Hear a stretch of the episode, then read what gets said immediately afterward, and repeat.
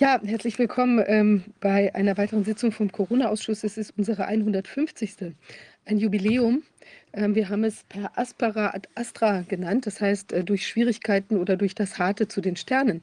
Und ähm, hatten, also der Ausschuss hat gleich erstmal seinem Namen oder dieser hier diese Sitzung hat ihrem Namen alle Ehre gemacht und wir hatten einige technische Schwierigkeiten zu überwinden. Deshalb sind wir jetzt noch etwas später auf Sendung. Aber auch für den Ausschuss gilt und für diese Sitzung, was lange währt, wird endlich gut.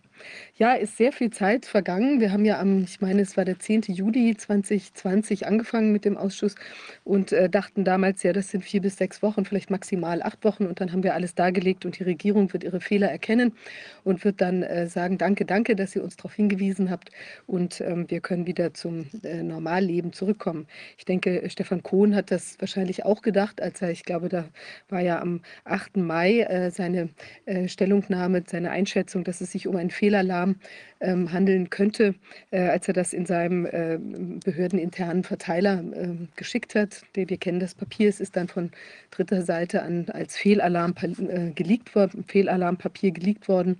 Aber ähm, tja, auch da ist die Regierung erstmal nicht drauf eingestiegen. Auf der anderen Seite sehen wir, dass äh, sich doch sehr viel Bewegung ähm, abzeichnet und äh, immer mehr deutlich wird, was eben doch so im Argen liegt. Und wir bleiben weiter an der Sache dran und beschäftigen uns mit eben den Corona-Fragen, aber auch Fragen, die sich uns inzwischen im Rahmen der ganzen äh, Strukturkrise, die wir ja auch erkennen konnten, so stellen.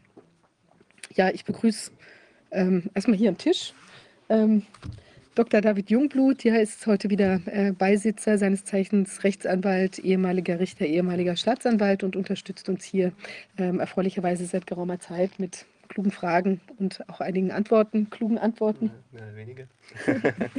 Wir haben ansonsten äh, wieder bei uns im Zoom Dr. Wolfgang Wodak auch von der ersten Sitzung dabei. Die erste Sitzung hatte er ja auch äh, im Prinzip uns mit seinem Wissen erstmal ähm, auf die Sprünge geholfen. Die hieß äh, Lernen vom ähm, Schweinegrippenuntersuchungsausschuss. Ja, vieles hat sich jetzt gezeigt, bestätigt, dass wir es hier wieder mit einer ähnlichen Konstellation zu tun haben.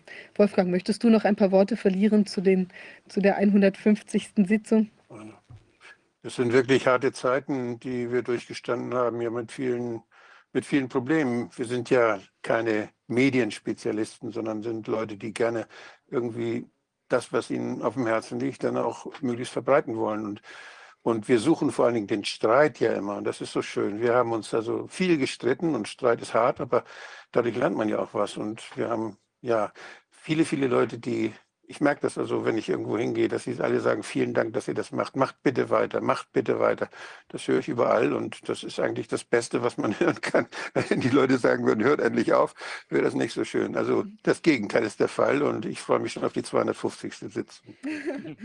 der blanke Wahnsinn. Ja, ich möchte an dieser Stelle auch noch einen großen Dank loswerden, weil ich, also wir hätten es ja auch ohne Sie Zuschauer überhaupt gar nicht so weit gebracht. Ja, wir haben das ja ähm, hier gemacht, im Prinzip unter Einsatz unserer Zeit äh, ehrenamtlich jetzt, äh, kann man sagen, für alle, die hier sich äh, befinden.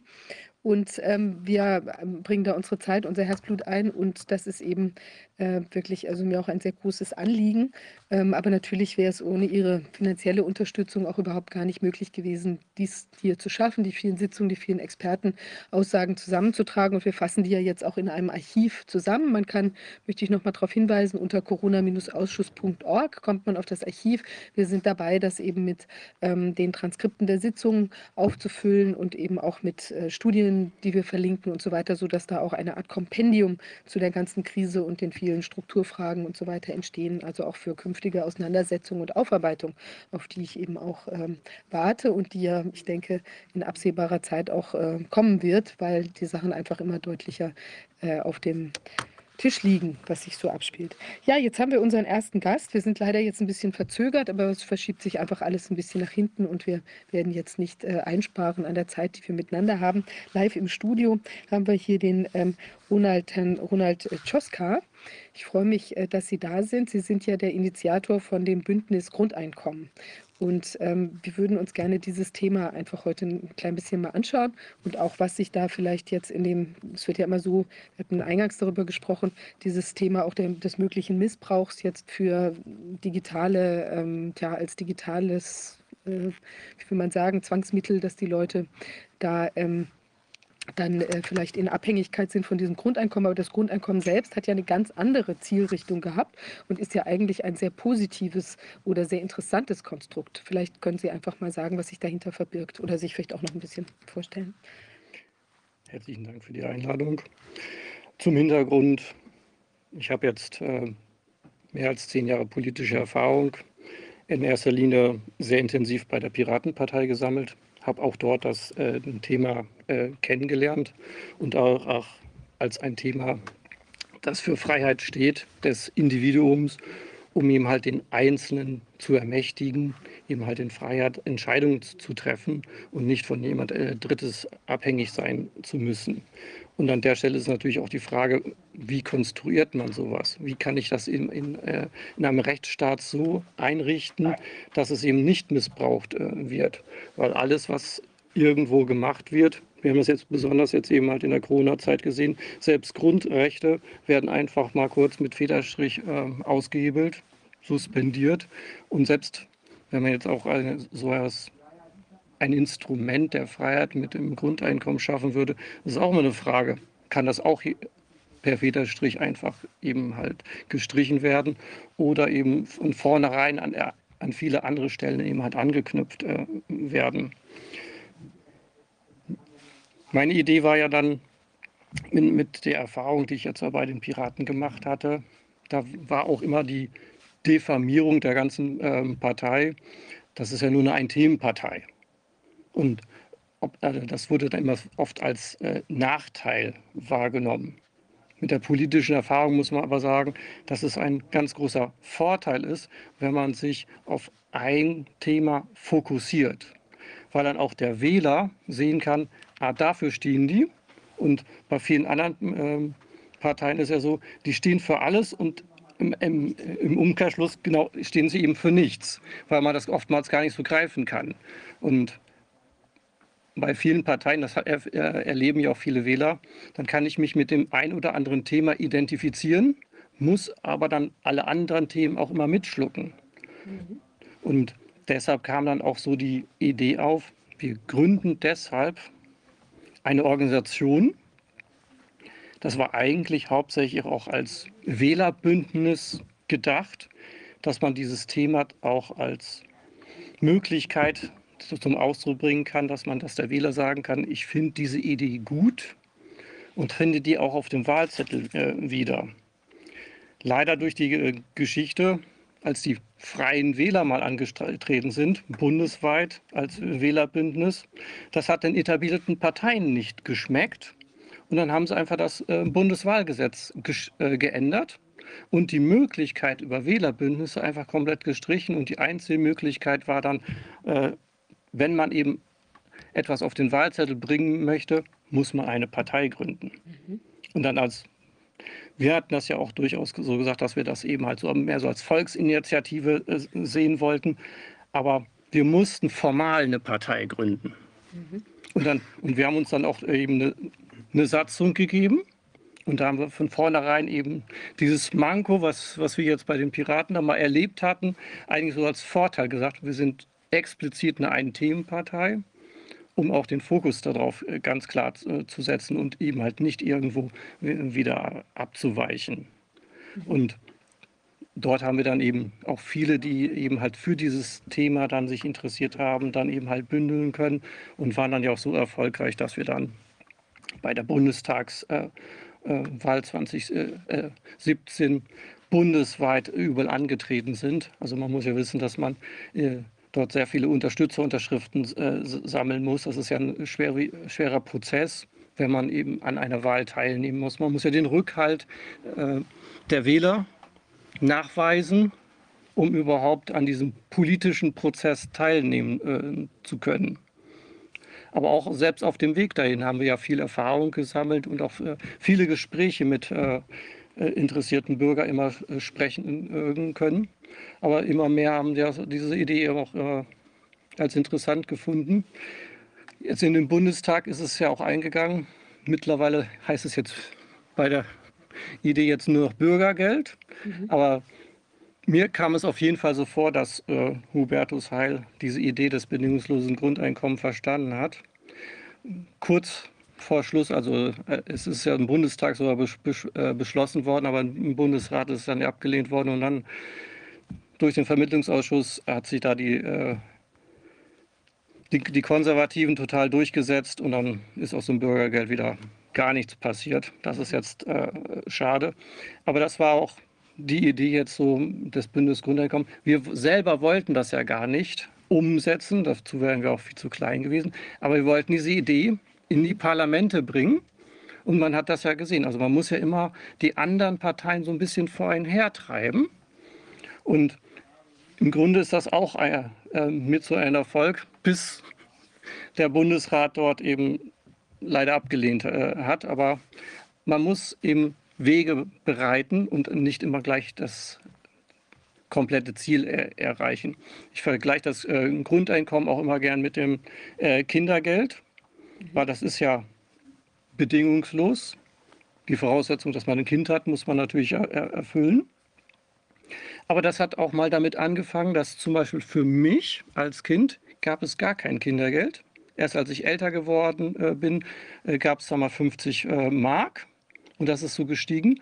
Und heute ist es ja so, dass es für jedes Kind eigentlich denselben Betrag gibt, ob, ob, er jetzt ausgezahlt ist oder der Steuerfreibetrag.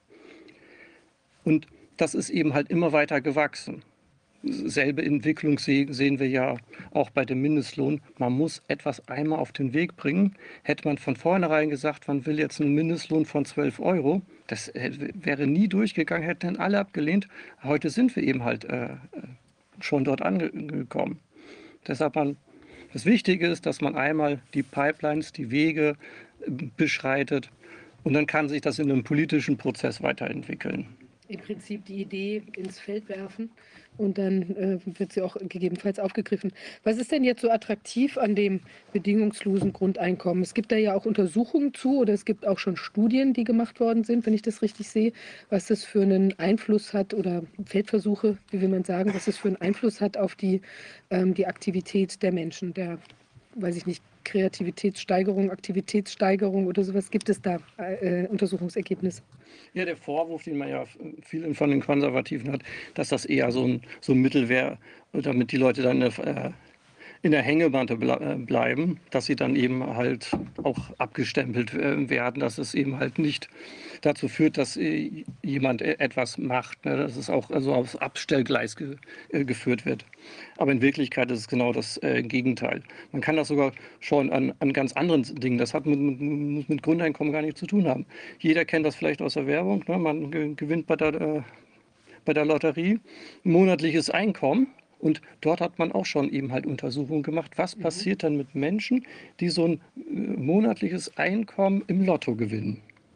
Und es, was es für den Einzelnen immer schafft, ist Freiraum. Also es ist auch was ganz anderes, ob ich jetzt einmal auf einen Schlag eine Million äh, gewinne. Da passiert es ganz häufig, dass das einfach schnell verprasst wird, weil, weil die Summe viel zu groß sind.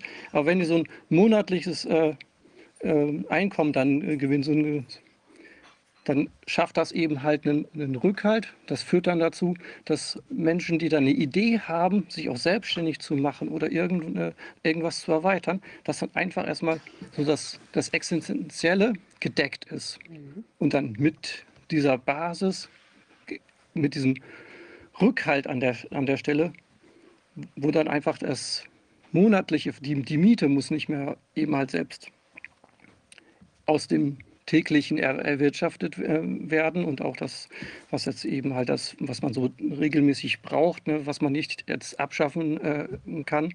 Der, der Druck ist dann einfach weg. Und das mhm. schafft natürlich Freiraum, natürlich auch für, für Kreativität. Aber allein, dass man, äh, dass man sich dann traut, etwas anderes zu machen, als was man bisher gemacht hat.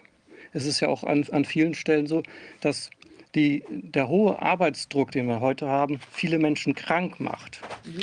Da landen viele bei, bei ihrem äh, Allgemeinarzt und der überweist sie dann zum Psychologen und äh, der eigentliche Rat wäre, den Arbeitsplatz zu wechseln. Aber das ist in der heutigen äh, Welt, Zeit gar nicht so einfach, besonders nicht in Deutschland, weil man dann eigentlich immer nur der Bittsteller ist und äh, wenn man faktisch, wenn man jetzt selber auf die Idee kommt, seinen äh, Arbeitsplatz zu kündigen, dann wird man dafür bestraft, bekommt drei Monate erstmal gar kein Geld. Wenn man jetzt aber die Chance hätte, weil man jetzt ein Grundeinkommen hat, dann eben da, weil man den, den Rückhalt hat und man hat jetzt einen, einen Arbeitsplatz, der einem nicht gefällt oder so schlechte Arbeitsbedingungen sind, dass man den wechseln äh, kann. Also so solche Beispiele wie äh, man, man, arbeitet beim, äh, äh, beim Bäcker, da fällt dann eine, eine, Scheibe Wurst runter und dann wird, wird vom Chef aufgefordert, die auch wieder aufs Brötchen zu, zu, zu packen. Ne? Mhm. Aber man äh, würde dann äh, eigentlich dem widersprechen, kann aber nicht, weil man immer gleich im Hinterkopf hat, ähm, ja, da hängt aber meine ganze Existenz dran. Wie soll ich denn in der nächsten äh, Zeit dann eben halt die äh, Miete bestreiten? Ne?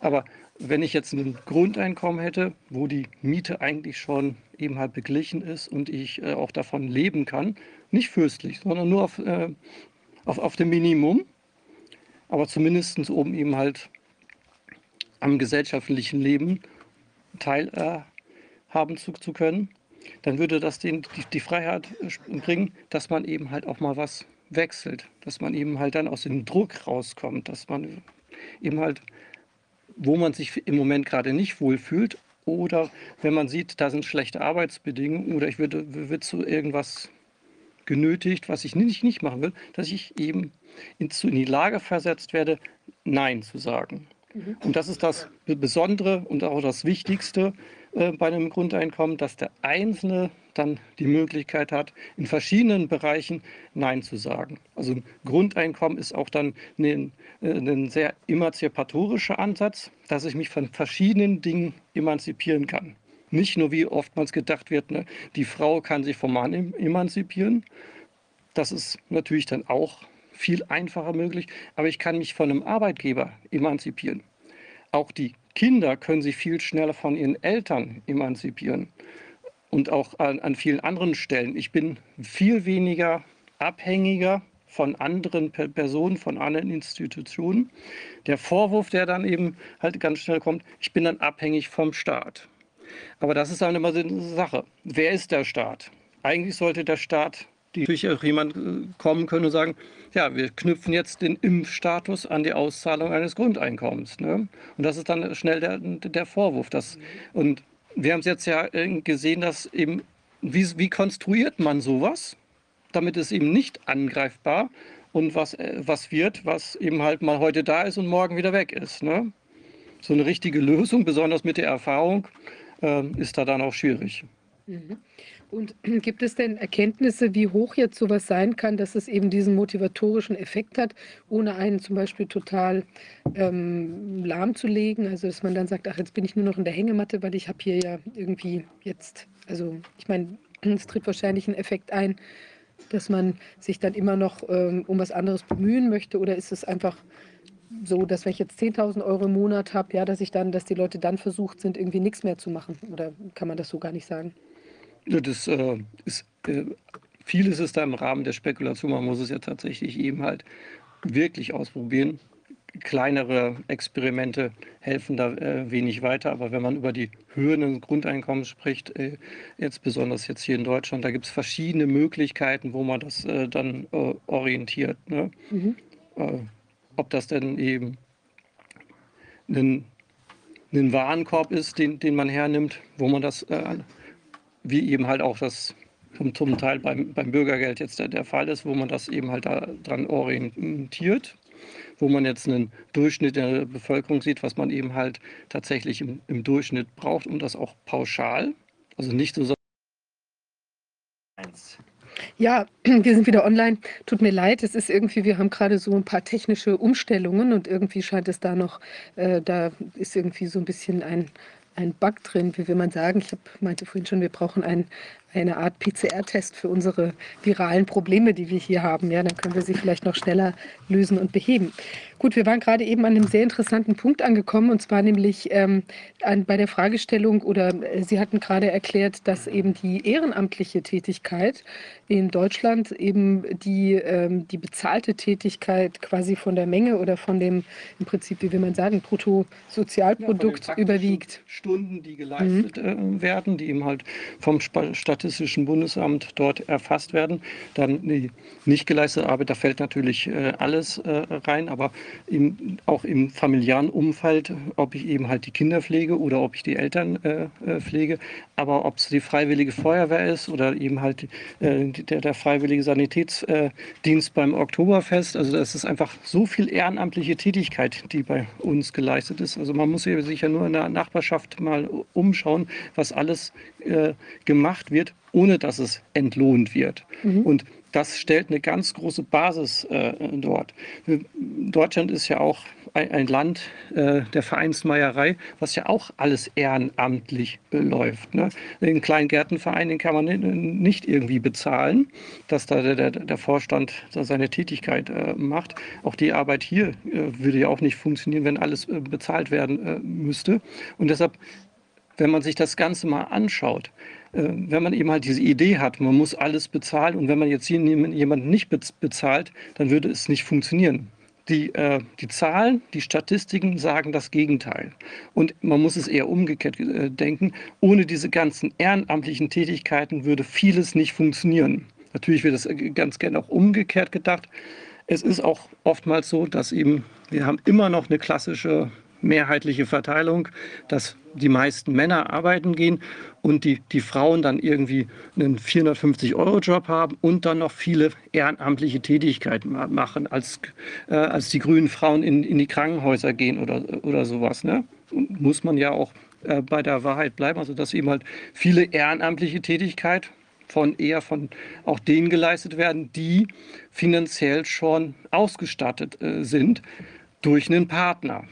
Und die, die Idee beim Grundeinkommen wäre einfach nur, dass einfach jeder durch die Gesellschaft damit ausgestattet wird und eben halt auch ehrenamtliche Tätigkeit äh, leisten könnte. Und vielleicht auch, was, was viele ja auch sagen, wenn sie ein Grundeinkommen hätten, also wenn man jetzt äh, auch Befragungen auf der Straße macht, äh, hört man von den Passanten nie, dass sie ihren Job aufgeben wollen würden, aber sie würden gern weniger arbeiten. Mhm. Also diese Idee, die man auch viel hört, ne, Vier-Tage-Woche oder sowas, das ist etwas, was vielen sehr nahe kommt und dann auch dann Freiraum hätte, um dann etwas anderes zu tun, um sich vielleicht auch irgendwo eben halt ehrenamtlich zu engagieren, weil das eben halt das Leben viel äh, attraktiver und auch ausfüllender machen äh, würde. Mhm. Naja, man sieht das ja auch zum Beispiel, wenn man jetzt nochmal aus der Modewelt, ja, in der ich ja auch, äh, aus der ich ja auch partiell komme, ähm, das ist ja schon also auch ein sehr hartes Business, ja, der schöne Schein, dass das irgendwie alles toll ist und die Leute entwerfen da was oder so, es ist ja knallhart, also wie man mit den Kollektionen rauskommen muss und wie die, äh, ich weiß nicht, die Einkäufer, man kriegt nur ein Drittel von dem, was dann letztlich der Endverkaufspreis ist und ich kann mir vorstellen, wenn man eine gewisse Absicherung hätte durch sowas jetzt, äh, dann gäbe es vielleicht auch mehr Leute, die das einfach mal ausprobieren würden, also auch ihre Kreativität in den Markt schmeißen und eben gucken, ob daraus was wird und so ist es halt dann für viele doch die Entscheidung, wenn man eben jetzt nicht einen Partner an der Seite hat, der das irgendwie noch mitfinanziert oder so, geht das für viele einfach gar nicht. Und auch junge Labels, die entstehen, ja, ist eigentlich auch schade, weil ich glaube, genau sowas ist ja auch ein Grund, ein Gedanke, dass eben auch mehr Leute sich ausprobieren in verschiedenen Bereichen dann dadurch. Jo, vielleicht kann ich auch noch kurz was ergänzen zu diesen Umfragen. Es gibt nämlich repräsentative Umfragen nach meiner Kenntnis, allerdings jetzt nicht, was die Höhe betrifft, ab dem man nicht mehr arbeiten gehen würde, sondern ganz generell zu der Frage, ob Personen, wenn sie ein Grundeinkommen bekommen würden, dass die Existenz sichert, ob sie selbst noch arbeiten gehen würden. Und da sagen, glaube ich, nahe 100 Prozent, sie würden auf jeden Fall noch arbeiten gehen, halt unter anderen Umständen, im anderen Bereich vielleicht. Und wenn dann die Menschen ähm, die Anschlussfrage gestellt bekommen haben, ob sie das auch von ihren Mitmenschen denken, dann sagen sie, nee, das glaube ich nicht. Mein Nachbar wird sich in die Hängematte legen. also ja. das ist, denke ich, sehr verfälschend. Das ist ja immer so, dass man eben halt ein, ein, ein positives Bild von sich selber hat, aber es nicht auf den anderen überträgt, sondern immer von dem anderen was Negatives erwartet und dass der andere eben halt aufhören äh, würde. Ne? Genau. Aber diese, diese Umfrage, also es kommt immer darauf an, wo man fragt, welches Klientel man fragt. Man hat äh, 80 bis zu 98 Prozent, die sagen, ich würde auf jeden Fall weiterarbeiten. Mit der Einschränkung muss man klar sagen, aber lieber auch ein bisschen weniger, ne? also ein bisschen Stunden redu reduzieren, ne? mal, mal, Teilzeit aus, auszuprobieren. Ne? Man hat das fast nie, dass jemand tatsächlich sagt, ich, ich höre ganz auf. Viele so ein bisschen Spaß unter wäre ich auch beim Ausprobieren, dass man tatsächlich mal auch Freizeit ausprobiert. Aber das muss man tatsächlich immer machen. Also wer mal seinen Job äh, verloren hat und dann tatsächlich mal frei hat, die ersten paar Wochen, so, so im Rahmen so eines längeren Urlaubs, mal so drei, vier Wochen, das ist auch erstmal, so kommt man runter, aber dann kommt die Langeweile. Also, ähm, und man möchte eigentlich auch ein erfülltes Leben haben. Also nur zu Hause rumsitzen oder so, das, das, mhm. das passt nicht zum Menschen. Das, das äh, widerstrebt eigentlich dem Menschsein. Ne? Man, man möchte aktiv sein, man möchte was tun, man möchte auch in der Gesellschaft da, dazu zugehören, auf natürlich unterschiedlichen Art und Weisen. Ne? Ist ja auch sinnstiftend, Arbeit, Genau. wenn man eine Arbeit hat, die einen irgendwie erfüllt. Ähm, ich würde noch mal was sagen zu dem Punkt ähm, mit diesen prekären Beschäftigungsverhältnissen, nenne ich sie mal. Also schlecht bezahlte. Es wäre ja eigentlich, wenn man das marktwirtschaftliche Prinzip zu Ende denkt, das ja bei uns immer so hochgehalten wird, ähm, nur konsequent, wenn die Arbeiten, die besonders unbeliebt sind und für die es auch im Zweifel besonders wenige ähm, Bewerber sozusagen gibt, weil man halt keine Lust drauf hat, dass die besonders gut vergütet werden. Aber es ist ja genau das Gegenteil der Fall. Richtig. Also die Toilettenfrau bekommt besonders wenig und macht noch einen Scheißjob im wahrsten Sinne des Ja. Wortes. Und ähm, das ist in meinen Augen einer der Gründe, warum man das nicht möchte, weil man halt dieses Prekariat braucht, um halt diese Arbeit kostengünstig zu erledigen. Aber wie gesagt, wenn man das unter marktwirtschaftlichen, volkswirtschaftlichen Prämissen sehen würde, wäre es nur konsequent, weil wenn man eine Existenz gesichert hat, dann macht man natürlich auch nur die Arbeit, auf die man entweder Lust hat oder die so gut vergütet ist, dass sich das für einen persönlich rentiert. Also das wäre eigentlich auch ähm, eine logische Konsequenz aus diesem Wirtschaftssystem, Ja, das, ist wir ja haben. Auch eben quasi auch immer auch die, die Frage, die dann oft gestellt wird, ja, wer macht denn dann noch die Arbeit? Ne? Und äh, eine der, der Antworten ist eben halt, man muss sie äh, entsprechend sinnvoll und in, auch in einer passenden Höhe dann auch entlohnen, weil auch die Putzfrauen oder die, die, die, die Putzkraft, ne, die etwas macht, es gibt viele, die machen das mit Leidenschaft, weil man tatsächlich was sieht am Ende des, des Tages. Ne? Ich bin ITler. Während der Ausbildung äh, hat unser Admin immer gesagt, lern was Gescheites, äh, geht, geht draußen die Straße fegen. Wenn, wenn ihr da ähm, morgens angefangen habt und am Abend könnt ihr dann könnt ihr sehen, was sie geschafft haben. In IT sieht man immer nicht, was man geschafft hat. Das ist auch ein, äh, ein Job, der eigentlich äh, von, von der anderen Seite immer nicht äh, honoriert wird, was man da im Hintergrund äh, macht. Ne? Und kennt man ja vielleicht von zu Hause, wenn ich dann aufgeräumt habe, schön gesaugt, Fenster sind ge- geputzt, ne, da- dann hat man was geschafft, dann ist das, ist, das kann auch sehr befriedigend äh, sein, ne? wenn man sich tatsächlich dafür auch entscheidet und nicht, weil man prekär dazu gezwungen äh, wird. Ne? Also, und dieses äh, soll ja das Grundeinkommen sein, dass ich eben halt in die Lage versetzt werde, eine Entscheidung zu treffen. Besonders die Entscheidung, Nein zu etwas sagen zu, zu können. Und auch eben halt zu sagen, für 7,50 Euro mache ich es nicht. Oder auch für den Mindestlohn aktuell würde ich es nicht äh, machen. Ne? Aber wenn du mir 20 Euro gibst, dann mache ich das. Und am besten auch noch, du vielleicht die, die Rahmenbedingung. Das, das gehört ja auch noch da, dazu. Es ist ja nicht um, immer auch äh, der tatsächliche Stunden, so, so, sondern auch die, äh, die Arbeitszeiten ne? und auch, äh, wie werde ich eben halt äh, angesehen in dem Job. Ne? Bekomme ich ein Lob für, mein, für meine äh, Tätig Tätigkeit. Ne? Und wenn ich eben halt sehr herablassend auf pre prekär Beschäftigte eben halt schaue und es ist bei uns im Moment so, ne, und das eben halt auch immer ein Lohn. Das ist ja genauso, wenn ich, was weiß ich, wir haben im Kindergarten oder so, die sind auch schlecht bezahlt, obwohl das ein, ein Job ist, der den meisten Einfluss auf unsere nächsten Generationen äh, hat. Ne? Also es es ist die, die Zeit, äh, wo, die, die sehr prägend für Kinder ist. Und dann honori honorieren wir das als Gesellschaft äh, nicht und äh, bezahlen das auch schlecht. Also es, natürlich sollte man auch etwas anders honorieren, eben halt auch zum Beispiel mit, mit äh, Loben und sowas. Aber es ist eben halt in einer marktwirtschaftlichen Situation, gehört auch der Lohn dazu. Ja, Um, sowohl um, auch, ja. Aber ja. es würde sich halt einpendeln letzten Endes. Ja. Sie haben mir das schöne oder anschauliche Beispiel gebracht mit der Bäckerei, ähm, bei der dann die Fachverkäuferin halt dann äh, die Scheibe wieder aufs Brötchen legt, obwohl sie keine Lust zu hat und vielleicht auch sonst die Arbeitsumstände ihr nicht gefallen, weil sie sich gezwungen fühlt. Aber wenn sie sagen könnte, ich lasse es jetzt bleiben, ich habe da keine Lust mehr drauf, aber ich falle weich oder falle gar nicht, weil ich abgesichert bin, dann wird sich der Ladenimha Ladeninhaber überlegen im Zweifel, ob er hier halt nicht andere Arbeitsbedingungen bietet oder sie anders ausbezahlt. Also dieser emanzipatorische Akt, das haben Sie ja sehr schön, also einen schönen Begriff für, äh, gefunden. Das ist das Entscheidende in meinen Augen und ist in meinen Augen auch ein Ausfluss aus der Menschenwürdegarantie, die wir im Grundgesetz haben, dass man sein Leben frei bestimmt nach seinen Interessen gestalten kann, ohne irgendwelchen Zwängen ausgesetzt zu sein. Ich denke aber, dass das auch der Kasus Knaxus ist, warum das nicht gewollt ist. Weil das ist ja eine Emanzipation nicht nur auf äh, ich nenne es mal materiellen Ebene, sondern auch auf einer geistigen Ebene, weil man auch ganz andere Möglichkeiten hat, sich mal mit dem Sinn des Lebens, mit dem Sein auseinanderzusetzen.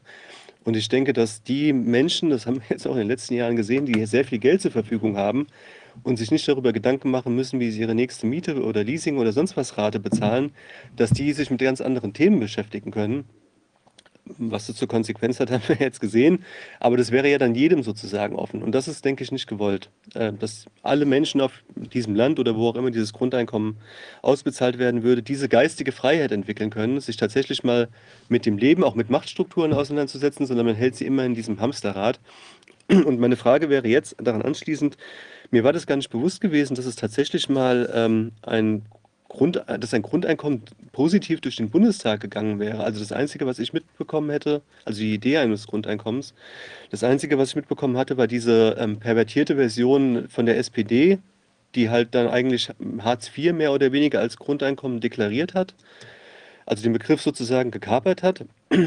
ähm, das wäre aber eigentlich das, was wir heute auch haben, das Hartz-IV-System oder das Bürgergeldsystem, was aber ja sanktioniert ist, also gerade nicht bedingungslos ist.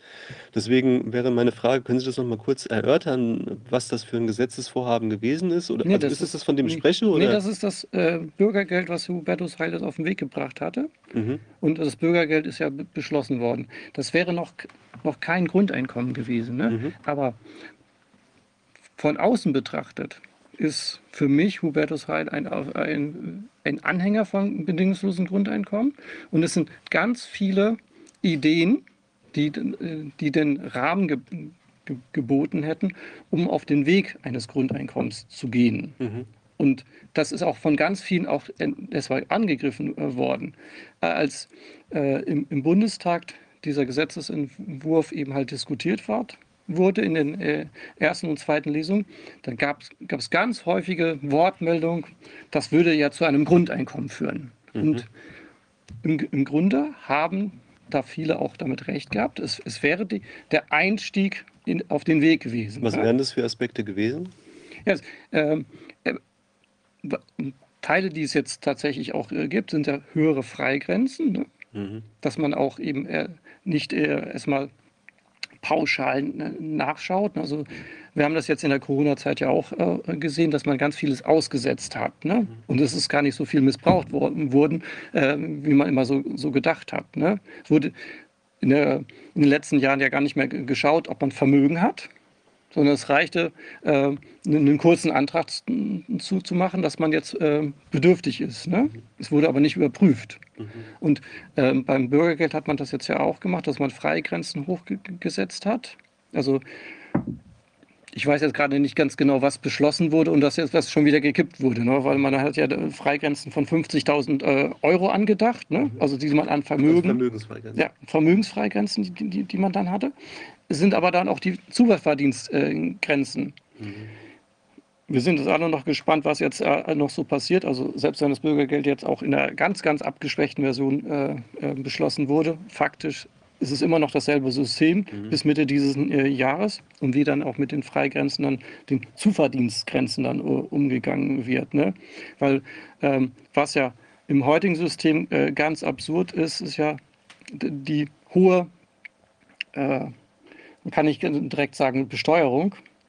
Aber das, was ich eben, wenn ich eben jetzt im Hartz-IV-System etwas dazu verdienen möchte, dann äh, habe ich ja 100 Euro, die dann äh, äh, die, die frei sind, die eben halt äh, nicht angerechnet wird. Mhm. Und dann fängt es ja äh, gestaffelt an, dass das eben halt die, die nächsten äh, Beträge, die ich dann eben halt dazu verdiene, damit, wo da nur also 80 Prozent dann angerechnet wird, also nur 20 Prozent übrig bleibt, mhm. bis hin zu 100 Prozent. Mhm. Und das sind dann solche Zacken äh, da drin, dass äh, ähm, ist nicht vergleichbar mit äh, den, den Steuerkurven, in, in, die, die wir kennen. Ne? Und äh, da ist eine totale Verzerrung in, in diesem ähm, Bereich, wenn man eben halt etwas, äh, wenn man jetzt einen Minijob an der Stelle hat, Richtung äh, auch, auch Minijob und wo dann eben halt diese ähm, Zuverdienste da, da, dabei sind, die so schön auch dann Aufstocker heißen. Ne?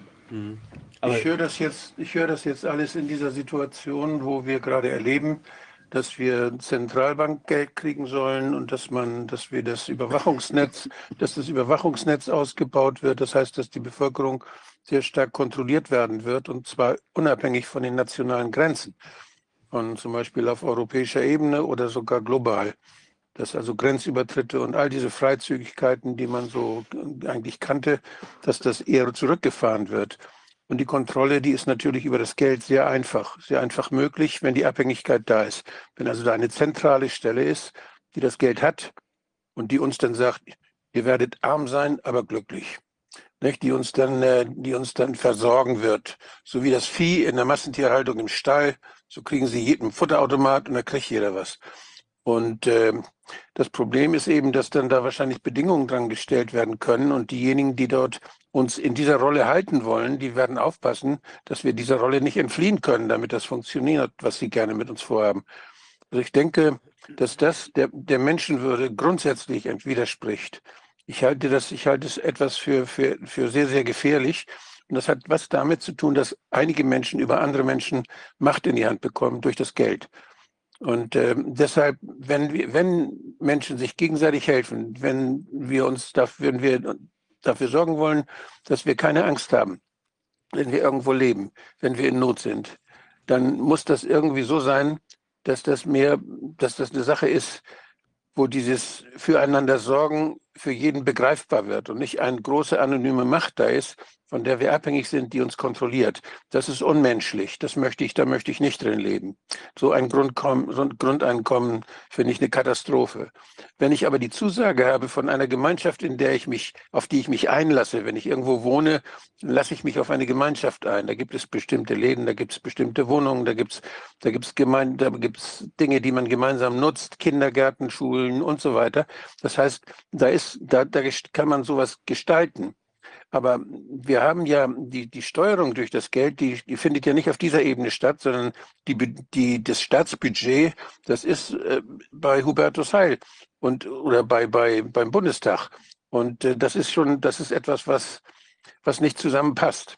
Dass die, die einen haben das Geld und die anderen, die dürfen dann gestalten. Das geht nicht. Sondern das müssen die das Geld haben, die auch die Verantwortung für die Gestaltung haben. Und wenn wir dann einen Rechtsrahmen haben, dass jeder ein Recht hat, dass bestimmte, dass, seine, dass er leben kann, dass er was zu essen hat, dass er eine Wohnung hat, dann kann man das nicht nur gegenüber der Bundesregierung durchsetzen, sondern dann kann man das auch in seiner Kommune durchsetzen. Das heißt, dass die Kommune gezwungen werden kann, dafür zu sorgen. Da braucht die Kommune aber auch das Budget.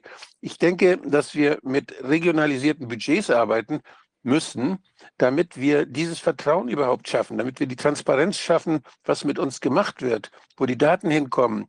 Ich denke, dass wir viel kleinräumiger dieses tägliche Leben miteinander ja, auskämpfen müssen. Da ist eine bestimmte Menge Geld da, die wird erwirtschaftet von den Menschen. Da sind bestimmte Rechte. Und dann muss man sehen, dass da alle genug davon abkommen, dass sie würdig ein Mensch sein können in dieser Gemeinschaft. Und das ist, ich denke, wir, wenn wir so weiterdenken, dass wir da, da ist die Bundesregierung und die muss, die macht Gesetze und die sorgt dafür, dass wir mehr oder weniger Geld haben unter bestimmten Bedingungen oder ohne Bedingungen, wie, Hartz, wie dieses fürchterliche Hartz-IV-Gesetz oder wie, wie Sozialhilfe vorher. Sozialhilfe, das war ja, da war ja noch der Rechtsanspruch zumindest. Da war ja noch ein Rechtsanspruch, der nicht an irgendwelche Geldsummen äh, geheftet wurde in der ursprünglichen Sozialgesetzgebung.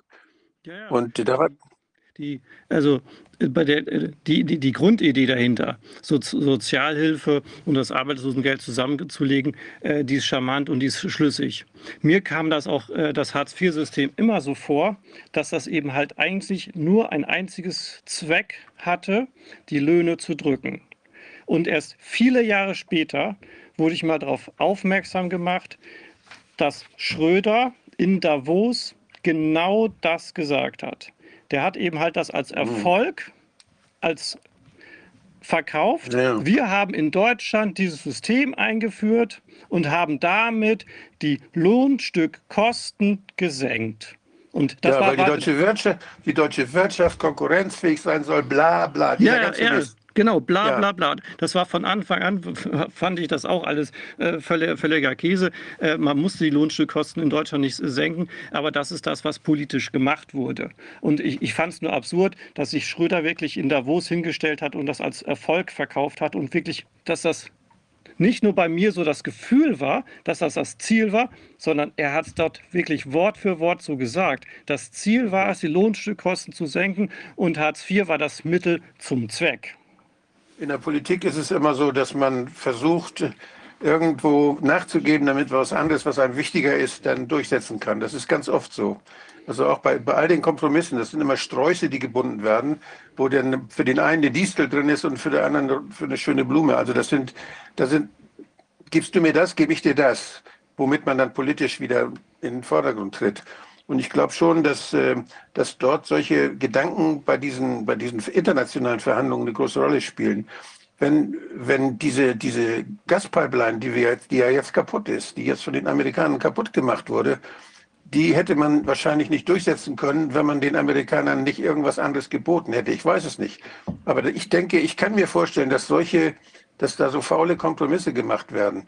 Und ähm, dass sich Politiker beliebt machen und überhaupt akzeptiert werden, dadurch, dass sie irgendwo Zugeständnisse machen, um, um woanders was machen zu können, was ihnen eigentlich viel wichtiger ist.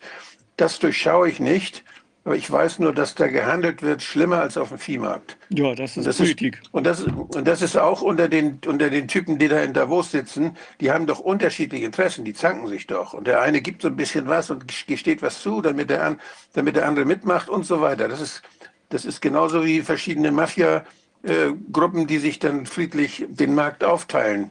Also das, das sind alles Verhandlungen und das muss man versuchen zu verstehen, was da für Interessen jeweils dahinter steckt.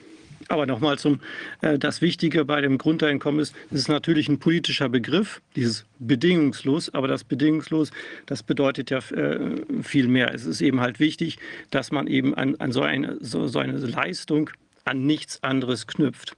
Wir haben jetzt nur gesehen, es ist ganz, ganz schwer, in einem Rechtsstaat das überhaupt irgendwie so implementieren, weil es dann doch von irgendjemand wieder ausgehebelt wird und es wird dann äh, irgendwie doch wieder an irgendwas äh, geknüpft, auch wenn man das mal so konstruiert hat, dass es nicht an irgendwelche Bedingungen geknüpft wird. Also man kann alles, was man will, kann man missbrauchen. Man kann sich auch einen Hammer im Baumarkt kaufen und jemand damit erschlagen, aber deshalb kann man nicht die Hammer äh, verbieten, weil man den Nagel doch Mhm. besser mit dem Hammer in die Wand schlägt als mit der Bierflasche. Und mit der Bierflasche kann ich auch jemanden umbringen und trotzdem äh, haben wir sie noch nicht abgeschafft. Und äh, es pa- passieren Verkehrsunfälle und dann schaffen wir die Autos trotzdem nicht ab, was Verkehrsunfälle ähm, passieren. Weil wir, wir haben eine bedingungslose Mobilitätsgarantie bisher gehabt.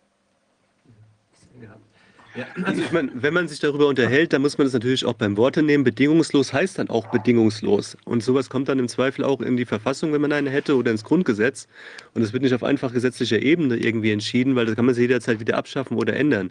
Wir haben übrigens das gleiche Problem mit dem Erpressungspotenzial jetzt auch gehabt im Rahmen der Corona-Geschichte, weil der Leiter der Bundesagentur für Arbeit ja auch angekündigt hatte, beziehungsweise was heißt angekündigt, das war seine Auffassung gewesen, die er nach außen ähm, sehr publikumswirksam kundgetan hat, dass wer sich nicht impfen lässt, in Anführungszeichen auch keine Sozialleistungen mehr beziehen soll. Also wäre das Spiel weitergegangen, hätten wir vor der Frage auch gestanden. Also das kann man natürlich in allen Strukturen so äh, handhaben. Deswegen, wenn bedingungslos, dann auch wirklich bedingungslos.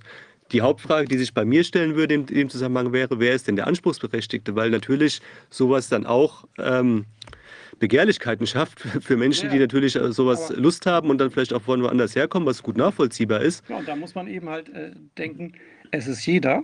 Es ist eben halt nicht eben halt eine Sozialleistung und es kriegt nicht jeder, der ähm, jetzt äh, aus, der- aus dem Arbeitswelt, äh, aus welchen Gründen auch immer ausgeschieden ist, ob freiwillig oder eben halt gekündigt wurde. Es ist, es ist nicht ein Ersatz von Arbeitslosengeld oder sowas, sondern das funktioniert nur, wenn es wirklich jeder hat und wenn auch sowas nicht mehr zur Stigmatisierung führt.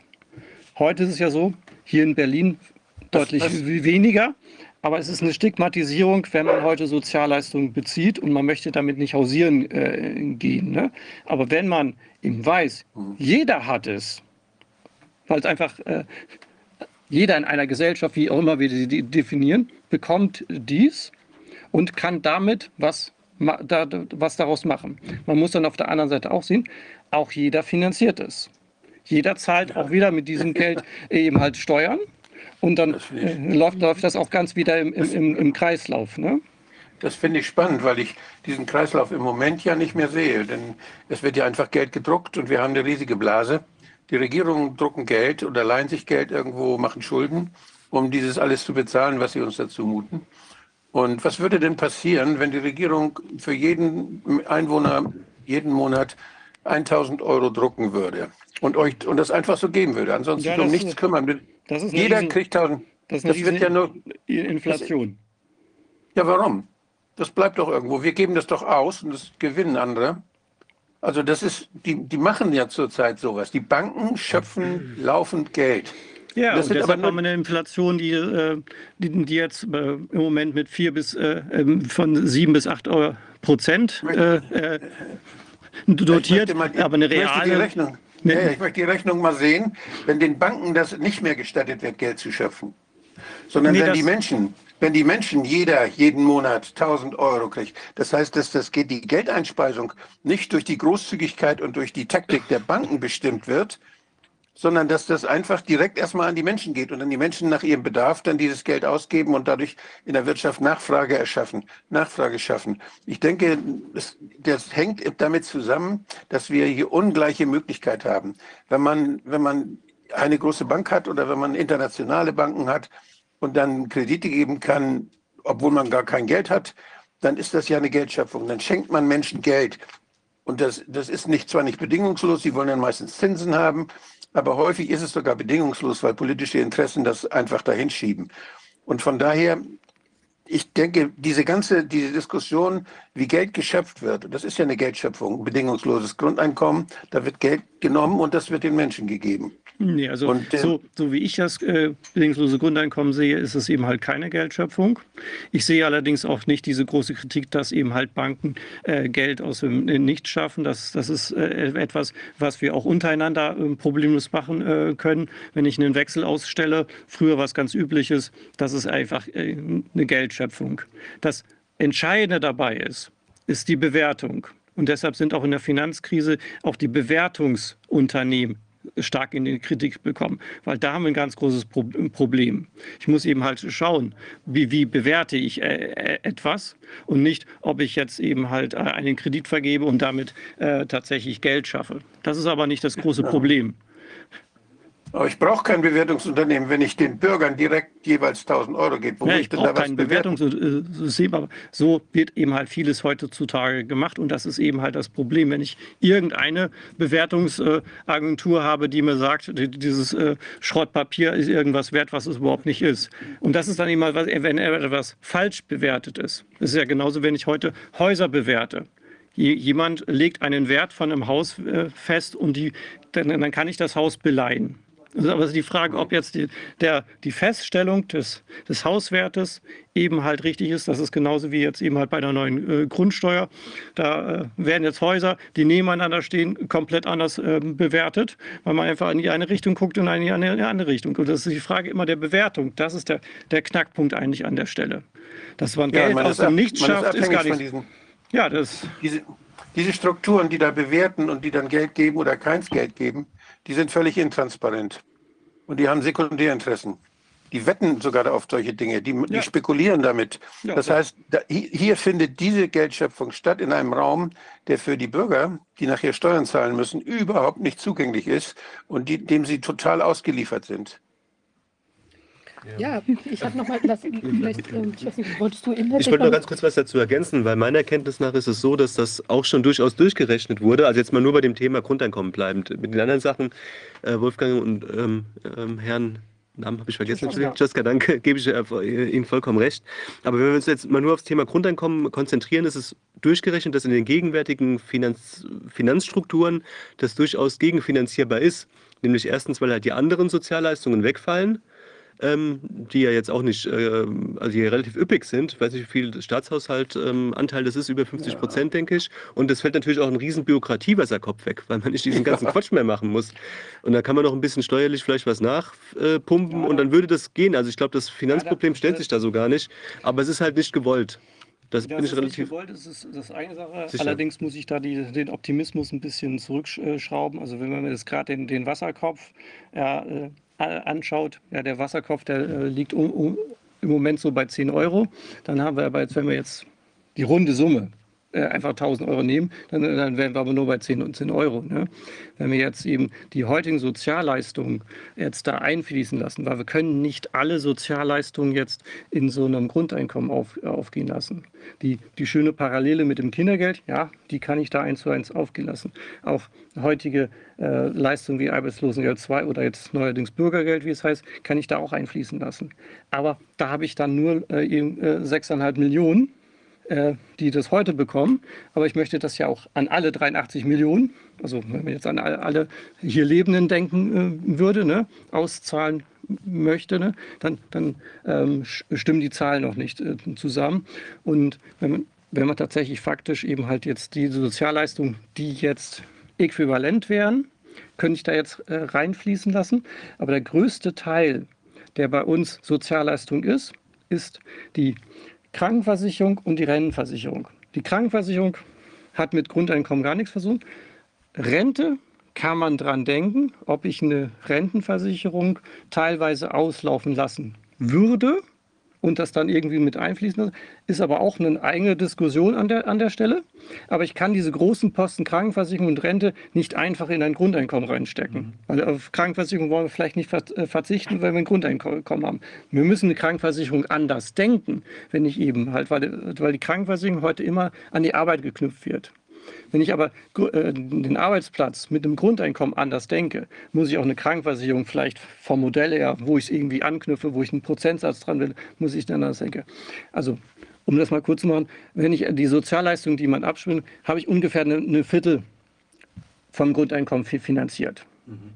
Und eben halt mit dem Wasserkopf äh, bin ich gerade bei, bei ein Prozent, was ich damit äh, äh finanzieren äh, kann, ne? aber eben halt nicht eben halt äh, das Ganze.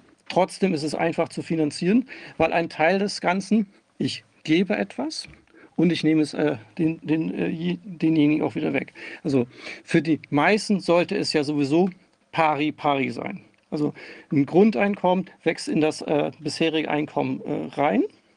Und ich, also ich, wenn man jetzt normal im Job ist, ich, ich erhöhe das, äh, das Einkommen durch ein Grundeinkommen, erhöhe auf der anderen Seite aber auch die Steuern. Das können Mehrwertsteuer sein, das können Einkommensteuern sein, das können andere, andere Verbrauchssteuern sein, aber dass ich eben halt die für die Mehrheit der Bevölkerung, dass eben auf der anderen Seite ich gebe etwas bedingungslos, auf der anderen Seite erhöhe ich aber Steuern und nehme es um, hintenrum wieder rein. Das äh, ist so ein äh, bisschen vielleicht für den einen ein Taschenspielertrick, aber es ist psychologisch was ganz anderes, weil ich auf der einen Seite etwas bedingungslos gebe und auf der anderen Seite, wenn ich irgendwo äh, etwas erwirtschafte, zahle ja. ich eben halt in die Gesellschaft was zurück und kann damit einen Großteil damit eben äh, finanzieren. Wo man dann auch einen kurzen Leid gehalten wird im Zweifel. Wenn man sich nichts kaufen kann von dem Geld, das man hat, hat man natürlich nicht so viel gewonnen, wenn die Mehrwertsteuer dann ins nee, Unendliche äh, steigt. Das würde ich auch nicht äh, äh machen. Mehrwertsteuer äh, erhöhen würde ich, äh, würde ich auf jeden Fall äh, machen. Aber man muss sehen, bei 25 Prozent ist da eigentlich Schluss. Mehr sollte man die äh, Mehrwertsteuer nicht erhöhen. Das kann man auch in, innerhalb der EU an, angleichen. Es gibt ja andere Länder, die eben halt eine höhere Mehrwertsteuer 25 Prozent hat. Was, ich, was man auf jeden Fall machen könnte, man könnte den verminderten Mehrwertsteuersatz abschaffen.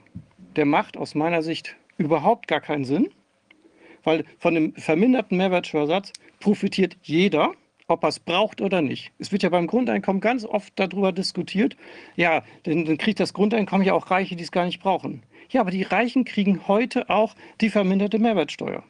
Die Reichen können auch demnächst mit dem äh, Deutschlandticket fahren. Die Reichen kriegen total vergünstigend eben halt äh, Opernbesuche, Theaterbesuche. Da wird unheimlich viel Geld subventioniert.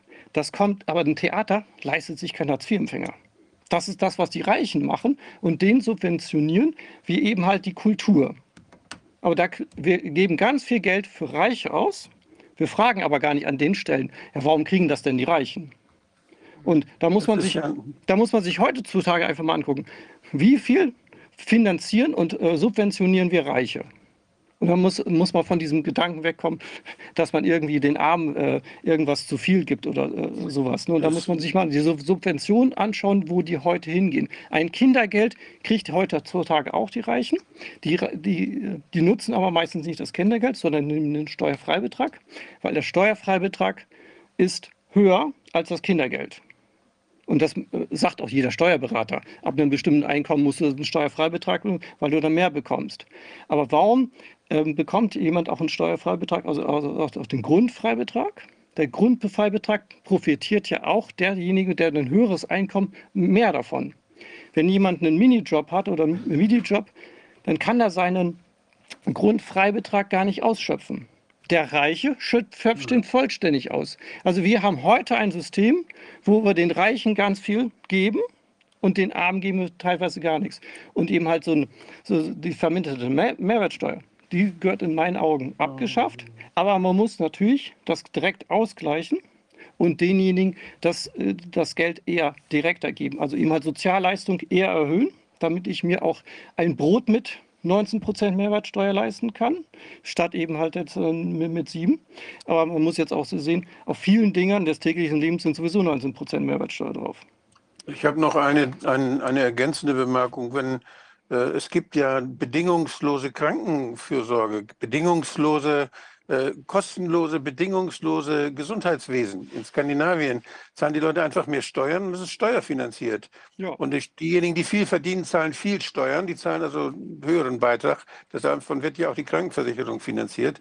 Und das ist aber für alle umsonst. Man kann da jederzeit ins Krankenhaus zum Arzt gehen und muss nichts bezahlen. Das Prinzip jedenfalls ist da. Und das ist etwas, diese bedingungslose, äh, das bedingungslose Gesundheitsversorgung, das wäre etwas, was wir nahe, was ich viel naheliegender finde. Wir haben ja hier bei uns so ein System, wo man, wo das gedeckelt ist, wo man, wenn man mehr als 5000 oder wie viel das jetzt ist, der, diese der Beitragsbemessungsgrenze, da kann man 30.000 im Monat verdienen. Man zahlt trotzdem den Beitrag nur so, als würde, man, als würde man 5.000 verdienen. Die profitieren gewaltig davon. Und wenn das abgeschafft würde, wenn alle zum Beispiel jetzt 10 Prozent zahlen, egal wie viel sie verdienen, dann würde das mehr Geld geben in der, in der Kasse, als jetzt beim jetzigen System. Und die, die armen Leute, also die weniger verdienen, würden stark entlastet werden, die Lohnnebenkosten. Das sind aber alles Dinge, die sind interessengesteuert und das ist eine Diskussion, die schon sehr lange sind. Jeweils rechnen sich diejenigen, die dann den besseren Zugriff auf die Politik haben, rechnen sich aus, dass sie davon Vorteile haben.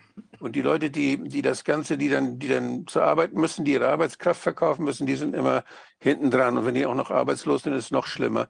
Das heißt, diese, diese Versprechung, unseres, unseres Grundgesetzes, ja, mit der Menschenwürde, dass man mit anderen Menschen würdig leben kann, die, die ist noch, da ist, da ist vieles, was wir noch nicht gestaltet haben und was fürchterlich im Magen liegt. Und das, was wir jetzt erleben, was man mit uns machen will, das ist noch mehr wieder ein Schritt zurück in die Sklavenhaltung. Das ist eine fürchterliche Geschichte. Das sind Abhängigkeiten, die da geschaffen werden, Kontrollen, die da geschaffen werden von Leuten, die dann bestimmen, wie wir leben sollen. Die selbst, für die das selbst aber nicht gilt, weil die global aufgestellt sind und jederzeit überall woanders hingehen können, sich der Kontrolle entziehen können. Das ist etwas, was wir nicht dulden dürfen. Bei der Beitragsbemessungsgrenze bin ich äh, ganz dabei, äh, die gehört abgeschafft. Das macht eben halt äh, keinen Sinn. Ich kann das Prinzip dahinter äh, verstehen, warum man äh, das macht. Aber das äh, schließt eben halt einen großen Teil der äh, Gesellschaft auch äh, aus, die nicht angemessen ihrer Möglichkeiten sich an diesem System beteiligen. Wir haben ja dann eben halt auch sogar die Möglichkeit, dass sie eben halt ein, in ein Parallelsystem wechseln oder es gar nicht machen. viel, in der Vergangenheit gab es ja nicht die Pflicht zur Versicherung, heute ist, ist es Pflicht. Da sind ja ganz viele einfach, haben es bleiben lassen. Und am, im, im, im, Zweifel musste dann doch der Steuerzahler irgendwie da, dafür aufkommen. Wenn jemand keine Versicherung hatte, weil er Selbstständigkeit gemacht hat und hat sich das dann einfach mal gespart. Äh, aber dieses, dass eben halt mit großen Einkommen dann in, in, eine, in, eine, private gewechselt wird und dann eben halt ein pauschaler Betrag ist, das äh, schlägt zwar im, im Alter dann äh, viele dann nieder, weil sie das einfach nicht überblicken, dass, es, dass die private Krankenversicherung im Alter viel teurer ist als die gesetzliche. Und natürlich ist es ist auch viel teurer, wenn ich eine Familie äh, habe. Das sieht Und dann, wenn Sie das Pech haben, eine chronische Krankheit zu haben, Ja. dann können Sie, haben Sie nichts mehr über. Ja, auch, gibt es viel zu überlegen zu dem Thema und zu diskutieren. Also ich hoffe, dass es irgendwann eine Möglichkeit gibt, dass man da entsprechende Gestaltungsmöglichkeiten auch äh, nutzen kann und äh, dass wir eben dieses ganze neu denken. Also ich finde es auf jeden Fall einen interessanten Ansatz, da mal drüber nachzudenken und wie sich das alles gegenrechnen kann und was es eben doch auch für teilweise psychische, psychologische äh, Vorteile bietet, wenn man in ein solches System geht. Ja.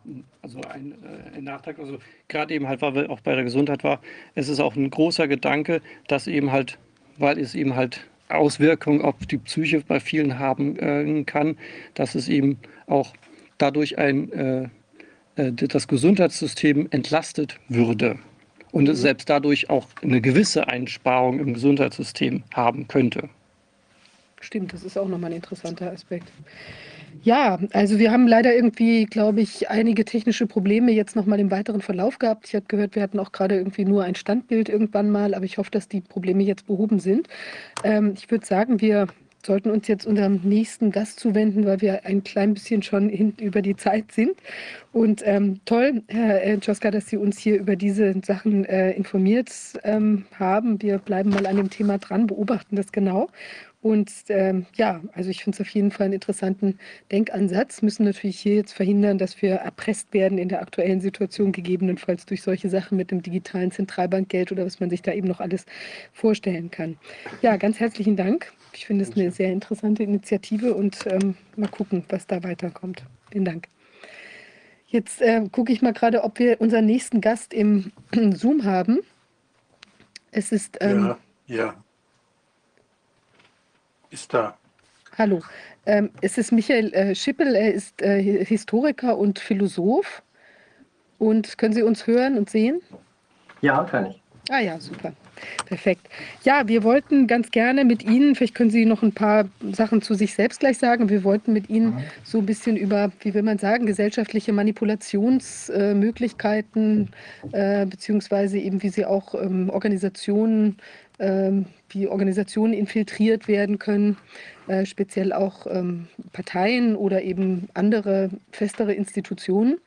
Äh, da bin ich sehr gespannt, was Sie uns berichten. Vielleicht darf ich Sie bitten, ein paar Worte zu sich selbst zu sagen und dann bin ich sehr gespannt auf Ihre, äh, die Informationen von Ihnen. Okay, ja. Dann ähm, hallo an alle. Ähm, ich bin, stimmt, Historiker und Philosoph. Äh, Epistemologie, also Erkenntnistheorie ist da so mein Schwerpunkt gewesen. Ähm, ich bin dann nach meinem Studium, habe ich dann eine Moderatorenausbildung gemacht, habe dann, bin dann später NLP-Lehrtrainer geworden. Neurolinguistisches Programmieren kennen vielleicht einige. Die Kunst der Rhetorik oder auch die Kunst der Manipulation.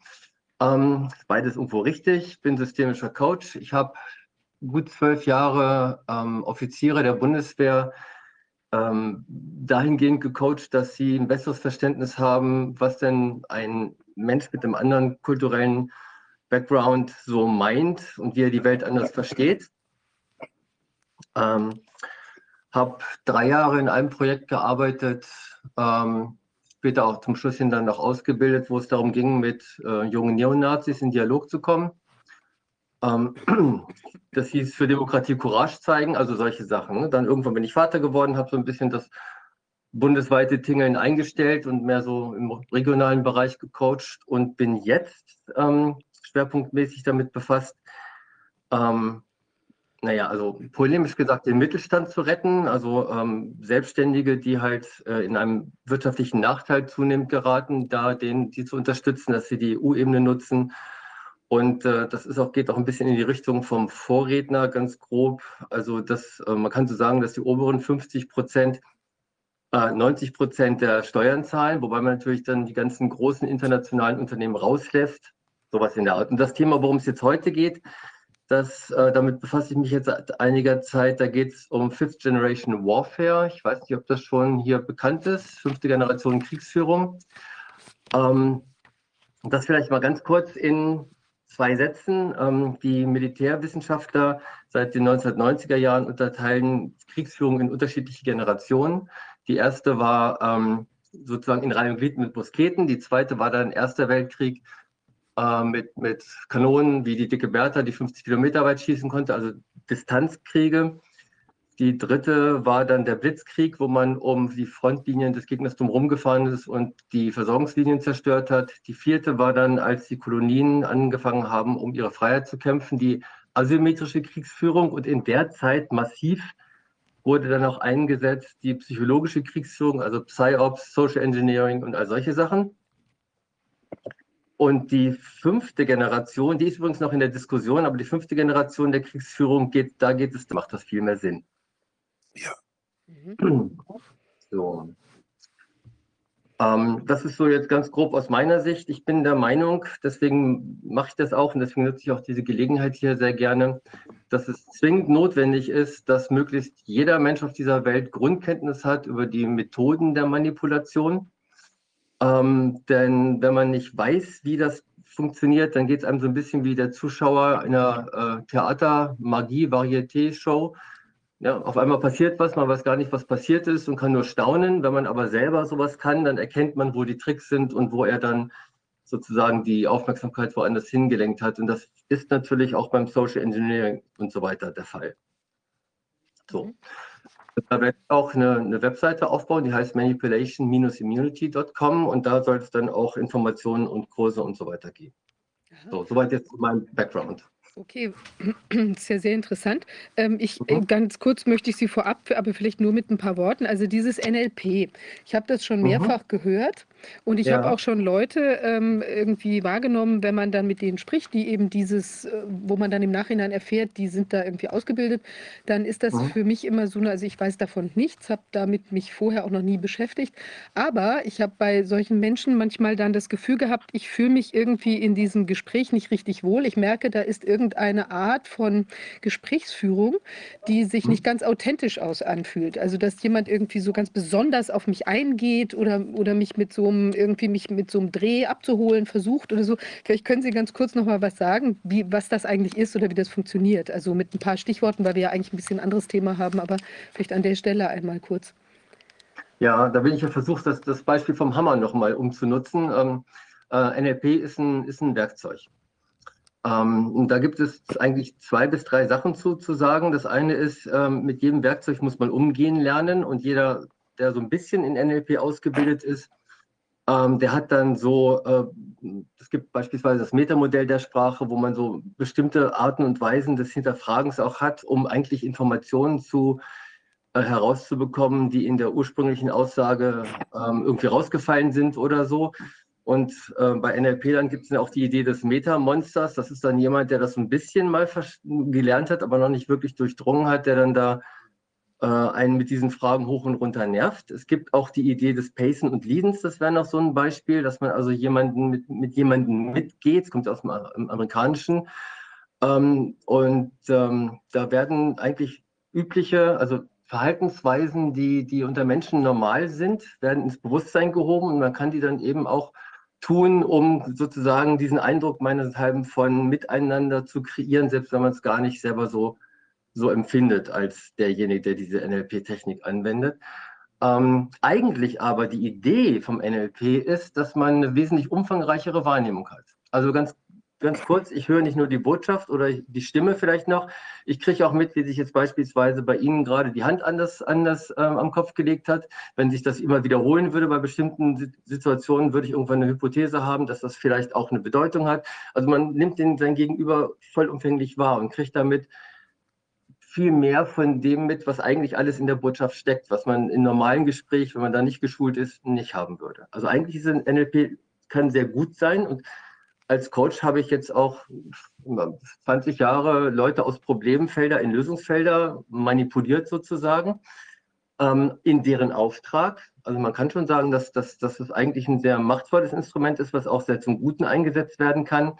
Aber es fügt sich auch sehr gut in diese Konzepte, die es so gibt. Das ist ja nicht nur NLP, ein, wie man Menschen in eine Richtung bekommen kann, die sie, die sie selber gar nicht wollen. Also man kann es eben auch missbrauchen, ne, mit dem Hammer auf den Kopf hauen und solche Sachen. Aber und die ein, da, äh, ein, äh, ein, Satz noch, die einzige Alternative, die wir da haben, äh, ist, wenn mein Gegenüber auch darin geübt ist, dann merkt er, was ich tue, wenn ich versuche, in irgendwas rein. Das ist die einzige Lösung. Ich muss selber das können, damit ich, damit ich mich, damit ich es mitbekomme, wenn es passiert. Und dann erst kann ich mich dagegen wehren, weil die meisten dieser Dinge sind, passieren unterhalb der Wahrnehmungsschwelle. Und dann ist man hilflos, wenn man es nicht kennt. Ich meine, das Komische ist natürlich, also wenn ich mir das jetzt so vorstelle, dann würde ich ja in ein Gespräch ähm, reingehen und dann bin ich aber ja im Prinzip gar nicht so äh, gefühlsmäßig dabei oder nehme das so spontan wahr. Jetzt hat natürlich jeder auch einen Filter, durch den er irgendwas wahrnimmt und deshalb ist man vielleicht auch sowieso nie ganz unbeeinflusst in einem Gespräch mit drin. Aber im Prinzip entferne ich mich ja auch ein Stück weit, wenn ich jetzt immer mein, mein Hirn einschalte und beobachte, was der andere jetzt gerade da macht und sagt und wie er sich irgendwie, wie er jetzt gerade die Stirn runzelt oder irgendwie sowas, dann ähm, gehe ich ja auch sehr intellektuell an so ein Gespräch ran und bin eben möglicherweise gar nicht emotional so ganz nah da dran. Ist das richtig vom Eindruck oder? Jein.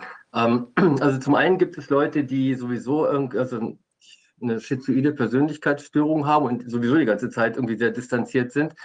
Ähm, und es ist, ich finde es persönlich ganz gut, wenn man die Möglichkeit hat, in jedem Gespräch auch mal den innerlichen Schritt zurückzumachen, in eine, in eine Beobachterposition und mal gucken, was passiert aus einer Metaposition sozusagen, gerade in dem Kontext. Das ist vielleicht ganz interessant. Im Lernprozess ist, muss man das auch üben. Ähm, aber also wenn man das, wenn man das erstmal, man muss irgendwann auch wieder reintegrieren und dann kommt man zu dem Punkt, wo man einfach nur noch ganz bei deinem Gegenüber ist und das alles gar nicht mehr bewusst ähm, quasi innerlich ähm, begleiten muss, sondern dann hat man einfach mal die umfangreichere Wahrnehmung des, des Gegenübers erlernt und dann ist das einfach ein Teil von da. Also mhm eigentlich eher die gegenteilige Re Reaktion von meinen Gesprächspartnern, dass ich also sehr, sehr präsent bin, sehr dabei bin und fühle mich auch so. Mhm.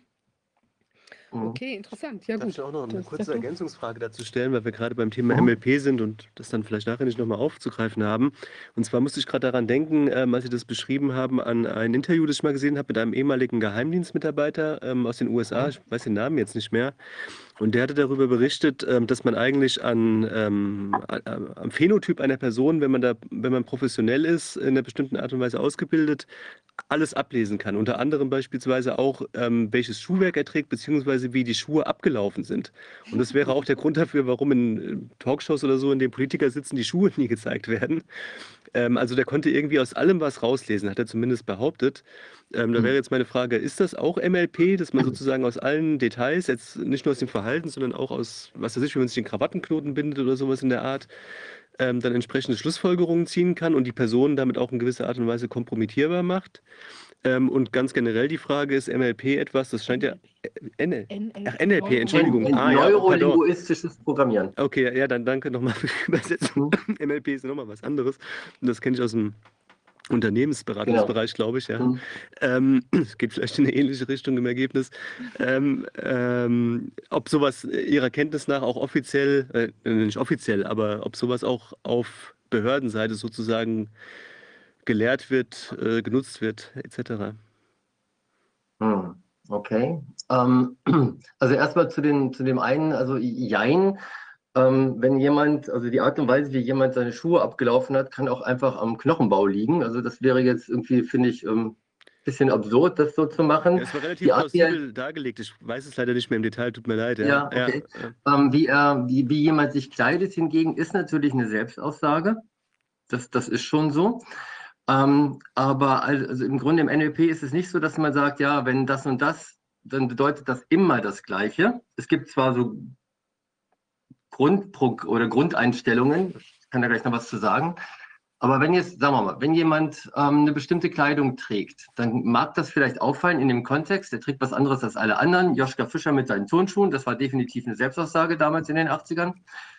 Ähm, und es war auch ein Payson, also wenn man so will. Also er hat sich sozusagen angegliedert an sein Wählerklientel und eben nicht angegliedert an die anderen Politiker. Das war also eine sehr starke Aussage. Sowas kann eine Aussage sein, aber sowas sind immer Arbeitshypothesen. Man kann sowas wahrnehmen erstmal, da kann man sagen, okay, das könnte das bedeuten und man muss es dann, man muss es dann im Grunde, wenn es jetzt für irgendwas wichtig ist, verifizieren. Stimmt das wirklich? Auch diese, was ich als Beispiel genannt habe, die, die, die Bewegung der Hand, die an den Kopf geht oder so, das ist dann immer nur eine Arbeitshypothese und da muss man gucken, ob, es, ob das stimmt.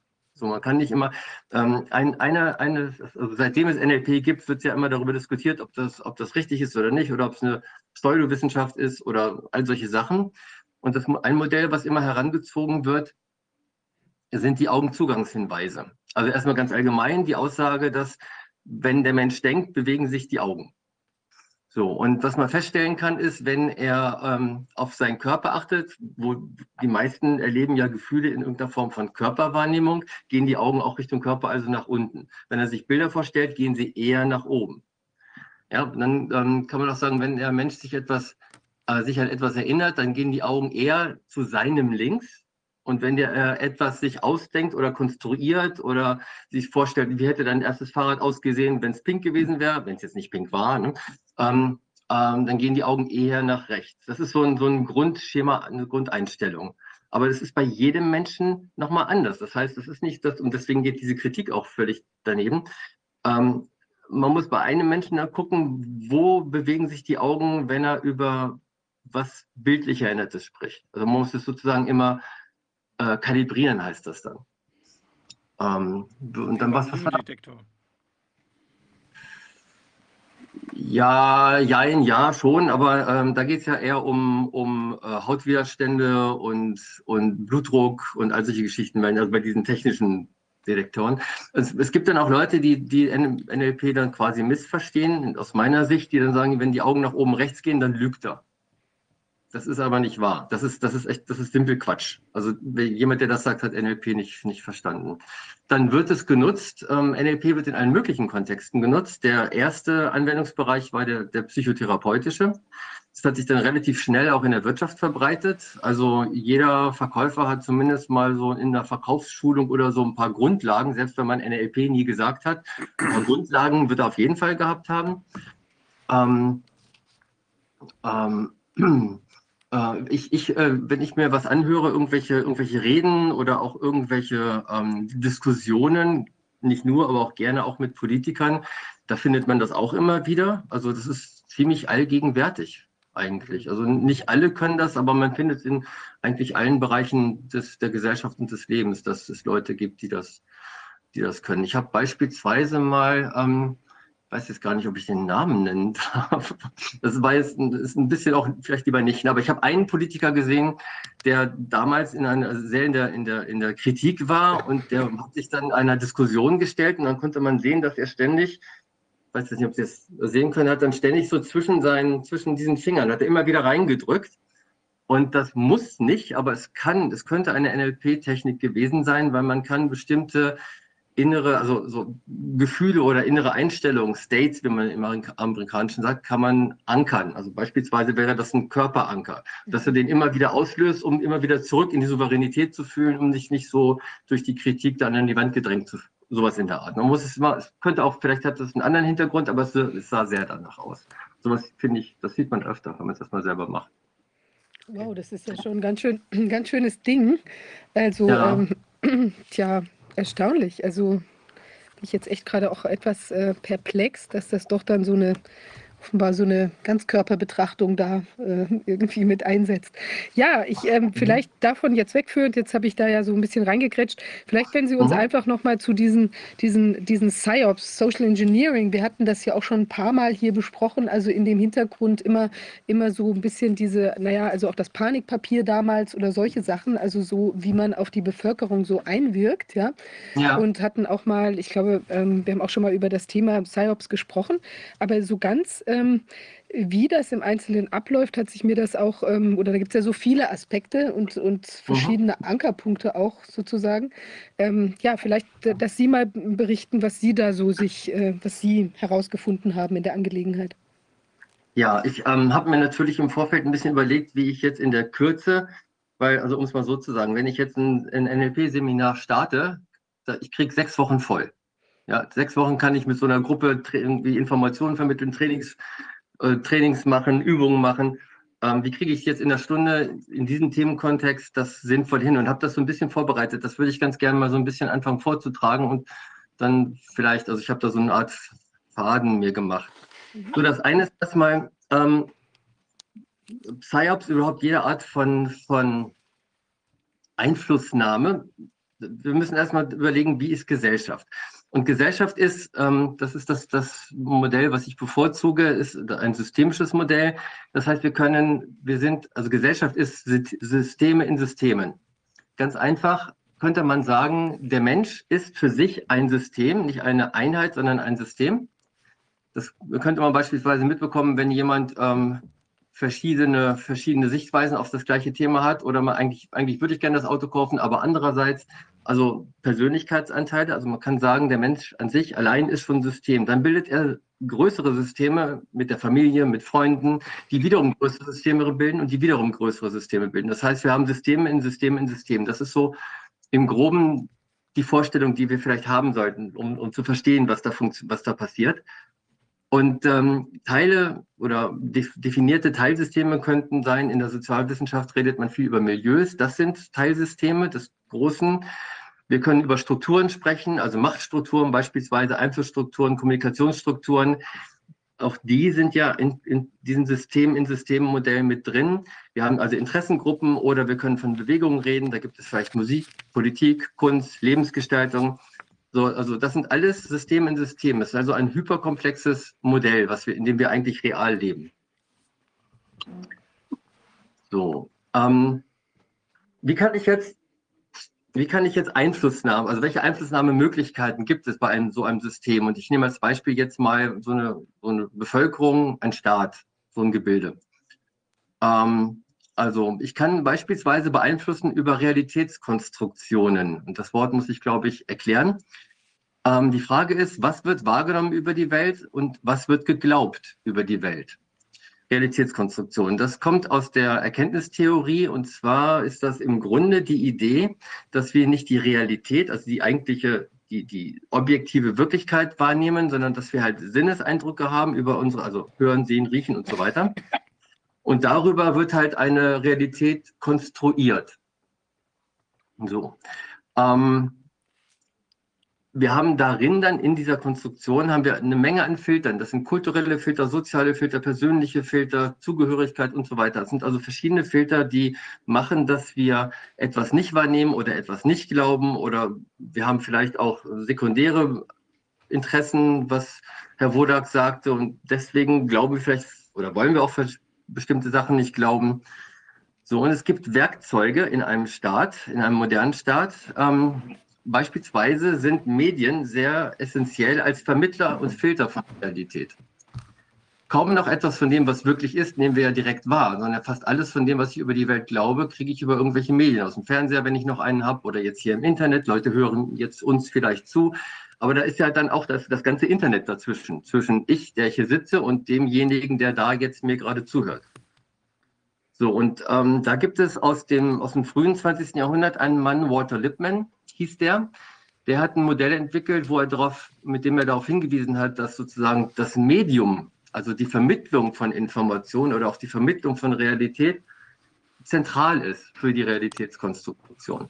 Und mit anderen Worten, Kontrolle zu haben über dieses Medium ist eben auch zentral dafür, wenn ich beeinflussen will oder kontrollieren, im, im, in Anführungszeichen Idealfall, ähm, für den, der das möchte, äh, was die Leute von der Welt glauben. Und das haben wir auch in den letzten Jahren erlebt, dass dann äh, diese Vermittlungsmedien sehr stark beeinflusst haben, was man halt so zu hören bekam. Es sei denn, man hat dann eben das hinterfragt.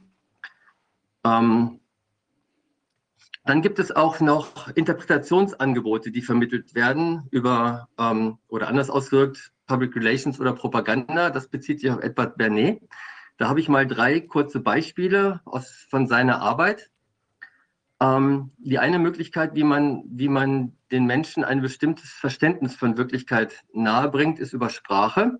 Und zwar gab es in den USA damals ähm, eine Firma, die hat angefangen, nicht, also nicht mehr, nicht mehr so richtig tiefroten Lachs zu verkaufen, sondern so einen pinkfarbenen Lachs zu verkaufen. Und der war, das war in der Zeit dann sehr beliebt. Also Leute haben immer mehr diesen pinkfarbenen Lachs gekauft und nicht mehr den tiefroten Lachs. Und die Verkaufszahlen der, der anderen Firma oder Firmen gingen halt in den Keller.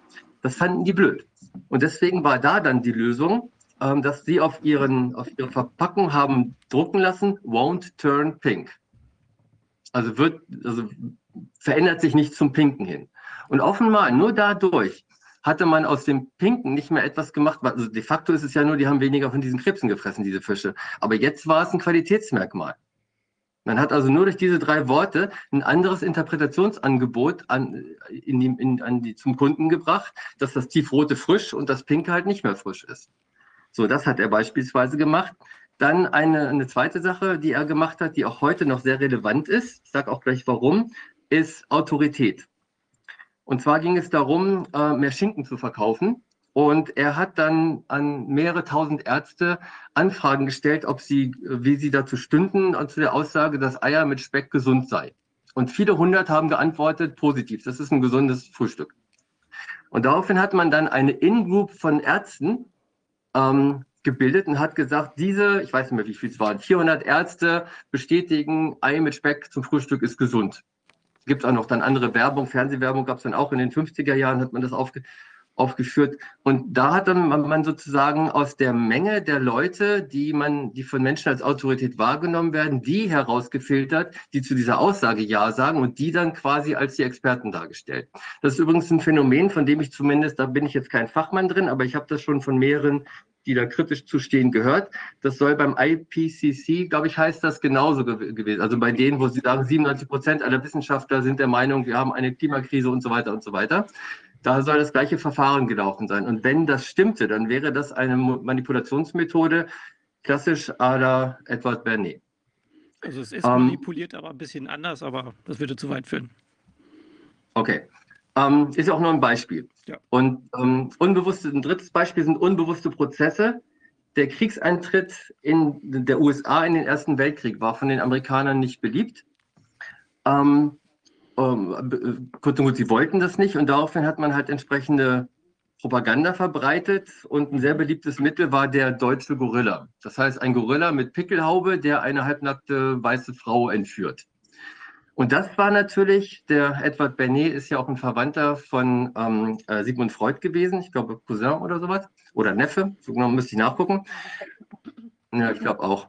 Ähm, und da gehen wir ganz tief in die Psychologie rein. Das heißt, wir sind dann in, in, in unbewusste Wünsche sexueller Natur, Dominanz, solche Sachen, die bei sich selber weggedrückt werden und dann, wenn man sie beim anderen äh, erkennt, umso stärker bekämpft werden.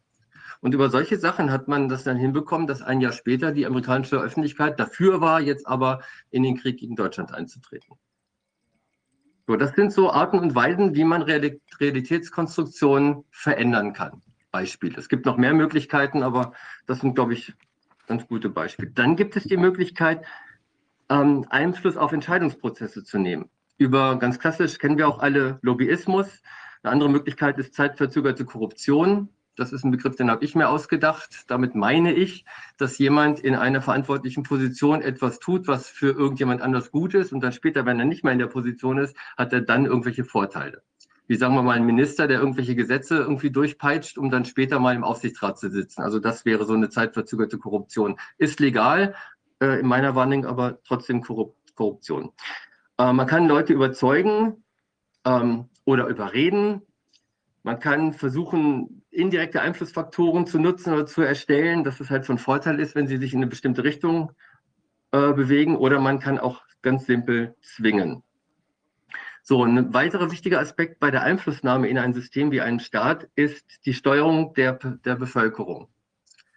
Und ich meine wirklich Steuerung. Das ist einmal natürlich ein Aspekt ist die Überwachung, also Kameras, digitales Geld, NSA als ein Stichwort, das sind alles so Arten und Weisen, wie man möglichst genau rausbekommen will, was in der Bevölkerung so passiert und welche Strömung es da so gibt.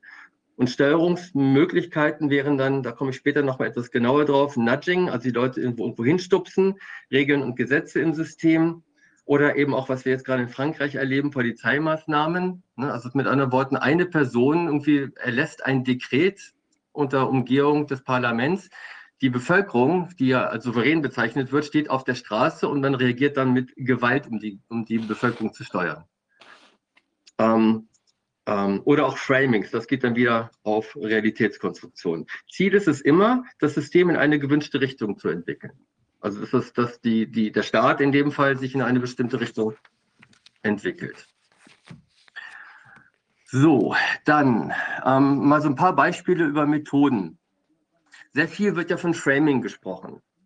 Es ist aber, ähm, Framing ist ein, also das Rahmen von etwas ist ein mehrdeutiger, mehrdeutiger Begriff. Ich will das mal so ein bisschen aufschlüsseln. Ein Aspekt davon ist Begriffe oder Labels, also Zuschreibungen. Da kann man beispielsweise einen vorhandenen, eine vorhandene Konditionierung nutzen. Beispielsweise sind wir alle in der Schule hier in Deutschland konditioniert worden, das über das Dritte Reich Bescheid zu wissen, den Begriff Nazi beispielsweise zu haben. Ähm, und ganz ähnlich wurden dann auch Maßnahmenkritiker in Deutschland dann auch als Rechtsnazi oder sowas in der Art bezeichnet. In äh, Spanien übrigens nicht. Da hätte der Begriff rechts auch nicht funktioniert. Die waren bis Anfang der 80er Jahre rechts. Die hatten Franco und so weiter. Das war eine faschistische Regierung. Die haben überhaupt gar kein Problem mit rechts. Das ist einfach ganz normal bei denen, anders als bei uns. Äh, aber dort äh, gibt, es den, gibt es eine Konditionierung mit dem Wort Terrorist. Die ETA, die baskische und so weiter. Und deswegen wurden spanische Maßnahmenkritiker auch nicht als Nazis dort bezeichnet, das hätte ja nicht funktioniert, sondern als Terroristen.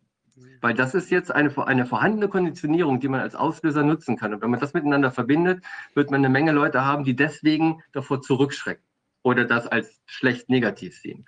Oder ein positives Beispiel.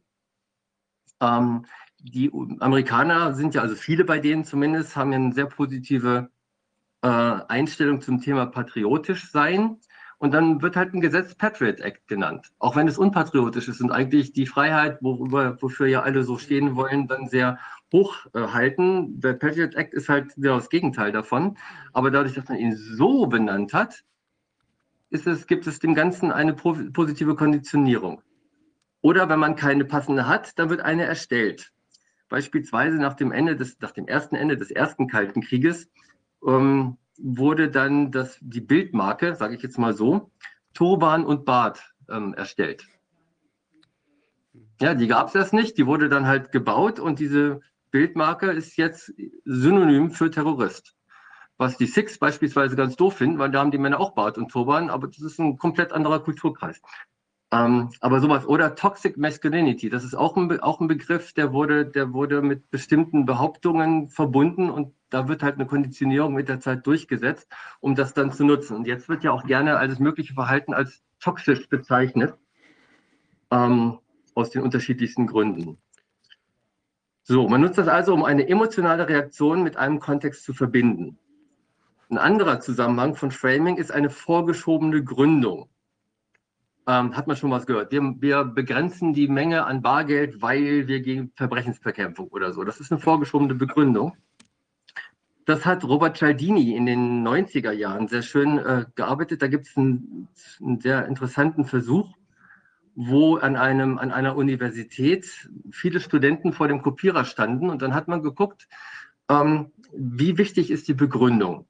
Die, die Versuchseinordnung war, ähm, dass dann also ein Student oder eine Studentin nach vorne gekommen ist und gesagt hat, ich will kopieren, lass mich vor. Also in die Schlange, dass sie da rein kann. Man hat geguckt, wie viel Prozent sagen, okay, und das waren relativ wenige, so zwischen 10 und 20 Prozent haben gesagt, ja, meinethalben, geh vor. So, und dann hat man eine sehr gute Begründung sich ausgedacht. Dann hat man halt gesagt, also, ähm, hör zu, ich bin doch der Assi von diesem Professor und ich muss in zehn Minuten fertig und das irgendwie, der hat das eben erst gesagt und ich muss diese Kopien noch machen vorher. Also eine sehr elaborierte Begründung. Und da wurden dann 96 Prozent vorgelassen. Und dann hat man geguckt, wie, wie genau muss diese Begründung eigentlich sein. Dann hat die immer schlechter gemacht. Und dann zum Schluss war die Begründung, lass mich vor, ich muss kopieren was übrigens alle anderen, die in der Schlange standen, auch hatten. Sie mussten ja alle kopieren. Aber selbst diese, diese so simple Begründung, lass mich vor, ich muss kopieren, hat immer noch dazu geführt, dass 92 Prozent reingelassen wurden. Wahnsinn. Sehr die dümmste aller möglichen Begründungen hat nur, ist, hat nur 4 Prozent schlechter abgeschnitten als eine sehr elaborierte Begründung. So, das habe ich übrigens, dann in meinen Seminaren mit den Offizieren damals genutzt, weil ich dann Versuchsanordnung mit denen gemacht habe und ich wollte nicht, dass sie vorher schon anfangen, darüber nachzudenken. Und dann habe ich eine ganz simple Begründung gegeben, damit sie erstmal denken, okay, deswegen macht er das jetzt und nicht weiter darüber nachdenken, sodass ich das mit denen machen kann, um es dann hinterher aufzuarbeiten. Und ich wollte nicht, dass die vorher schon erkennen, worum es geht. Und ein ähnliches Verhalten kann man ganz oft erleben bei Begründungen, die dann ja, auch unter anderem staatlicherseits dann äh, ähm, vorgetragen werden. Das sind sehr simple Begründungen, aber es glauben halt die meisten und das reicht. Man muss mit, mit keiner dieser Methoden muss man alle erreichen. Es reicht, wenn man genügend erreicht. Ähm, nur mal ganz kurz, Entschuldigung, wenn ich kurz nachfragen ja. darf zum Verständnis. Ähm, ist es jetzt so gewesen, dass man erst substantiierte Begründungen gebraucht hat, um sozusagen die Teilnehmer zu konditionieren darauf, dass sie mit einer Begründung äh, sich dann abspeisen nee, das lassen? waren oder? immer wieder andere. Das waren immer wieder andere. Man hat einfach immer, immer wieder zu dieser Kopiererschlange gegangen ja. und hat dann einfach geguckt, wie ist es jetzt. Das waren also nicht immer die gleichen. Also man konnte mit dieser simplen oder gar keinen Begründung letzten Endes konnte man ja. von Anfang an erfolgreich sein, sozusagen. Genau, also Solidarität, Grunde, Solidarität und deshalb trägst du die Maske. ja. Im, Im, Grunde reichte es schon, dass im Satz das Wort because vorkam, Aha. also weil und dann irgendwas. Okay. Mhm. So, und das zeigt einfach, das, das zeigt natürlich auch äh, Üblichkeiten, Normalitäten, Verhaltensnormen, die wir gewohnt sind in einem bestimmten kulturellen Kontext. Und Solidarität unter Studenten ist da sicherlich ein Aspekt von. Hm. So, ne? Klar.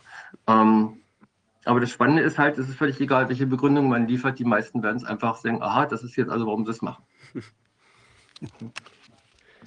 so, also das sind so verschiedene Aspekte des Framings. Dann nochmal das Nudging. Das Prinzip des Nudging ist es, dass, ähm, ist man, dass man ein ungewünschtes Verhalten mit unangenehmen Gefühlen verbindet und ein erwünschtes Verhalten mit angenehmen Gefühlen verbindet. Und da haben wir auch Beispiele. Ähm, der Ausschluss der Ungeimpften in der ähm, ähm äh, Maßnahmenpandemie führt ja, führte zu einem Verlust von Zugehörigkeit und führte zu unangenehmen Gefühlen. Und das ist etwas, was sicherlich, das müssen wir überprüfen, wie viele genau, das weiß ich nicht. Aber durch so ein, durch so ein Nudging kriegt man halt einige dazu, dann sich eben doch noch impfen zu lassen. So, oder ähm, was ich jetzt gelesen habe, die Poliz also dass, dass die Polizei jetzt, ich weiß jetzt aber nicht, ob das bundesweit ist oder nur in Bayern, das müsste ich nochmal nachgucken, ähm, bei Demonstrationen einfach ohne weiteren Anlass ähm, die Identität von Leuten feststellen durfte. Und das wäre dann ein unangenehmes Gefühl, ähm, diffuse Angst vor Repressalien beispielsweise, wenn sich das, was ich in dem Artikel gelesen habe, als wahr herausstellen sollte, diffuse Angst vor Repressalien, was vielleicht einige dazu bringt, dann vielleicht nicht mehr oder nicht mehr so oft oder vielleicht irgendwann gar nicht mehr zu Demonstrationen zu gehen und also dieses Grundrecht nicht mehr wahrzunehmen. Oder auch das negative Exempel, das jetzt auch wieder aus der Maßnahmenpandemie. Zum einen Herr Hockert, das ist ja bekannt, dass der jetzt in der Schweiz lebt und dass hier seine Vermögenswerte irgendwie eingefroren, eingezogen wurden oder so. Oder dann die Geschichte von Paul Brandenburg, wo morgens um sechs dann irgendwie eine Einheit der Polizei vor der Tür stand. Wenn man dann solche Sachen hört, ja, dass mit, mit, mit solchen Repressalien irgendwie reagiert wird, das wird dazu führen, dass einige Leute anfangen, sich davor Angst zu haben. Und sich vielleicht dann nicht mehr äußern, nicht mehr, nicht mehr beteiligen und so weiter. Das sind lauter Möglichkeiten des Nudgings, wo man so nach und nach und nach bestimmte Verhaltensweisen aus der Bevölkerung raus und in die Bevölkerung reinbekommt äh, teilweise auch ganz harmlos. Jetzt hier, ich bin ja hier in Hannover. Äh, die Stadt Hannover hat vor einer Weile beschlossen, dass Papiermüll nicht mehr abgeholt wird, sondern jetzt irgendwelche, irgendwelche äh, ähm, Container irgendwo hingestellt werden. Auch das halt dann sozusagen wurde mit durch Nudging-Prozesse begleitet. So, ähm, also das macht man mit ganz unterschiedlichen Sachen. So, ein drittes Beispiel ist Themen ankern. Ähm, also mit bestimmten Gefühlen verbinden. Ankern ist jetzt ein Begriff aus dem neurolinguistischen Programmieren. So, dazu muss man wissen, wir alle, also auch Sie drei dort, ich hier, der Herr Bodak, einfach alle, äh, wir treffen unsere Entscheidung aus dem Gefühl heraus. Selbst der kühlste, logischste Analytiker hat einen, einen, einen unbewussten Entscheidungsprozess, also diese, diese sich verstärkenden Regelkreise passieren im Unbewussten. Ähm, das wurde schon in den natürlich umso leichter eingreifen, wenn sie unbewusst bleiben. Das ist das, was wir am Anfang über NLP gesagt haben. Nur wenn ich es bewusst mir selber mache, merke ich, was der andere mit mir machen will. Dazu drei Beispiele. Ähm, das eine ist, man kann mit bestimmten Sachen gute Gefühle, im NLP sagt man edizitieren, also her heraufbeschwören, wenn man so will. Gute Gefühle kann man mit etwas verbinden und gute Gefühle erhöhen den Grad der Zustimmung. So, und wenn Sie sich erinnern wollen, die Lichterketten 2015, als das in Syrien gerade im Gange war und Frau Merkel dann sagte, wir schaffen das. Lichterketten elizitieren ein Gefühl von Verbundenheit, Zugehörigkeit, innere Wärme, Sympathie. Und wenn man das mit irgendeinem Thema verknüpft, beeinflusst man diese Menschen dazu, für etwas zu sein. Wenn man hingegen jetzt Bilder zeigen würde von irgendwelchen Syrern, die halt randalieren, dann würde man das Gegenteil erreichen. Klatschen also- auf dem Balkon, ne? Klatschen auf dem Balkon für die Pflegekräfte. Ja, klatschen auf dem Balkon für die Pflegerechte. Da fühlte man sich so verbunden miteinander. Und das ist genau das. Also das ist eine Möglichkeit, wie man, wie man Gefühle mit bestimmten Kontexten ankern kann und da, da, dadurch Zustimmung oder Ablehnung generieren kann. Oder ein anderes Beispiel. Schock ist ein negatives Gefühl, führt zu Angst oder zu Verwirrung und das wiederum führt zu Aggression.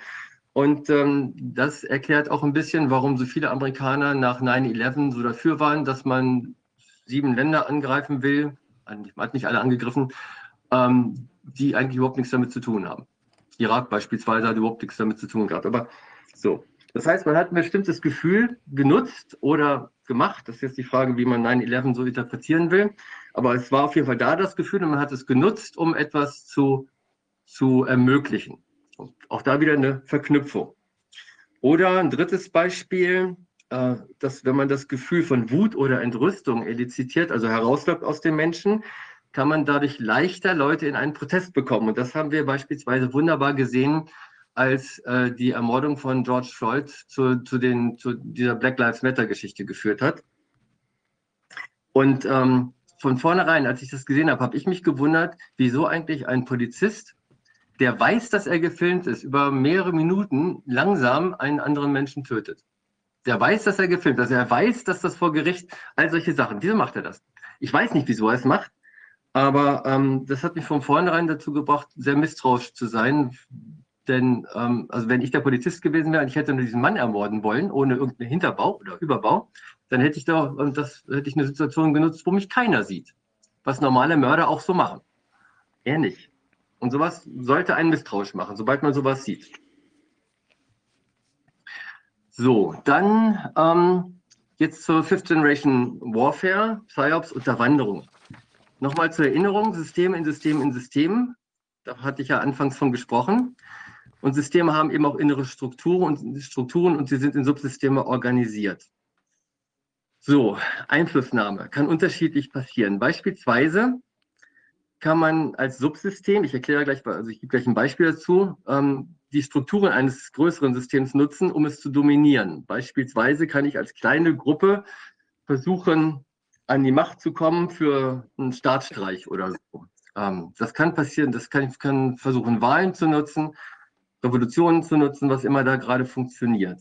Oder Systeme können versuchen, ihre Subsysteme zu formatieren, also in eine bestimmte Form zu bringen. Das passiert beispielsweise durch Erziehung oder ähm, Zuckerbrot und Peitsche, ähm, solche Geschichten. Oder auch Systeme können versuchen, andere Systeme gleicher Ordnung zu dominieren, beispielsweise souveräne Staaten. Und da habe ich mal ein Beispiel, das jetzt wahrscheinlich in der größeren, im größeren Rahmen von vielen als nicht so glücklich gewählt, aber ich finde es halt sehr gut. Und das ist das Beispiel Russland.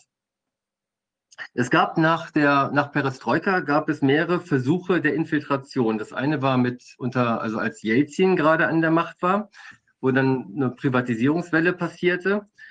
Ähm, das wurde dann ähm, gestoppt durch Putin unter anderem, sind ja nicht immer nur Einzelne, die das tun.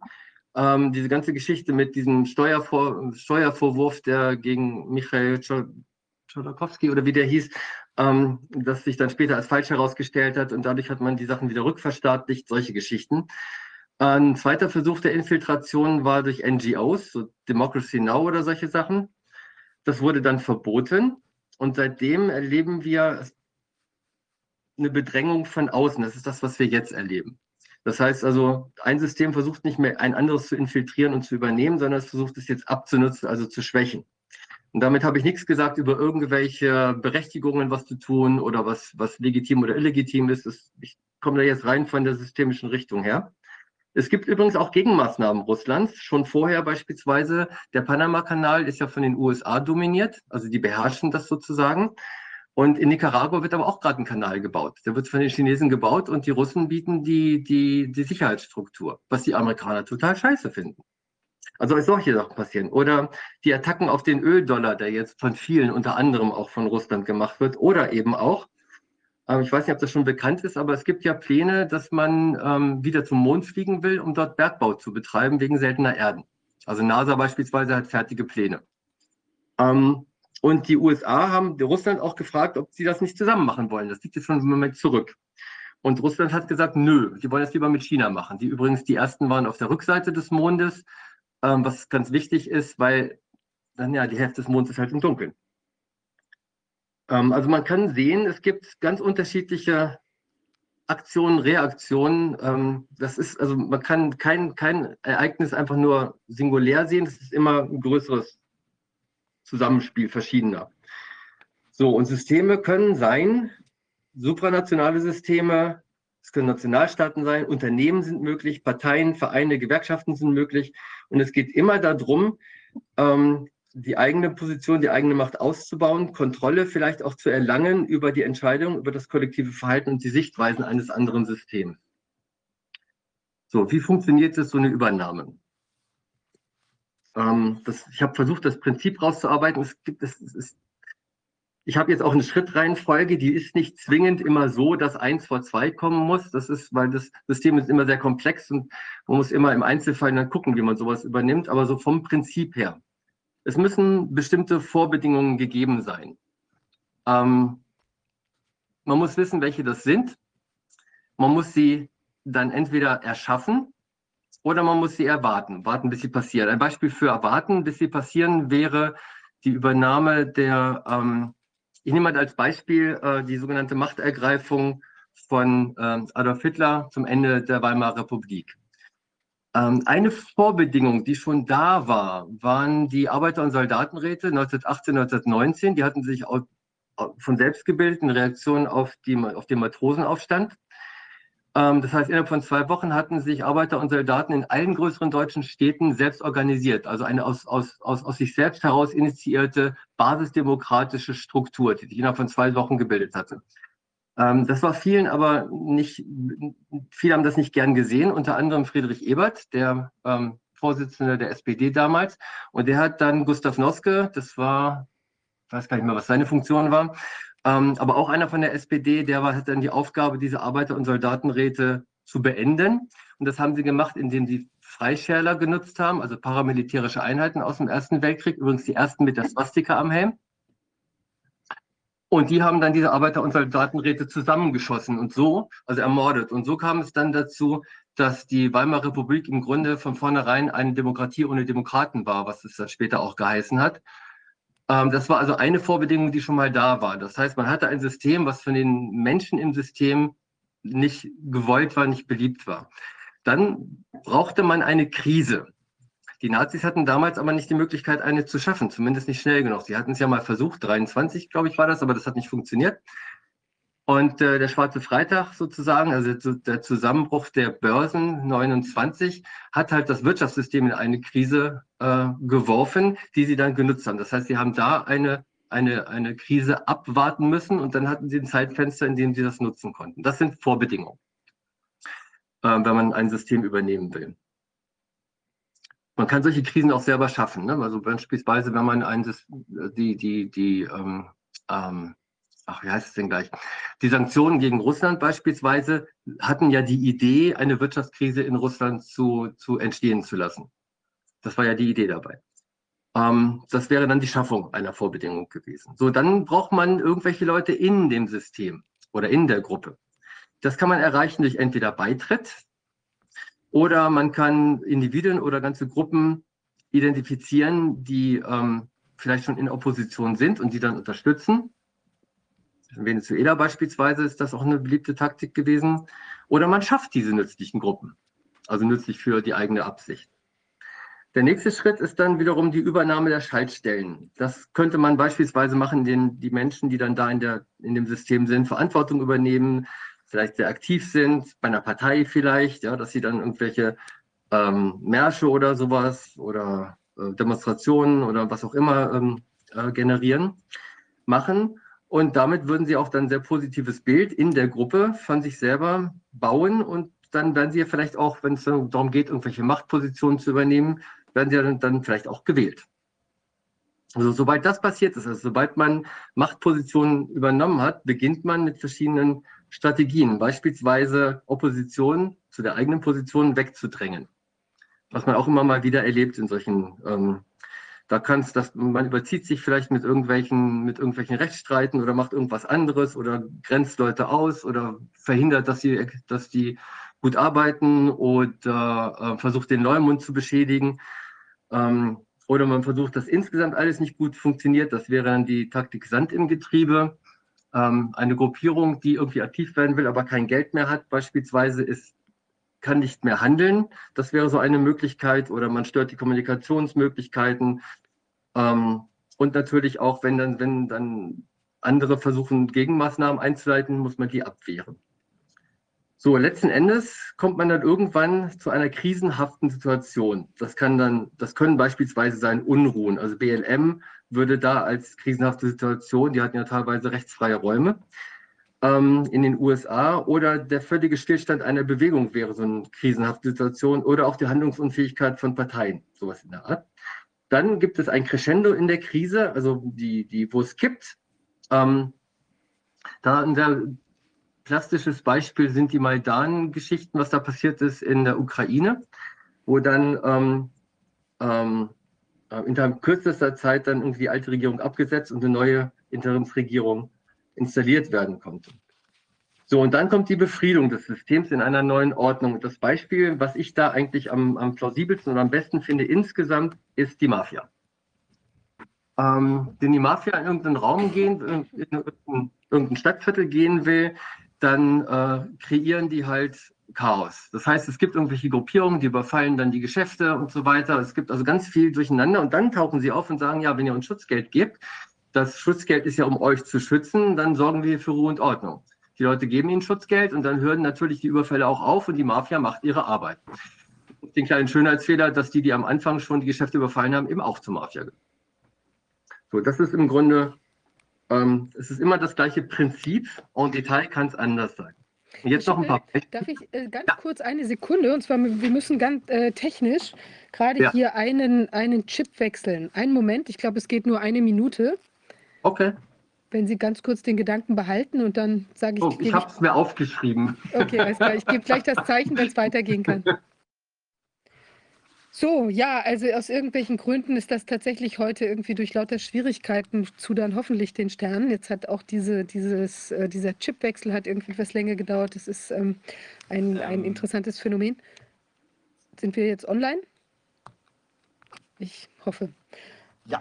Okay, alles klar. Gut, dann würde ich jetzt nochmal den äh, Herrn äh, Schippe bitten, uns vielleicht hier nochmal das zu Ende zu referieren. Wir waren gerade bei der Mafia und den Strukturen ähm, stehen geblieben. Vielleicht könnten Sie da jetzt gerade nochmal anschließen dran. Ja, das mache ich gern. Nochmal ganz kurz, nur die Überschriften, was ich davor gesagt hatte. Also es gibt Vorbedingungen bei der Übernahme eines Systems. Man braucht den Einstieg in die Gruppe, man muss Schaltstellen übernehmen, eine Krise generieren, dann das System übernehmen und danach neu befrieden. Das war das, was ich vorher referiert hatte. Und jetzt wollte ich ein paar Beispiele bringen. Das eine ist der Entrismus von Trotzki. Ähm, das war die Idee, seine damals, ähm, dass man als sehr kleine Gruppe ähm, eine andere Gruppe übernehmen kann, ursprünglich nur vorübergehend. Das heißt, sagen wir mal, die ist, die ist geschwächt 50er Jahren, da war Trotzki selber ja schon, schon lange ermordet worden. Äh, fingen dann Gruppierungen, die so gearbeitet haben, ähm, damit an, dass sie äh, äh, solche Systeme, also solche Gruppen langfristig übernommen haben, was dann sehr viel mehr auch Assimilation erforderte. Das heißt, man musste wirklich Teil der Gruppe werden und dann die Gruppe übernehmen und die Gruppe in die Richtung entwickeln, äh, entwickeln, wo man das selber möchte. Es gibt auch andere Formen der feindlichen Übernahme, beispielsweise bei Unternehmen. Ähm, da gibt es halt dann Regeln im wirtschaftspolitischen Prozess. Aber auch da ist die Idee, dass man sozusagen die, die Übernahme vorbereitet. Man bleibt halt mit dem eigenen Unternehmen unter drei Prozent der Aktien, die man hält, aber man braucht genügend andere ähm, weil man ab 3% das ankündigen muss, dass man so viele hat. Und wenn man aber neun weitere hat, dann kommt man auch auf die 25% Sperrminorität, wenn man dann relativ kurzfristig sammelt. Das heißt, es gibt also eine Attacke, die das Opfer nicht mitbekommt. Das ist die Gemeinsamkeit damit. Mhm. Regime-Changes haben wir, habe ich ja schon angesprochen, ne? also der Einstieg, der Einfluss auf Weltwahrnehmung, Demos, Gruppenaufhetzen, Medien und so weiter, die Krise von Unruhen bis Bürgerkrieg, Eskalation der Krise, Übernahme und Befriedung. Und dann wollte ich mal das, ein Beispiel bringen, was ein bisschen anders ist, aber eigentlich auch nicht so anders, und zwar die Übernahme der Wissenschaft. Wenn man Wissenschaft überne übernehmen will, und das ist eine Situation, in der wir uns heute bewegen, Wissenschaft ist zumindest zu einem guten Teil übernommen, ähm, muss man verschiedene Subziele erreichen. Das eine ist, die Finanzierer entmöglichen. Also beispielsweise in Deutschland waren Universitäten finanziert durch den Staat und es gab die Freiheit der Forschung. So, also muss man den Finanzierer, den Staat entmöglichen. Das haben wir beispielsweise erreicht durch eine Kette von äh, Steuererleichterungen, ähm, andere Steuergesetzgebungen. Ähm, die 1500 größten Firmen, habe ich vor einer Weile gelesen, zahlen sowieso praktisch keine Steuern mehr. Ähm, das heißt, wenn man sagt, die oberen, muss man mal gucken, von wem man da spricht. Ne? Also weder BASF noch Subway noch Starbucks noch Lufthansa noch irgendeine von diesen großen zahlt noch relevant, also nennenswert Steuern. Ähm, also das ist ähm, den Finanzierer entmöglichen. Dann das zweite ist dann noch sozusagen das Subziel 3, die zweckgebundene Forschung etablieren. Das heißt, es muss für die Wissenschaftler, die jetzt also sich um Drittmittel bemühen müssen, für die muss es normal werden, dass die, die das Geld geben, dann auch sagen, worum es da gehen soll, also die zweckgebundene Forschung geben. Ähm, übrigens, das gleiche Phänomen findet man auch bei der WHO. Auch da hatten wir Finanzierer. Also es wurde ja ursprünglich Staat, von Staaten finanziert. Die wurden entmöglicht. Also da wurde Geld, die hatten halt Geldprobleme. Die, die Unterstützung wurden zurückgefahren. Und dann kam auch da dieses Public-Private Partnership auf. Das ist das gleiche Phänomen. Also auch so kann man etwas übernehmen. Ähm, dann mal ein paar Beispiele von, den, von Parteien in Deutschland. Ähm, beispielsweise habe ich jetzt mal hier zwei Beispiele von der FDP. Die wurde, da gab es einen Versuch, sie zu kapern äh, oder zu übernehmen. Äh, 1953 mit dem Naumann-Kreis.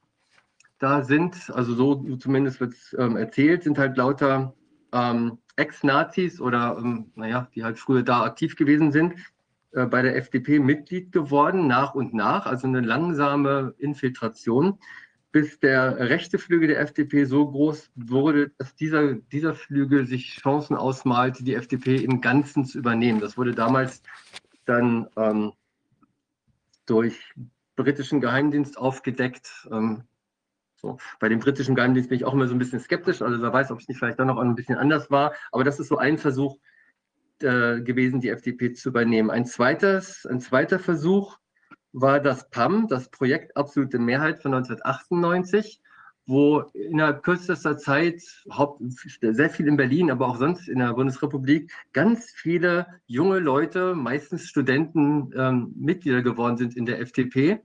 Das wurde aber irgendwann von der FDP erkannt und daraufhin haben sie dann einen Aufnahmestopp von neuen Mitgliedern gemacht und konnten das so abwehren. Die Idee war, die 50 Prozent zu knacken und dann einfach die FDP zu dominieren. So, das war auch ein Versuch, sie zu übernehmen. Das, der eine war sehr heimlich und langsam und der PAM, das der war halt wirklich, also mehr hatte mehr so Event-Charakter. Deswegen hat es auch nicht funktioniert. Wenn die das über fünf Jahre oder zehn Jahre gestreckt hätten, dann wäre es der FDP vielleicht erst aufgefallen, wenn es zu spät gewesen wäre. Die Studenten hatten auch ein bisschen Unkenntnis, wie die Partei funktioniert, weil die hatten ja versucht, äh, auf einen Schlag so 1100 äh, Mitgliedsanträge äh, einzureichen und waren dann der Meinung, sobald ich den Mitgliedsantrag einreiche, bin ich der Mitglied. Was ja, ja genau. was ja eigentlich nicht der Fall ist. Ich muss ja dann eben halt das auch beschließen, dass sie Mitglied werden. Und das hat man einfach unterbunden und hat das einfach, das ist einfach genau. mit, gleich im Keim erstickt worden. Genau. Genau, ja, ja. Also deswegen, wie gesagt, wenn die das gestreckt hätten und ja, ähnlich langsam, langsam hätten, Mitglied geworden wären, dann hätte das problemlos funktioniert. Aber diese Aktion auf einmal zu machen, konstantiert, mhm. das hat dann halt mhm. nicht geklappt. Aber weiß genau, man, wer da dahinter gesteckt hat? Weiß ich nicht. Das kann ich nicht sagen. Ähm, so, dann noch irgendwie, das ist jetzt also die bei den Grünen. Ähm, gab es da eine Übernahme oder eigentlich sozusagen ein Ringen um die Macht, wenn man so möchte. Das kennen wir auch alle, Realus und Fundis. Übrigens ganz nebenbei, die Begriffe Realus und Fundis wurden von dem Flügel initiiert, der sich selber die Realus nannte. Ähm, das, da haben wir jetzt auch wieder so eine Art Wortmarke, wenn man so möchte, ja, also eine Manipulation durch Begrifflichkeiten. Ähm, weil Realos klingt ja auch schon realpolitisch. Also das sind die, die da für die Dinge einstehen, die man auch wirklich erreichen kann, wohingegen die Fundis, die Fundamentalisten, so wurden die dann von den Realos geframed. Äh, diejenigen sind, die halt irgendwie, also Maximalziele auf Maximalziel bestehen und das ist halt alles nicht umsetzbar. Mhm. Und das passierte ja so in dem, in dem Moment, wo aus der Bewegung nicht nur Partei geworden war, sondern die auch anfing, in Re Regierungsverantwortung zu gehen. Mhm. Dann zu den Piraten. Da habe ich zwei Beispiele. Ähm, das eine ist die Pirantifa. Ja, die hieß, also ich war, ich war selber nie Pirat. Ich habe nur einige Ex-Piraten irgendwie ähm, interviewt und mich mit denen unterhalten. Und das ist sozusagen, also sie haben sich selber auch so genannt. Das heißt, da sind also in die Piraten irgendwann sehr viele Menschen nach und nach rein, also sind Mitglied geworden und haben sich dann zusammengefunden zu einem Arbeitskreis Pirantifa, also die Antifa der Piraten sozusagen. Und sobald sie diese Position hatten, haben sie angefangen, ähm, äh, ja, wie sage ich Ihnen das jetzt? Also gegen bestimmte Leute zu wettern, den Antisemitismus, rechtes Gedankengut oder sonst was vorzuwerfen. Und das waren wohl, ähm, so haben zumindest die von mir Interviewten das darges dargestellt, hauptsächlich gegen die Leute, die sehr aktiv in dieser Partei waren. Könnte ich jetzt nicht so nachvollziehen. Das kann in dem einen oder anderen Landesverband vielleicht mal gewesen sein. Also ich habe das sehr deutlich mitbekommen, wie dann eben halt Mhm. Antifa-Flaggen auf Parteitagen aufgehangen äh, wurden, Mhm. wo sich aber die Mitgliederversammlung ganz immens dagegen gewehrt hat. Also das kann ich jetzt aus der inneren Sicht der Piratenpartei nicht so direkt sehen, dass die äh, eine Zeit lang sich sehr stark ähm, positioniert haben. Ja, das ist passiert. Das sind aber viele andere Strömungen auch äh, ge gewesen, die es immer mal versucht haben, auf diesen fahrenden Zug aufzuspringen. Ne? Das, das war auf jeden Mhm. Fall. Aber nicht irgendwie. Ich, ich kann jetzt nicht sehen, dass die da wirklich eine Machtübernahme äh, versucht haben. Aber gestört haben sie ganz deutlich. Ja, also wie erfolg, also jetzt, das ist jetzt so der, der Beginn der Diskussion, wie erfolgreich dieser, dieser, dieser Übernahmeversuch war. Ähm, aber darum geht es mir jetzt gar nicht. Mir geht es darum, dass das, also dass das ein Beispiel ist für die Anwendung solcher Taktiken. Mhm. Ja, und auch wenn sie nur gestört haben, ähm, nach dem, was mir von meinen, meinen Interviewpartnern gesagt wurde, sind viele ent, entnervt aus der, aus der Partei ausgetreten, weil sie keine Lust mehr auf das Ganze hatten oder eben auch nicht mehr Ja, als. Antisemiten sowas bezeichnet werden wollten. Aber wie erfolgreich das in letzter Konsequenz war, würde ich, glaube ich, mal einfach außen vor lassen. Ähm, aber wenn Sie da irgendwie, da Sie mehr wissen, dann können Sie mir vielleicht noch was sagen, weil ein zweites, ein zweites Beispiel, was mir genannt wurde, war der Rauswurf der 4000. Ähm, dass da irgendwann wohl eine sehr starke, irgendwie, ähm, also eine relativ große Gruppierung war, die nicht oder nicht mehr ihre Mitgliedsbeiträge gezahlt haben und dass dann irgendwann entschieden, entschieden wurde, die alle ähm, aus der Partei da äh, rauszuwerfen. Das Wissen Sie da mehr darüber? Das ist aber nur was Formales gewesen. Das ist die Frage, ob das was Formales gewesen Nee das, ist. Nee, nee, das, nee, das war was Formales. Also wir haben einfach, äh, in der Partei waren sehr viele inaktiv, haben ihren Mitgliedsbeitrag nicht äh, gemacht und auf, Mhm. auf einem Parteitag, das war der, war, war der größte, da waren über 2000 Mitglieder anwesend, da haben wir sehr viel Mhm. darüber diskutiert, wie man ein Prozedere schafft, um jetzt eben äh, Mitglieder, die eben halt nicht aktiv sind, die ihre Mitgliedsbeiträge nicht mehr leisten, die auch Mhm. äh, Schwierigkeiten in der Verwaltung machen, weil hat, hat die alle eben halt äh, in der Buchhaltung gepflegt, wurden angeschrieben und es gab keine Reaktion davon. Sie waren einfach über, Ja. viel, Mhm. über lange Zeit inaktiv. Und dann hat Mhm. man einen Prozess geschaffen, in die Satzung aufgenommen, dass man die jetzt mehrmals anschreibt, mehrmals darauf hinweist. Und nach, nachdem man das, also man hat ein Prozedere geschafft und dann hat Mhm. man dieses Prozedere äh, eben halt durchgesetzt, also umgesetzt. Mit. Und dann ein faktisches Ergebnis war, dass dann einfach eine Konsolidierung da stattgefunden hatte. Und man muss dann auch noch wissen, das haben die Landesverbände gemacht. Und einige Landesverbände sind damit äh, sind da sehr, sehr forsch vorgegangen, haben es sehr früh umgesetzt und andere waren sehr zögerlich da, äh, da, dabei und haben das nicht gemacht. Man muss jetzt dabei noch im Vergleich zu anderen Parteien wissen, dass es ähm, keinen Nutzen gab der Mitglieder. Zum Beispiel, sagen wir mal, die Linkspartei. Da wird alles, was innerhalb der Partei läuft, wie Gelder verteilt werden, wie Ä- Ämter, wie, äh, äh, wie, wie viel Vertreter in irgendwelche Versammlungen gewählt werden, das wird alles über den Schlüssel der Mitglieder gemacht. Deshalb möchte man in der Linkspartei keine Mitglieder rauswerfen. In der, äh, in der Piratenpartei spielt das überhaupt gar keine Rolle.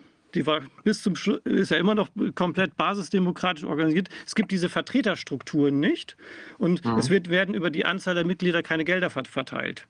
Und deshalb spielte äh, das dort auch keine Rolle. Also, das ist, also dieser Prozess, äh, dass, dass, Mitglieder dort gestrichen wurden, das war dann in einigen Landesverbänden sehr stark und andere haben da komplett drauf verzichtet, weil die sich natürlich auch noch ein bisschen positionieren äh, wollten und äh, haben immer noch versucht, eben halt die Mitglieder äh, zu, zu, mobilisieren.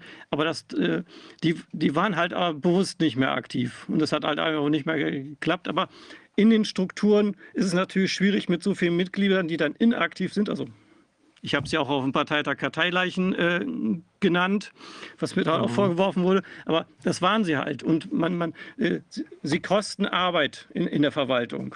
Und, und diese Arbeit mhm. wollte man reduzieren. Und dass sie dann, okay, äh, ich habe mal, wenn ich mal reingrätschen darf, ähm, eine kurze Frage für eine kurze Antwort. Ähm, sie haben gesagt, die waren bewusst inaktiv. Was heißt das?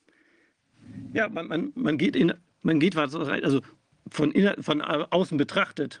Sie, ja. sie, sie, sind da reingegangen. Also es, man muss ja sehen, also ich kann ja Mitglied einer Partei sein und will Kurze Antwort. Und ja, schwierig. also, äh, ich, ich, kann Mitglied sein, ich kann Mitglied sein, um einfach ja. nur, die, nur die Struktur zu unterstützen, will aber gar mhm. nicht äh, was mitmachen. Aber es gibt dann auch mhm. Leute, die sagen, ja, ich, ich, ich äh, bin nicht mehr eins mit der Struktur und zahle meinen mhm. Mitgliedsbeitrag nicht mehr. Ich, es kostet mich selber aber nichts. Ich habe mhm. hab innerlich gekündigt, mhm. aber habe es nicht äh, umgesetzt, weil es für mich äh, ja. kein Nachteil ist, äh, nicht zu kündigen. Also ich kann mit Mitglied ja, einfach bleiben. Ja.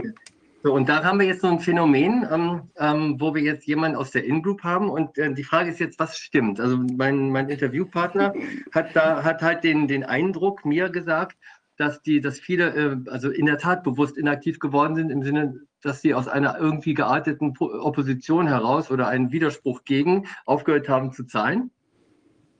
Und ähm, dann wurden die rausgeworfen. Und wenn das jetzt stimmte, ich sage nicht, dass es stimmt, das ist immer schwierig, im, beim, im, im konkreten Einzelfall die Hintergründe rauszukriegen. Man muss mit mehreren Eventualitäten denken. Wenn das jetzt stimmte, dann wäre der Rauswurf der 4000 eine Entmachtung der, einer Opposition innerhalb der Partei wenn die sowieso eigentlich keinen Bock mehr hatten und nur irgendwie nicht geschrieben haben, dass sie jetzt irgendwie raus wollen, dann wäre es nur ein Verwaltungsakt. Was davon jetzt stimmt, weiß ich selber auch nicht. Und schon mal zweimal nicht, weil ich nicht bei, der, bei den Piraten war und dreimal nicht, weil man das viel gründlicher untersuchen müsste. Der Punkt ist, man kriegt immer irgendwelche Erklärungen ja. und man weiß halt nicht, ob sie stimmen. Vielleicht stimmt das mit dem Verwaltungsakt, vielleicht nicht. Und ohne jetzt auf die Piraten da so extrem abzuheben, ist das, finde ich, ein gutes Beispiel, um zu zeigen, dass man man kriegt dann immer, man, man, man, äh, man erlebt etwas und hat aber nicht genügend Informationen, man weiß nicht genau, man kann nicht so gut erkennen, was passiert jetzt hier eigentlich.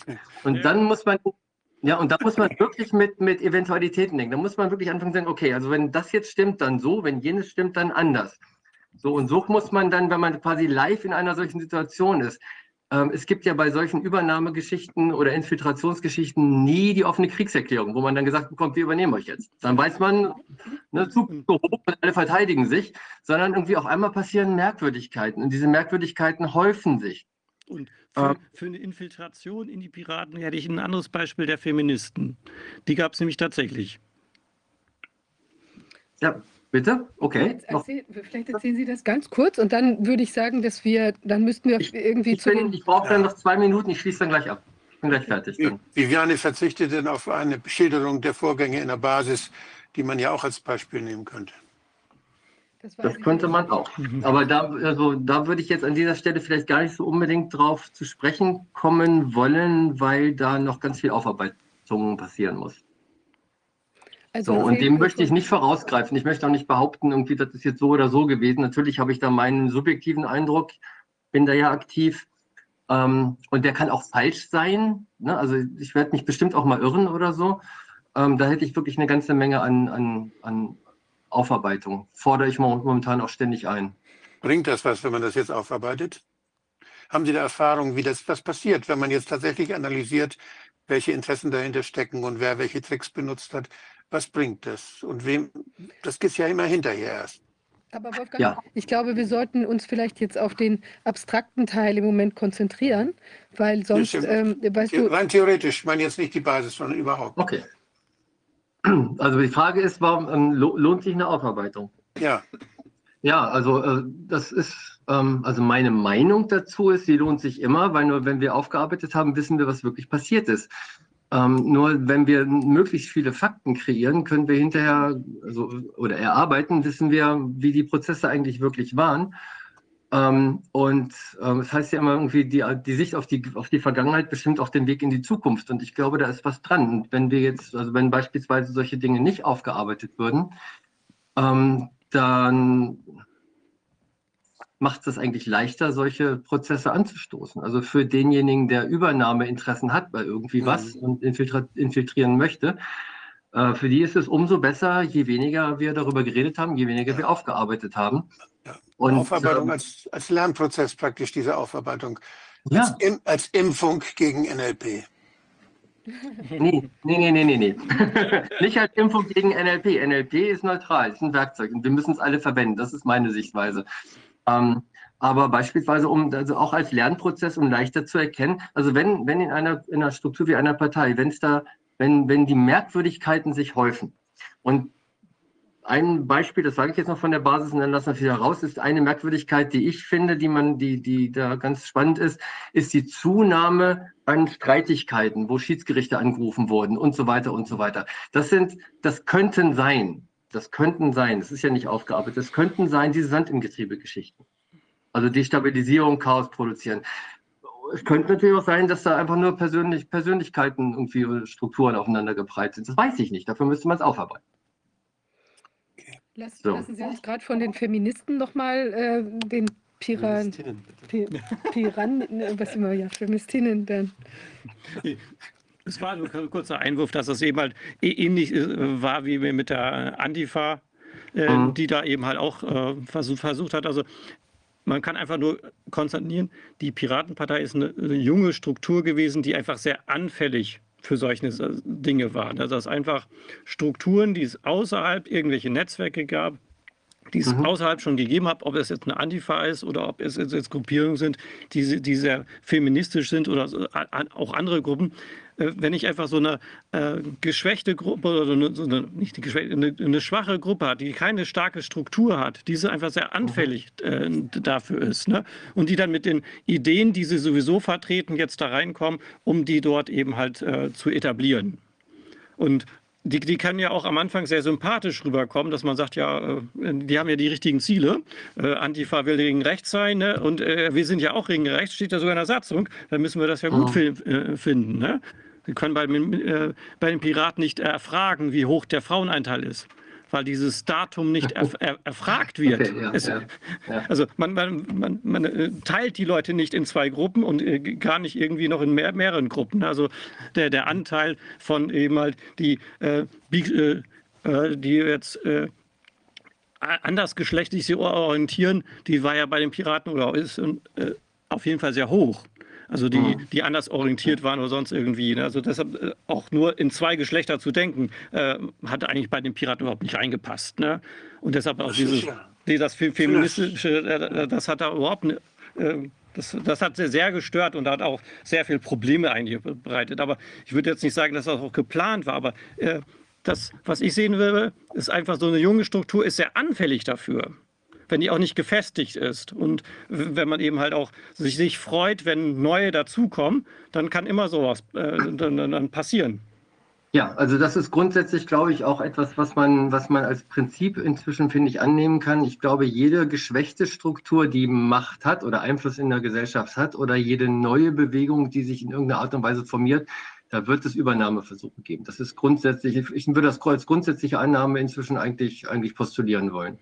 Das ist immer so. Aus unterschiedlichsten Gründen, um sie, um sie sich vereinnahmen für eigene Ziele oder um sie zu stören oder zu zerstören, was immer die Motivation oder das Ziel dahinter sein mag. Aber äh, davon können wir ausgehen, das ist inzwischen ein etabliertes Verhalten im Gerangel der Systeme. Auch dieses Spalten, dieses Spalten von sozial zusammenhaltenden Systemen als Ziel fängt mit der Familie an, dass man den, den, Kindern, die ganz kleinen, den kleinen Kindern Rechte gibt, damit sie sich gegen ihre Eltern schon durchsetzen können, dass sie also nicht mehr da in der Familie solche Einigungsprozesse haben müssen, sondern einfach machen können, was sie wollen. Das führt ja zu einer Spaltung der Familie auch. Mhm. Die, die, diese Aufdifferenzierung in die verschiedenen Geschlechtsmöglichkeiten Riemann hat, das kostet ja unheimlich viel Zeit. Da beschäftigen sich ja ganze Lehrgänge, also ganze Universitätsfakultäten mit. Das kostet unheimlich viel Kraft und kostet unheimlich viel Zeit und das spaltet mhm. die Gesellschaft. Und das ist natürlich genial. Dadurch schwächt man diejenigen, die da anbeißen auf solche Themen. Ja, also, ähm, also ich finde auch, also nach dem, was ich jetzt hier bisher, die, ein, einen Punkt habe ich noch, aber was ich bisher referiert habe, glaube ich, ist es durchaus legitim zu behaupten, ähm, dass dieses System, also sozusagen die, die, die normale Gesellschaft oder so ist unter ist angegriffen. Das ist auch in, in meiner Wahrnehmung ist das ein konzentrierter eine konzentrierte Attacke. Dafür ist das viel zu viel zu gleichmäßig gelaufen. Wäre das zufällig, also das wäre also astronomisch unwahrscheinlich, sage ich mal. Also ich interpretiere das als als Angriff, ja. Ähm, und dann ist halt die Frage und deswegen auch Aufarbeitung, wo kommt das her? Mich interessiert auch, ich habe irgendwann jetzt mal gehört, ich weiß aber noch nicht, ob das stimmt, dass die, dass die, die, dass, dass, dass es Protestgruppen gibt, sage ich mal so ganz allgemein, die finanziert werden und solche Sachen. Dann ist die Frage, woher werden die finanziert? Was ist die, die Absicht davon? Welchen Vorteil haben? Das muss man dann alles aufarbeiten, finde ich. So, jetzt komme ich noch mal zu, ja, zu meinem letzten Punkt. Ähm, ähm, und zwar größer denken. Das ist sozusagen, weswegen ich den noch mit aufgenommen habe. Ähm, denn was worüber wir jetzt gesprochen haben, das sind ja immer relativ, relativ ähm, konkrete Beispiele. Da ist eine Partei oder ein Land wird angegriffen oder irgendwie sowas in der Art.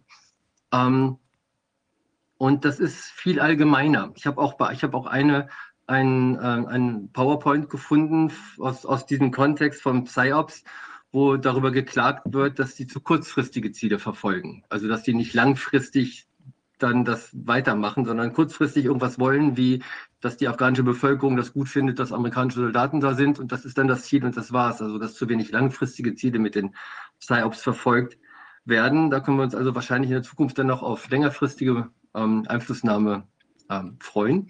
So, und jetzt will ich mal ein Beispiel für eine langfristige Einflussnahme geben.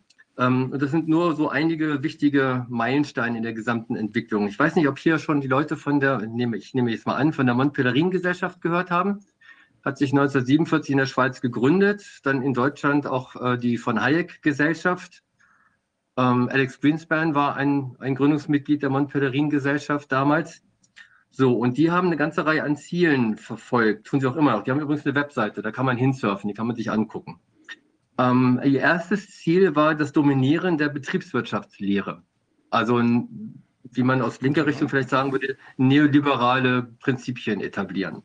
Das haben sie dann irgendwann erreicht gehabt, ich würde sagen, ab den 60er, 70er Jahre. Das zweite Ziel war, und dann zunehmend, das zweite Ziel war, dass das zur vorherrschenden Denkrichtung in Politik und in den Parteien wird.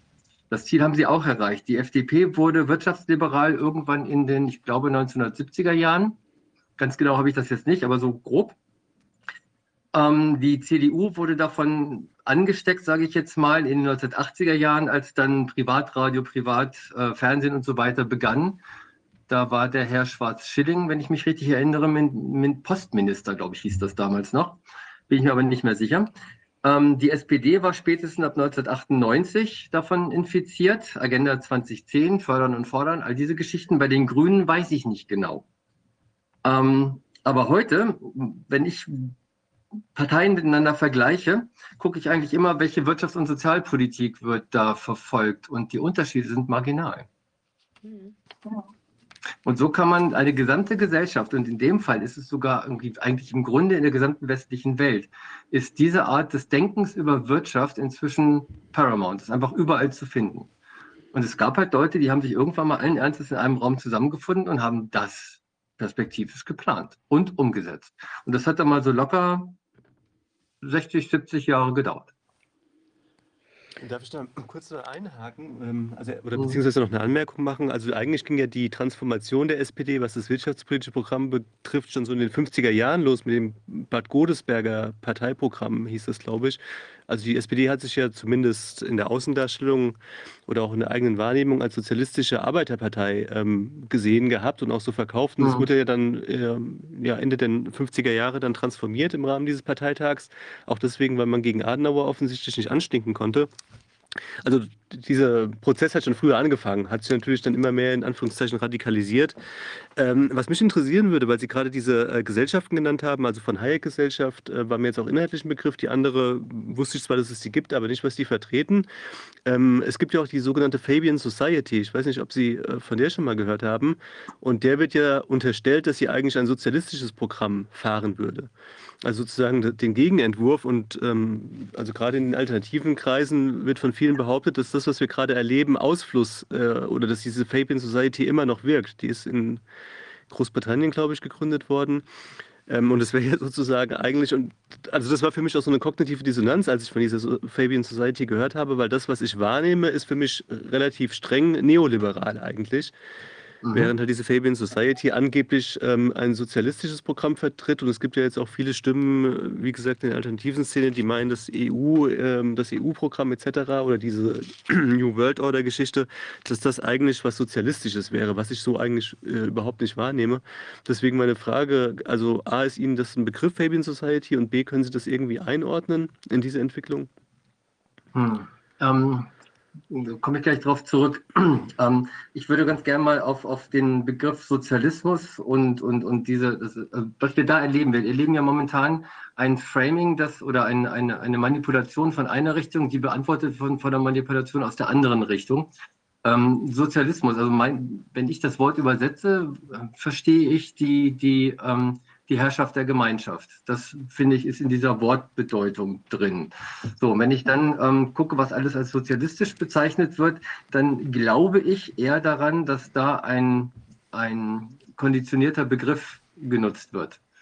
Mhm. Ähm, in der westlichen Propaganda ist Sozialismus und Kommunismus und all diese ist immer das Böse. Ja. Und wird, wird, auch gleichgesetzt fälschlicherweise, ja. Das mhm. ist ja schon der erste Fehler. Aber genau. muss man nur am Rande. Also ich, ich ja genau. Also das, das ein Problem jetzt historisch betrachtet ist ein Problem, dass es halt diese äh, die Diktatur des Proletariats irgendwie, also die Idee von Lenin gab. Diese Idee, dass wenige wissen, was die meisten wollen. Das finde ich grundsätzlich immer eine schlechte Idee, wenn einige wenige meinen, sie wissen es besser, was die meisten wollen, als die meisten selbst. Ähm, ähm, und im Grunde würde ich auch sagen, die Sowjetunion ist nie in irgendeiner Art und Weise kommunistisch. Also die Herrschaft der Kommunen, die Herrschaft der, Gemein, der Gemeinschaft, das heißt das ja im Grunde ja auch, äh, ist das im Grunde nie gewesen. Also ich finde das eigentlich, ist, ist schon, schon, schon eine Falschetikettierung im Grunde. Aber nichtsdestotrotz, ich meine, also äh, wir kriegen ja auch eine Menge Propaganda aus dem, aus dem amerikanischen Raum äh, rüber und ähm, der Kommunist war der Feind. Ja. Das, was heute ja. der Rechte ist, war früher der Kommunist gewesen. Das war ja das ja, das gleiche ist, Das ist auch völlig egal. Also man, ist, man, muss nur den Feind definieren und man muss ihn abgrenzen von der Gemeinschaft. Das ist immer ein wichtiger Prozess, damit man dann im Grunde seine Herde beieinander hält. Mhm. Ähm, der eigentliche Punkt ist, ist, würde ich sagen, ist ähm, so oder so, dass es Leute gibt, die äh, in Machtstrukturen denken, die, in, in die, die, die herrschen wollen, ganz platt gesagt und die Menge der Bevölkerung, die dem ausgesetzt ist. Und all das, was ich hier zusammengefasst habe, sind Maßnahmen, also viele davon sind Maßnahmen, um der Mehrheit der, der Bevölkerung zu, also denen nichts zu ermöglichen, zu sehen, was wirklich passiert. So, über die Fabian Society weiß ich jetzt nicht genug, um darüber wirklich irgendwie was quasi also was qualitativ Sinnvolles sagen zu können. Da würde ich sagen, dass wenn wir uns das nächste Mal treffen und ich das vorher weiß, gucke ich nach. Das werde ich wahrscheinlich sowieso machen, dann kann ich darüber mehr sagen. Das wäre mir jetzt, ja, ja, klar. jetzt so ein Tagesbild, das ist mir aber zu. Also ja, ist mir jetzt auch nur als Begriff in den Kopf gekommen. Ich weiß auch gar nicht, wie weit die noch eine Rolle spielen heutzutage. Mir, glaub, die gibt es schon noch. Die gibt es schon noch, ja, aber wie weit die jetzt Einfluss mhm. haben. Also meine Wahrnehmung ist auch die, dass das mit äh, Sozialismus, Kommunismus etc. überhaupt nichts zu tun hat, was wir gerade erleben. Mhm. Wenn überhaupt, ist es eine Form von Kooperatismus, also Zusammenspiel von Staat und Unternehmensstrukturen, also großen Konzernen.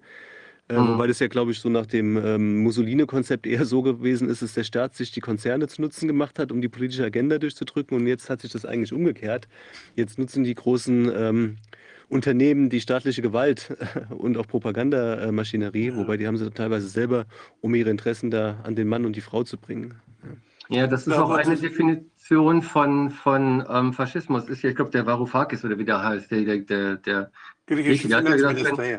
Genau, der ehemalige Finanzminister der hat ja gesagt, wenn, wenn Wirtschaftsmacht und ähm, politische Macht übereingeht, das ist dann eine Definition von Faschismus. Und im Grunde ist es egal, wie rum das geht. Mhm. Und wenn man sich mit den Prozessen im Vorlauf des Zweiten Weltkriegs befasst, Ähm, da erlebt man dann auch, dass Standard Oil irgendwie die Nazis unterstützt hat und all solche Geschichten. Also es ist, also die Verflechtung geht, glaube ich, immer von beiden Seiten aus. Es ist nie nur eins, glaube ich. Ich finde es unheimlich äh, deutlich zu spüren heutzutage, dass diese Begriffe links, rechts, Sozialismus, Kommunismus, selbst Demokratie so von allen Seiten missbraucht werden, um mhm. damit irgendwie was politisch zu erreichen. Mhm. Diese Vereinfachung wird benutzt, um das Denken der Menschen zu vernebeln.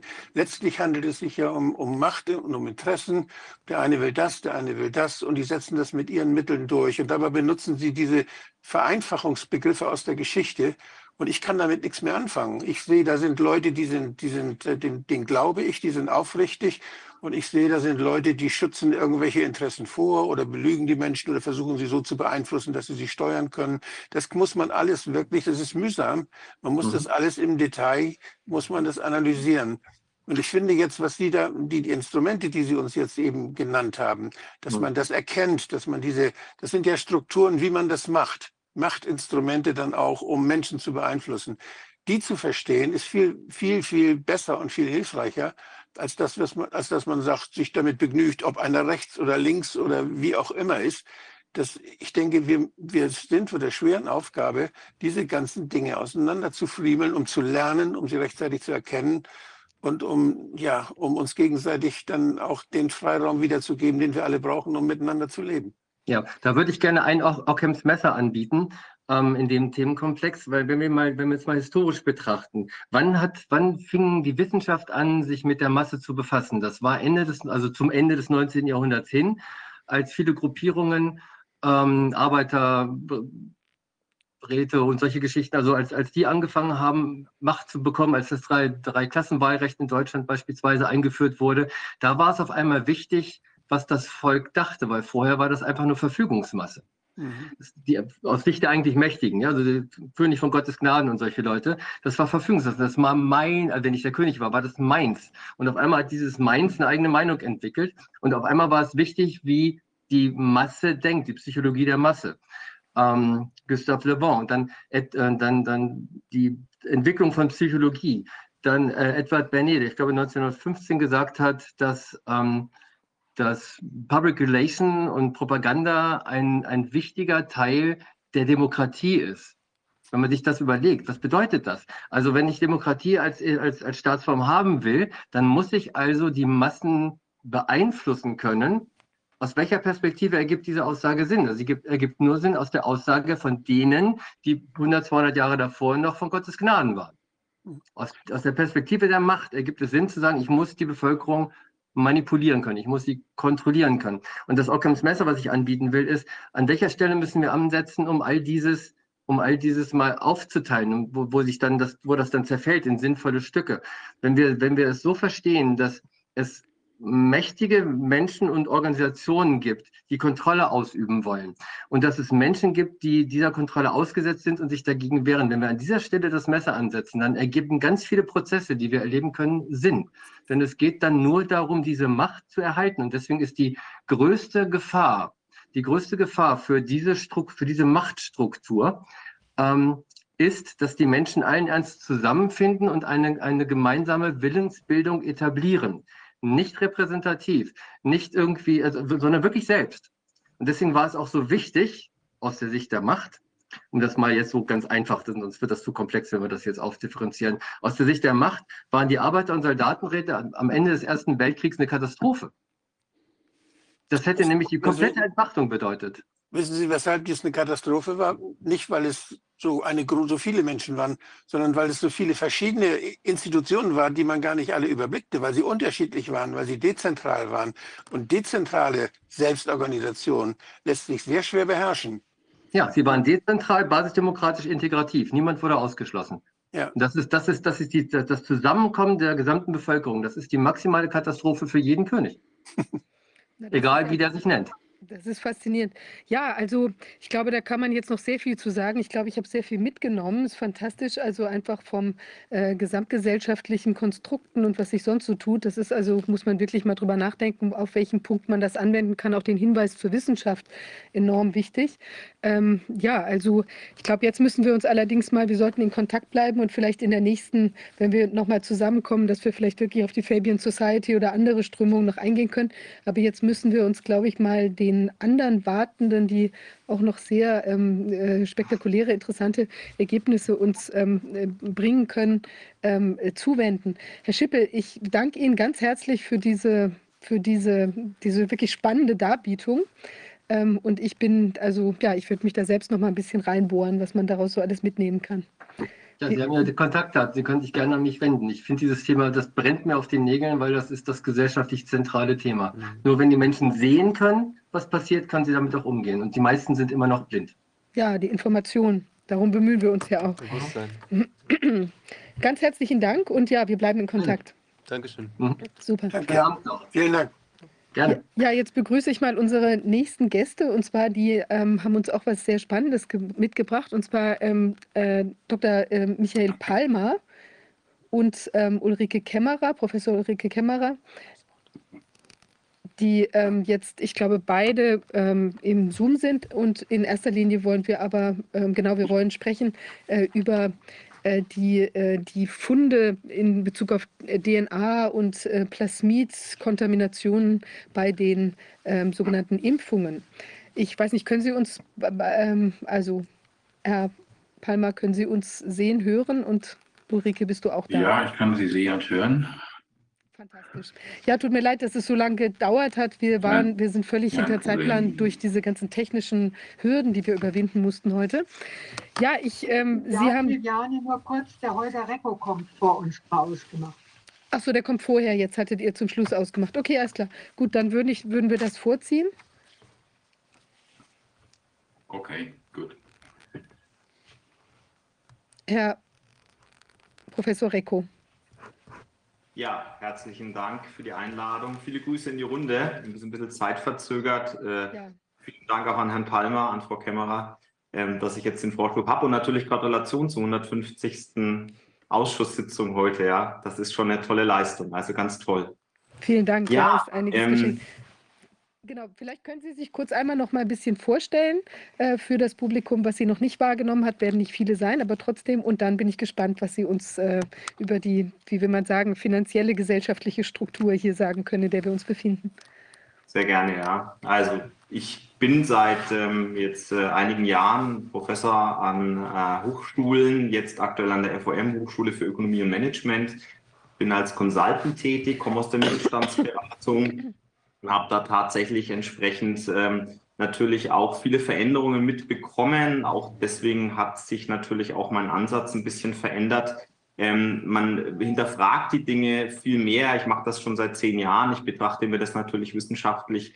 Und ähm, ja, und natürlich kriege ich immer wieder die Fragen gestellt, natürlich von Unternehmern, sowohl als auch den Menschen hinter dem Unternehmen oder auch von Privatpersonen, Mensch, was passiert dann da gerade in der Welt? Ähm, wir haben ja auch gerade wieder die ganzen Meldungen mitbekommen, Bankenthematik, auch das soll heute Thema sein. Und ähm, ja, was heißt das denn für mich? Ist das jetzt gefährlich? Muss ich da agieren? Muss ich handeln? Wie, wie sieht denn das Ganze aus?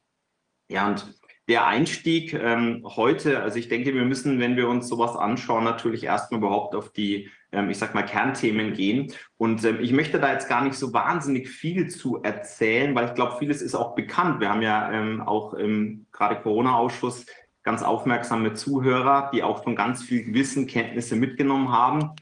Aber grundsätzlich kann man sagen, um das erstmal zu verstehen, die Rahmenbedingungen, die wir gerade haben, und die existieren natürlich schon seit vielen Jahrzehnten, die sind halt immer so ausgelegt gewesen, dass unser Geldsystem beispielsweise irgendwann früher oder später ähm, nach hinten runterfallen wird. Das heißt, es hat eine Haltbarkeitszeit, eine Halbwertszeit und irgendwann funktioniert das Geldsystem nicht mehr. Wir sprechen hier, und wie gesagt, nur so ein paar Begrifflichkeiten einfach ähm, vom Fiat-Money-System, also den sogenannten Fiat-Currencies, wie man auch sagt. Das heißt, wir haben heute tatsächlich einen Wert der Währung, der nicht in irgendeiner Form zu einer offiziellen Rate mit einem Rohstoff verbunden ist, sondern ähm, das Ganze letztendlich läuft nur über, also der Sicherung dieses Wertes, die Sicherung dieses Wertes nur über die Macht der Regierung. So muss man das ganz klar bewerten und sagen. Und ähm, damit es letztendlich diese Eigenschaft von Geld bekommt, ja, geht es wirklich um eine reine Akzeptanz. Ja, also eine Akzeptanz, wir untereinander akzeptieren dieses, dieses Geld, wir, wir arbeiten damit. Und wenn wir uns jetzt anschauen, und ich habe das so ein bisschen mitbekommen vorhin, es ging auch mal um das Thema ähm, äh, Geldschöpfung das heißt, ähm, das liegt ja in der ähm, Hand der Banken, ja. Mhm. Und äh, man muss hier schon natürlich den Blick drauf werfen. Es gibt hier auch schon viele tolle Veröffentlichungen zu diesem Thema, die sehr gut beschrieben sind. Aber ich merke das teilweise auch bei den Studierenden, wenn ich so in den Raum einfach reinfrage und sage, wenn jetzt jemand einen Kredit aufnimmt bei einer Bank, woher kommt denn dieses Geld, was ich bekomme? Und da ist sehr häufig die Antwort auch im Bereich der Betriebswirtschaftslehre, dass das heißt, ja, das sind die Spareinlagen. Und da muss man natürlich ganz realistisch sein und sagen, diese Spareinlagen sind es eben nicht, sondern es sind tatsächlich Gelder, die eigentlich aus dem Nichts geschöpft werden. Es ist leider so. Ja, das Ganze wird natürlich über Buchungssätze umgesetzt. Ja, für die Bank ist so ein, ein Wert, der vergeben wird in Form eines Kredites, natürlich immer eine entsprechende Forderung. Und die Bank ihrerseits hat eine Verbindlichkeit gegenüber der Zentralbank. Also habe ich hier einen entsprechenden Buchungssatz. Das Problem, was wir dabei haben, und an das stoßen wir immer wieder, ist, dass mit dieser Vergabe des Kredites, wenn ich den Kredit zurückzahlen muss, muss ich ja Zinsen bezahlen. Aber diese Zinsen werden im Rahmen dieses Mechanismus eben nicht mitgeschaffen. Und das führt dazu, dass wenn ich diesen Kredit zurückzahle, dass ich natürlich irgendwo diese Zinsen herbekommen muss und dadurch entsteht ein gewisser Wettbewerb, dadurch entsteht eine Umverteilung und diese Umverteilung, die kann man auch sehen, ne, wenn man Kinder hat und oder früher mal gespielt hat, das Spiel Monopoly, da steckt der Monopol drin. Und wenn man dann so ein bisschen mitbekommt, was das heißt, auch gerade bei, ähm, bei Kindern, die dann irgendwann sauer werden, wenn sie dann merken, Mensch, ich äh, muss immer nur bezahlen, egal wo ich hinkomme. Wir haben am Ende eine Situation, einer hat alles und der Rest hat nichts. Und das ist so ein ganz schönes Beispiel daran. Also diese Umverteilung, die läuft munter weiter.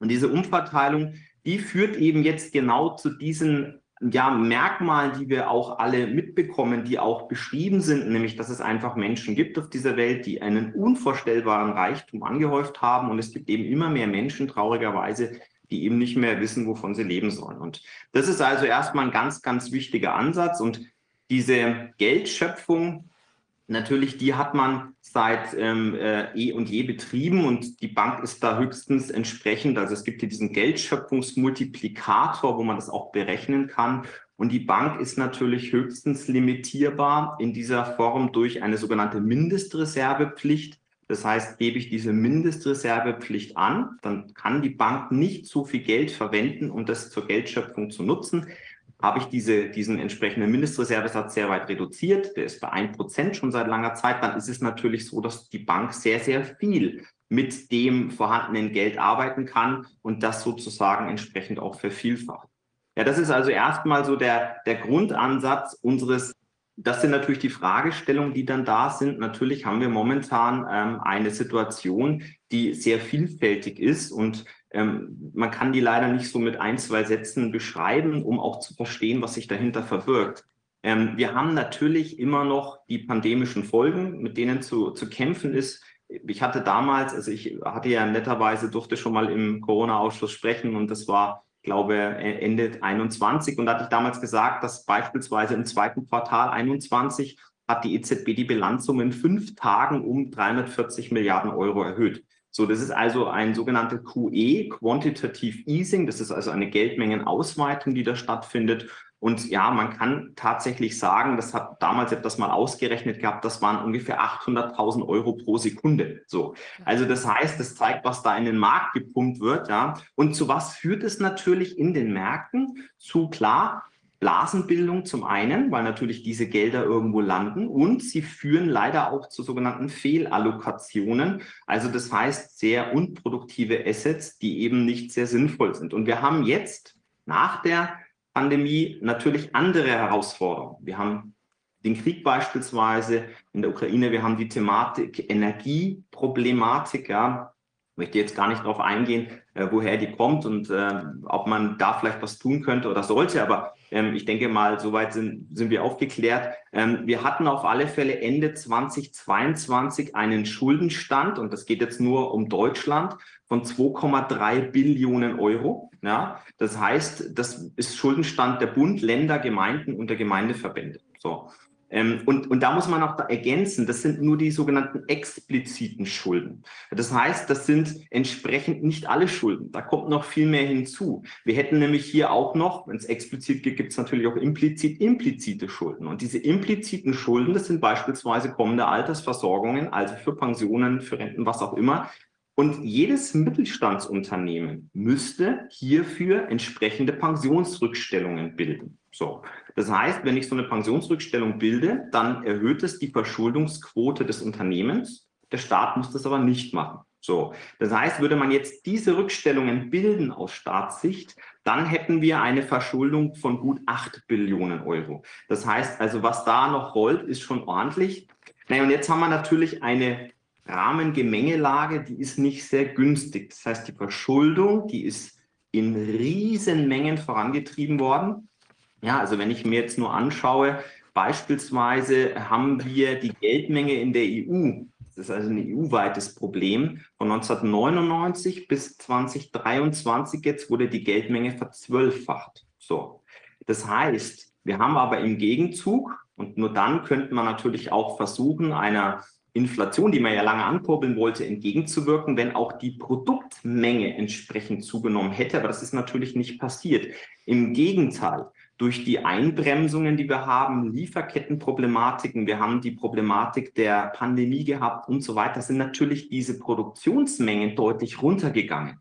Also das, was wir gerade eigentlich beobachten, nennt man klassischerweise Stagflation. Also wir haben eine Stagnation der Wirtschaft und eine Inflation, die natürlich jetzt auch getrieben wird durch die Notenbanken, da komme ich gleich noch drauf, um natürlich auch der Wirtschaftsproblematik, auf die wir zulaufen und auch der Bankenproblematik Herr zu werden. Und das ist natürlich schon ein, ein großes Problem. So, und wenn wir jetzt uns das weiter anschauen, dann kann man sagen, die Staatsverschuldung jetzt alleine, also in Gesamteuropa, weil es ist ja auch immer die Frage, gut, Schulden sind da, habe ich eine Chance, gegen diese Schulden anzukommen. Die Staatsverschuldung in Bezug auf die Wirtschaftsleistung in ganz Europa, die liegt bei circa 415 Prozent. Das heißt, wenn man es übersetzt, Europa kann sich nie mehr aus eigener Kraft aus dieser Verschuldung befreien. Und wenn man das mal so mit einzelnen Ländern dann abgleicht, wir haben zum Beispiel Griechenland, hat 210 Prozent Verschuldung, in Bezug des Bruttoinlands oder in Bezug auf das Bruttoinlandsprodukt. Also Bruttoinlandsprodukt ist, sind die Leistungen an Waren, äh, Güter und Dienstleistungen in einem abgegrenzten Wirtschaftsraum, die in einem Jahr erzeugt werden können. Also die haben keine Chance, da rauszukommen. Portugal liegt bei 131 Prozent, Italien bei 157 Prozent. Und das ist ja nur ein Teil des Ganzen, denn Europa ist natürlich, was die Schulden angeht, ja nicht losgelöst vom Rest der Welt. Wir haben ja beispielsweise auch und da komme ich dann auch natürlich auf die Bankenthematik später zu sprechen. Wir haben natürlich auch die USA. Wir haben eine starke Verknüpfung mit den USA. Und jetzt kann man natürlich sich die Staatsverschuldung der USA offiziell anschauen und die liegt offiziell bei irgendwas um die 30,6 Billionen US-Dollar. Also da kann man sagen, die Vereinigten Staaten, die weisen in absoluter Höhe, ja, das muss man immer in absoluter Höhe betrachten, die höchste Staatsverschuldung weltweit auf. So und wir haben jetzt natürlich, wenn jetzt die Frage kommt, das sind jetzt erstmal so Rahmenbedingungen, die überhaupt existieren. So, wir sehen also eine riesen Geldmengenausweitung und es läuft immer weiter, es läuft immer weiter. Man kann jetzt mal nur sagen, im Rahmen der Krise, die wir jetzt mit den Banken erlebt haben, wir haben ja die Erfahrung 2007, 2008 schon gehabt, aber auch die Krise, die wir jetzt hatten, ja mit der Silicon Valley Bank beispielsweise, die USA hat schon mal reagiert und hat mal prophylaktisch zwei Billionen in den Markt gepumpt. Einfach mal zwei Billionen reingepumpt, ja, sodass einfach da das System, ja, ich sag mal schon mal prophylaktisch mit den entsprechenden Medikamenten versehen ist und man also hier gar kein Risiko eingeht. Das heißt, wir haben in den USA selber eine, ja, und jetzt kann man die Vergleiche ziehen, weil die höre ich auch natürlich häufig. Da heißt es manchmal, Mensch, Herr Rico, wie ist denn das? Wir hatten ja 2007, 2008 diese Krise. Wie war denn das damals? Was ist denn da passiert? Ja, und da muss man sagen, diese Krise 2007, 2008, die ist sehr ähnlich zu dem, was wir gerade erleben. Und ähm, das zeigt diese Parallelitäten, dass da vielleicht gar nicht so viel gelernt wurde, obwohl uns das natürlich Glauben gemacht wird. Wir können mal sagen, dass seit dem, dem äh, Frühjahr 2007 damals, da ließ sich auf dem US-Markt für Hypothekenkredite eben mit geringer Bonität, wir sprachen damals von den sogenannten, oder das heißt Subprime-Hypotheken, ja, gab es einen drastischen Anstieg von Zahlungsausfällen. Ja? Und der hat dann in der Folgezeit zu erheblichen Neubewertungen der Kredite geführt. Das heißt, wir hatten eine Auslösen von Kreditportfolios, Notfinanzierung von, von Spezialinstituten bis hin zu, zum Zusammenbruch von bestimmten Finanzinstituten tatsächlich. Und äh, ja, was war da passiert? Ähm, 2007, dann Mitte 2007 hat diese Subprime-Krise dann ihren Höhepunkt erreicht und ist dann auch rübergeschwappt auf andere Industrieländer und hat dann in der Folge tatsächlich diese uns bekannte Finanzkrise und Konjunkturkrise ausgelöst. So, und jetzt Klar, wenn man sich das heute anschaut, kann man zumindest schon mal eins feststellen. Die Verschuldungsrate damals war deutlich niedriger, als es heute der Fall ist. So, jetzt könnte man natürlich annehmen, und wie gesagt, ich bin immer jemand, der da gerne wissenschaftlich drauf schaut, dass natürlich auch die Risiken deutlich größer sind. Und jetzt gab es aber natürlich eine reaktive Komponente, man hat natürlich bei den Banken gesagt, ja, wir haben gelernt aus der Thematik. Wir haben gelernt und das, was wir gelernt haben, entsprechend ist, wir müssen unsere Eigenkapitalquote erhöhen. Denn ganz klar, ganz früher hatten Banken sowieso relativ viel Eigenkapital im Verhältnis zu heute.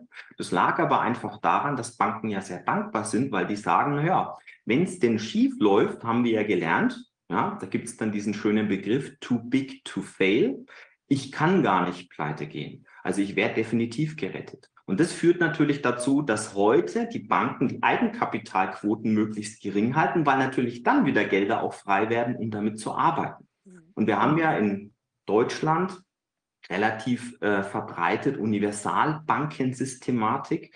Ähm, das heißt, gehabt, wir, wir haben jetzt natürlich Trennbanken-Thematik auch im Raum stehen, somit dass die Trennbankensystematik, die problematisch sein kann, weil wir eben Geschäftsbank und Investmentbank nicht trennen. Ja? Das heißt, wir haben momentan Universalbanken-Thematik.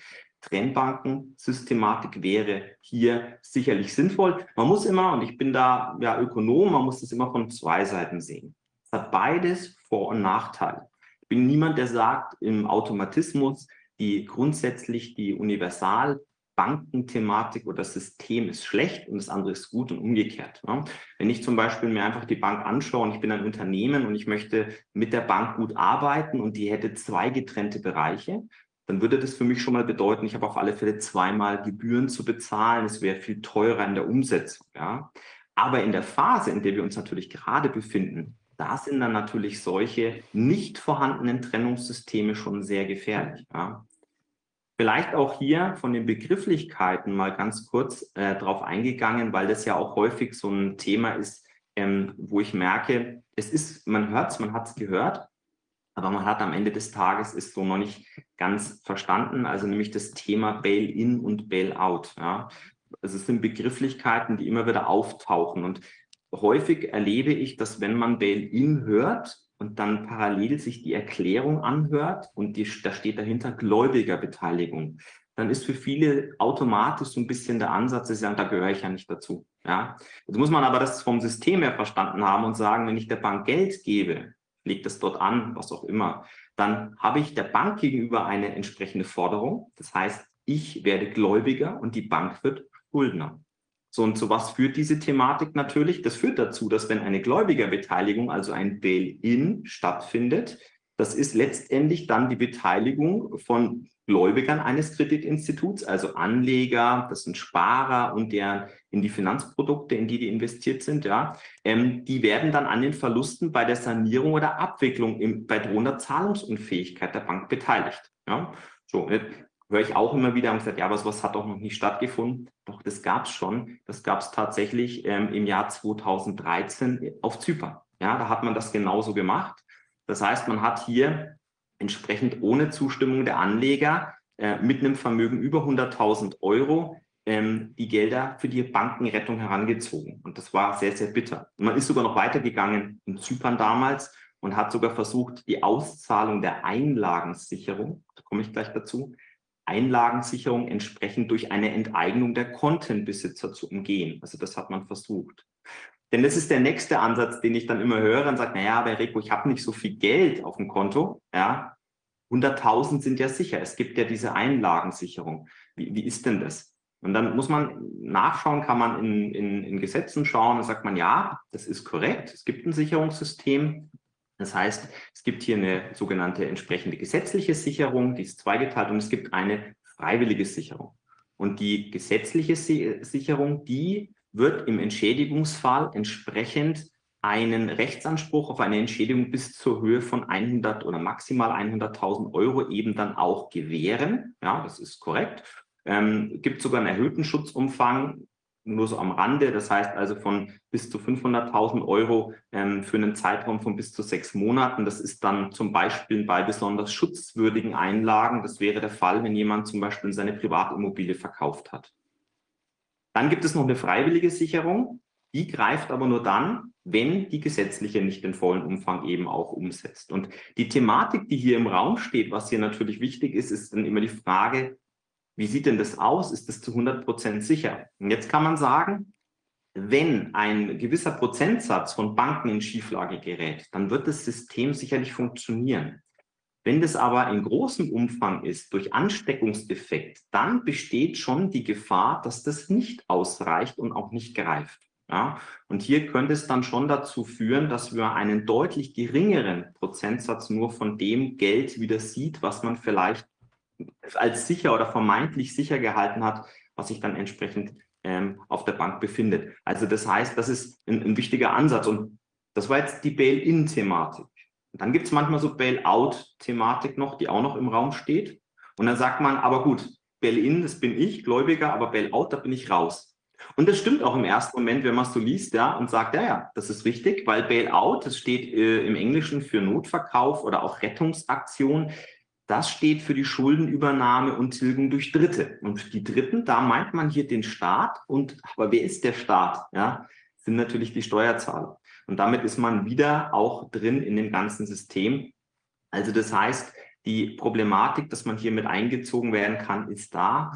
Und man liest viel auch über verschiedene Gesetze. Eines von den Gesetzen, was auch ein bisschen bekannter geworden ist in den letzten anderthalb, zwei Jahren, das ist das SAG, das Sanierungs- und Abwicklungsgesetz. Ja. Ähm, das ist, regelt letztendlich in Paragraphen 90 die sogenannten Instrumente der Gläubigerbeteiligung. Und da kann man lesen, in erster Linie haften die Eigentümer der Banken, das ist schon mal gut grundsätzlich, aber in zweiter Linie haften die Inhaber sogenannter berücksichtigungsfähiger Verbindlichkeiten. Und äh, das ist dann der Ansatzpunkt, dass man eben tatsächlich auch die Kunden der Bank mit ihren Bankguthaben dann zur Sanierung oder Rettung auch zum Beispiel in der Hausbank eben heranziehen kann. Und das, was ich von Rechtsanwälten hierzu gehört habe, da kennen Sie sich besser aus, ähm, war tatsächlich der Ansatz, dass die gesagt haben, es gibt einen riesen Ermessungsspielraum im Rahmen dieses Gesetzes und es ist ein Fehlen einer jeglichen Rechtssicherheit vorhanden. Also das heißt, ob man sich dagegen dann am Ende tatsächlich wehren kann, das steht so in den Sternen. Ich habe schon von Juristen gehört, dass das schwierig werden dürfte. Also das heißt, ich habe da noch nicht mal einen Ansatz dagegen vorzugehen.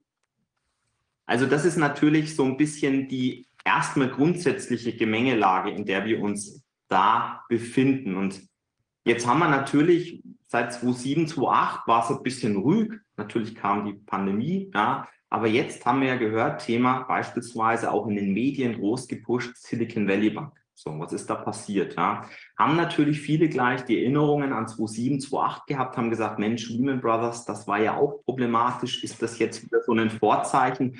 Muss ich denn, das sind so mal die Fragen gewesen, muss ich denn jetzt mein Geld abziehen von den Banken oder auch nicht? Ich sage gleich mal vorab, weil wir wollen ja auch dann immer Anleitung geben.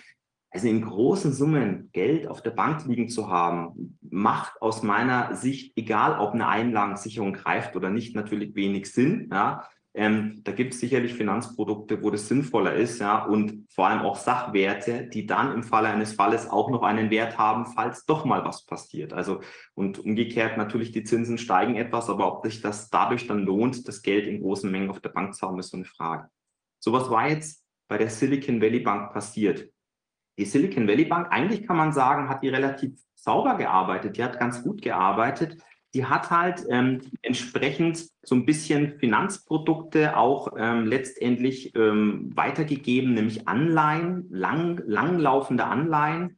Also das heißt, diese langlaufenden Anleihen kann man sich so ein bisschen so vorstellen, wenn ich ähm, einen hohen Zinssatz für diese langlaufenden Anleihen bekomme, dann ist das immer ein gewisses Risiko als Anleger, dass da auch ähm, eine große, große Problematik vielleicht dahinter entstehen könnte. Also ich sage immer, viel Zinsen bedeutet hohes Risiko. Klar, das ist sonst wird das nicht eingepreist.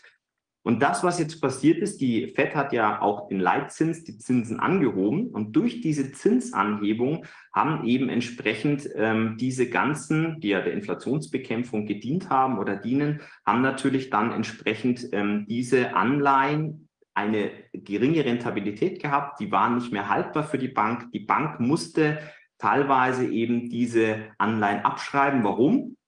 Weil man natürlich gezeigt hat, ne, einige der Anleger dieser Anleihen haben von irgendwie Wind bekommen, haben gesagt, das ist ein gewisses Risiko. Ich habe ja vorhin schon gesagt, das ganze System basiert wahnsinnig auf Vertrauen haben dann angefangen, ihre Gelder abzuheben. Und damit ist die Silicon Valley Bank in Liquiditätsprobleme gekommen. Und ähm, das, was sie dann machen musste, sie musste letztendlich mit Riesenverlusten äh, diese Anleihen auch abstoßen. Und man kann sagen, man ist jetzt da so ein Verlust dieser Silicon Valley Bank, der lag so ungefähr bei 18 Milliarden Dollar, ja, durch diese entsprechende Abschreibung und den Abverkauf. Und jetzt kommen wir zu einem wichtigen Punkt, da gehe ich dann noch später darauf ein, nämlich das Eigenkapital. Eigenkapitalausstattung der Silicon Valley Bank, die lag nur bei 15 Milliarden Dollar. Somit kann man schon sagen, sie ist gar nicht mehr in der Lage gewesen, das zu leisten, das zu stemmen. Und das war natürlich ein großes Problem.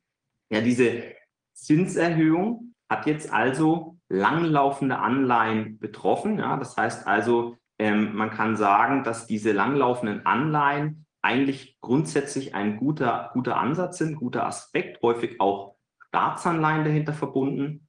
Jetzt sagen mir viele Leute dann auch, verstehe ich, Herr Rico, jetzt sind ja aber dann nur die Kurse runtergegangen, aber die Anleihen sind ja noch da. Sind die gefährdet in irgendeiner Form? Da sind ja auch Staatsanleihen dahinter.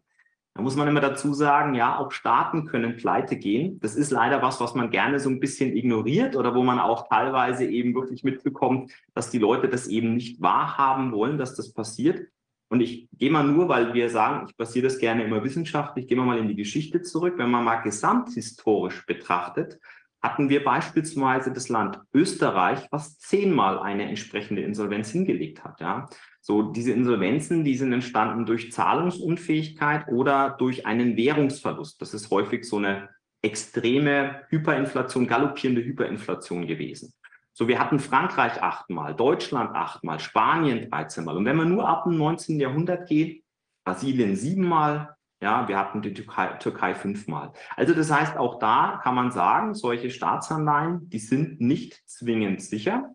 Und falls jetzt eine Rieseninflation dahinter steht, dann kriege ich zwar was zurück, das sind 100.000 Nullen dran, aber ich habe damit keine Kaufkraft mehr. Also wenn jetzt die Inflation wirklich extrem äh, äh loslegen würde. Also das war so ein bisschen das Problem, bei der Silicon Valley Bank und wir haben das ja auch jetzt gesehen, beispielsweise die UBS beziehungsweise die Credit Suisse, ähnliche Thematik.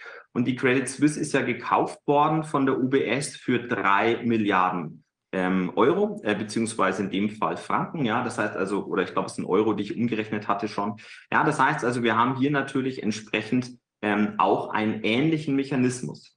So, und jetzt ist die Frage, bisher ging ja alles so vom Gefühl her aus, dass man gesagt hat, hat doch gepasst. Ist nicht so toll. Also auch die, die UBS beziehungsweise Credit Suisse, die sind noch nicht raus aus oder in den trockenen Tüchern inzwischen, aber man hatte so das Gefühl, es funktioniert jetzt einigermaßen. Aber jetzt muss man wirklich mal einen Blick drauf haben, was hat sich denn an der Situation bei den Banken geändert seit damals, seit 2007, 2008? Schlummern denn hier möglicherweise noch Gefahr? Und um das festzustellen, mache ich gerne den Vergleich mit einem Mittelstandsunternehmen. Das, was eine Bank schützt, entsprechend vor solchen möglicherweise Zahlungsausfällen oder was auch immer, ist eine hohe Eigenkapitalsubstanz, eine hohe Eigenkapitalquote. Und man hat gesagt, die Banken haben daraus gelernt und die haben ihre Eigenkapitalquote um 50 Prozent angehoben. So, jetzt kann man sich das Ganze mal anschauen und mal ein bisschen einen Vergleich ziehen. Wenn ich ein Mittelstandsunternehmen betrachte und ich schaue mir die Bilanz an und da steht beispielsweise zwei Millionen Euro Vorräte drin, Maschinen und so weiter. Und die haben eine Million Euro Verbindlichkeiten, also Fremdkapital, Kredite laufen. Dann kann ich vice versa, Eigenkapital plus Fremdkapital gibt die entsprechende Bilanzsumme. Ich habe die Mittelherkunft, Mittelverwendung. Das bedeutet, ich habe dann eine Eigenkapitalquote von 50 Prozent. Jetzt nehme ich mir mal eine Bank her. Eine Bank, ja, und so muss das, das muss der Mittelstand, muss das so machen. Also das Unternehmen muss das machen, gibt es gesetzliche Vorschriften. Jetzt nehme ich mir eine Bank her. Und ich nehme an, also rein nur äh, fiktiv ja, an, eine Bank hat eine Bankbilanzsumme von zwei äh, Millionen Euro. Das ist natürlich weit weg von der Realität. Da sind wir eher im Bereich von Hunderten von Milliarden Euro, ja, ähm, was die Bilanzsumme angeht. Und mal angenommen, sie hätte jetzt 40.000 Eigenkapital. Dann würden wir mit diesem Gedankenansatz berechnen, naja, dann hat sie doch letztendlich eine Eigenkapitalquote von zwei Prozent. So, das ist aber nicht der Fall. Warum? Die Bank hat eine Besonderheit oder besondere Möglichkeiten, um gewisse Risiken einzupreisen und diese Bankbilanzsumme etwas zu verändern, zu reduzieren. Und das Ganze, das ist wichtig fürs Verständnis, das nennt sich Value at Risk. Ja? Value at Risk, also VAR abgekürzt, das ist letztendlich ein, eine Art Modell, eine Modellierung. Und da versucht man das Verlustpotenzial des zu bewertenden Unternehmens, das ist in dem Fall das Kreditinstitut, ja, und die Wahrscheinlichkeit, dass ein bestimmter Verlust eintritt, zu bestimmen. So. Und wenn man jetzt zum Beispiel sich die Insolvenzzahlen anschaut und diese Insolvenzzahlen sind aktuell etwas rückläufig, die sind natürlich rückläufig gewesen. Warum? Auch in den letzten Jahren, weil man gerade den äh, entsprechenden Unternehmen, und da hat sich ja der Begriff geprägt, auch von verschiedenen Leuten, Zombie-Unternehmen, ja, also Unternehmen, das kennt man, hört man immer wieder, die natürlich am Ende des Tages ähm, dafür äh, eigentlich, wenn man so rein marktwirtschaftlich das betrachtet, gar keine Existenzgrundlage mehr hätten, aber die sich durch die Nullzinspolitik wirklich sehr günstig Geld leihen konnten, ja, haben die entsprechend natürlich weiter überlebt und haben auch entsprechend jetzt die Situation, dass es sie noch gibt, obwohl sie es nicht mehr geben dürfte. Und da hat sich natürlich viel aufgesammelt, aufkumuliert über diese Zeit hinweg.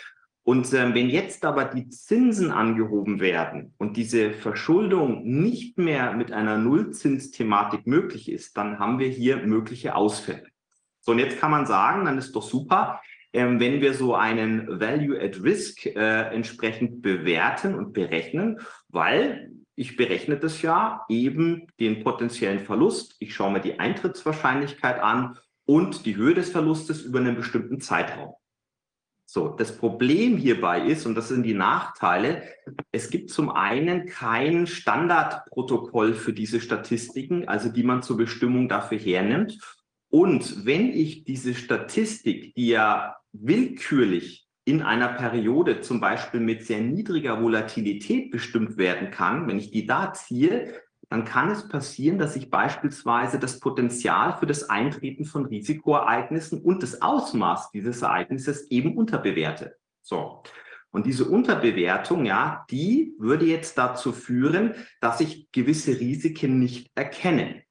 Und genau das hatten wir in der Finanzkrise 2008. Da ist uns das erstmal eigentlich vorgeführt worden, dass diese entsprechende Value at Risk nicht entsprechend, wie sie uns vorgegeben wurde, funktioniert hat. Das heißt, dieses potenzielle Auftreten von diesen Risikoereignissen, wir hatten ja hier, das hatte ich vorhin gesagt, diese Subprime-Hypotheken, die hat man komplett unterschätzt.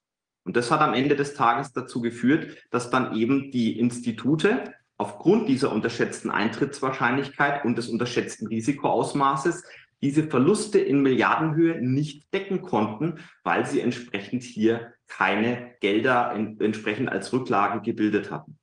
Und das ist ein großes Problem, was wir im Bankensektor haben, was auch momentan genauso noch existiert.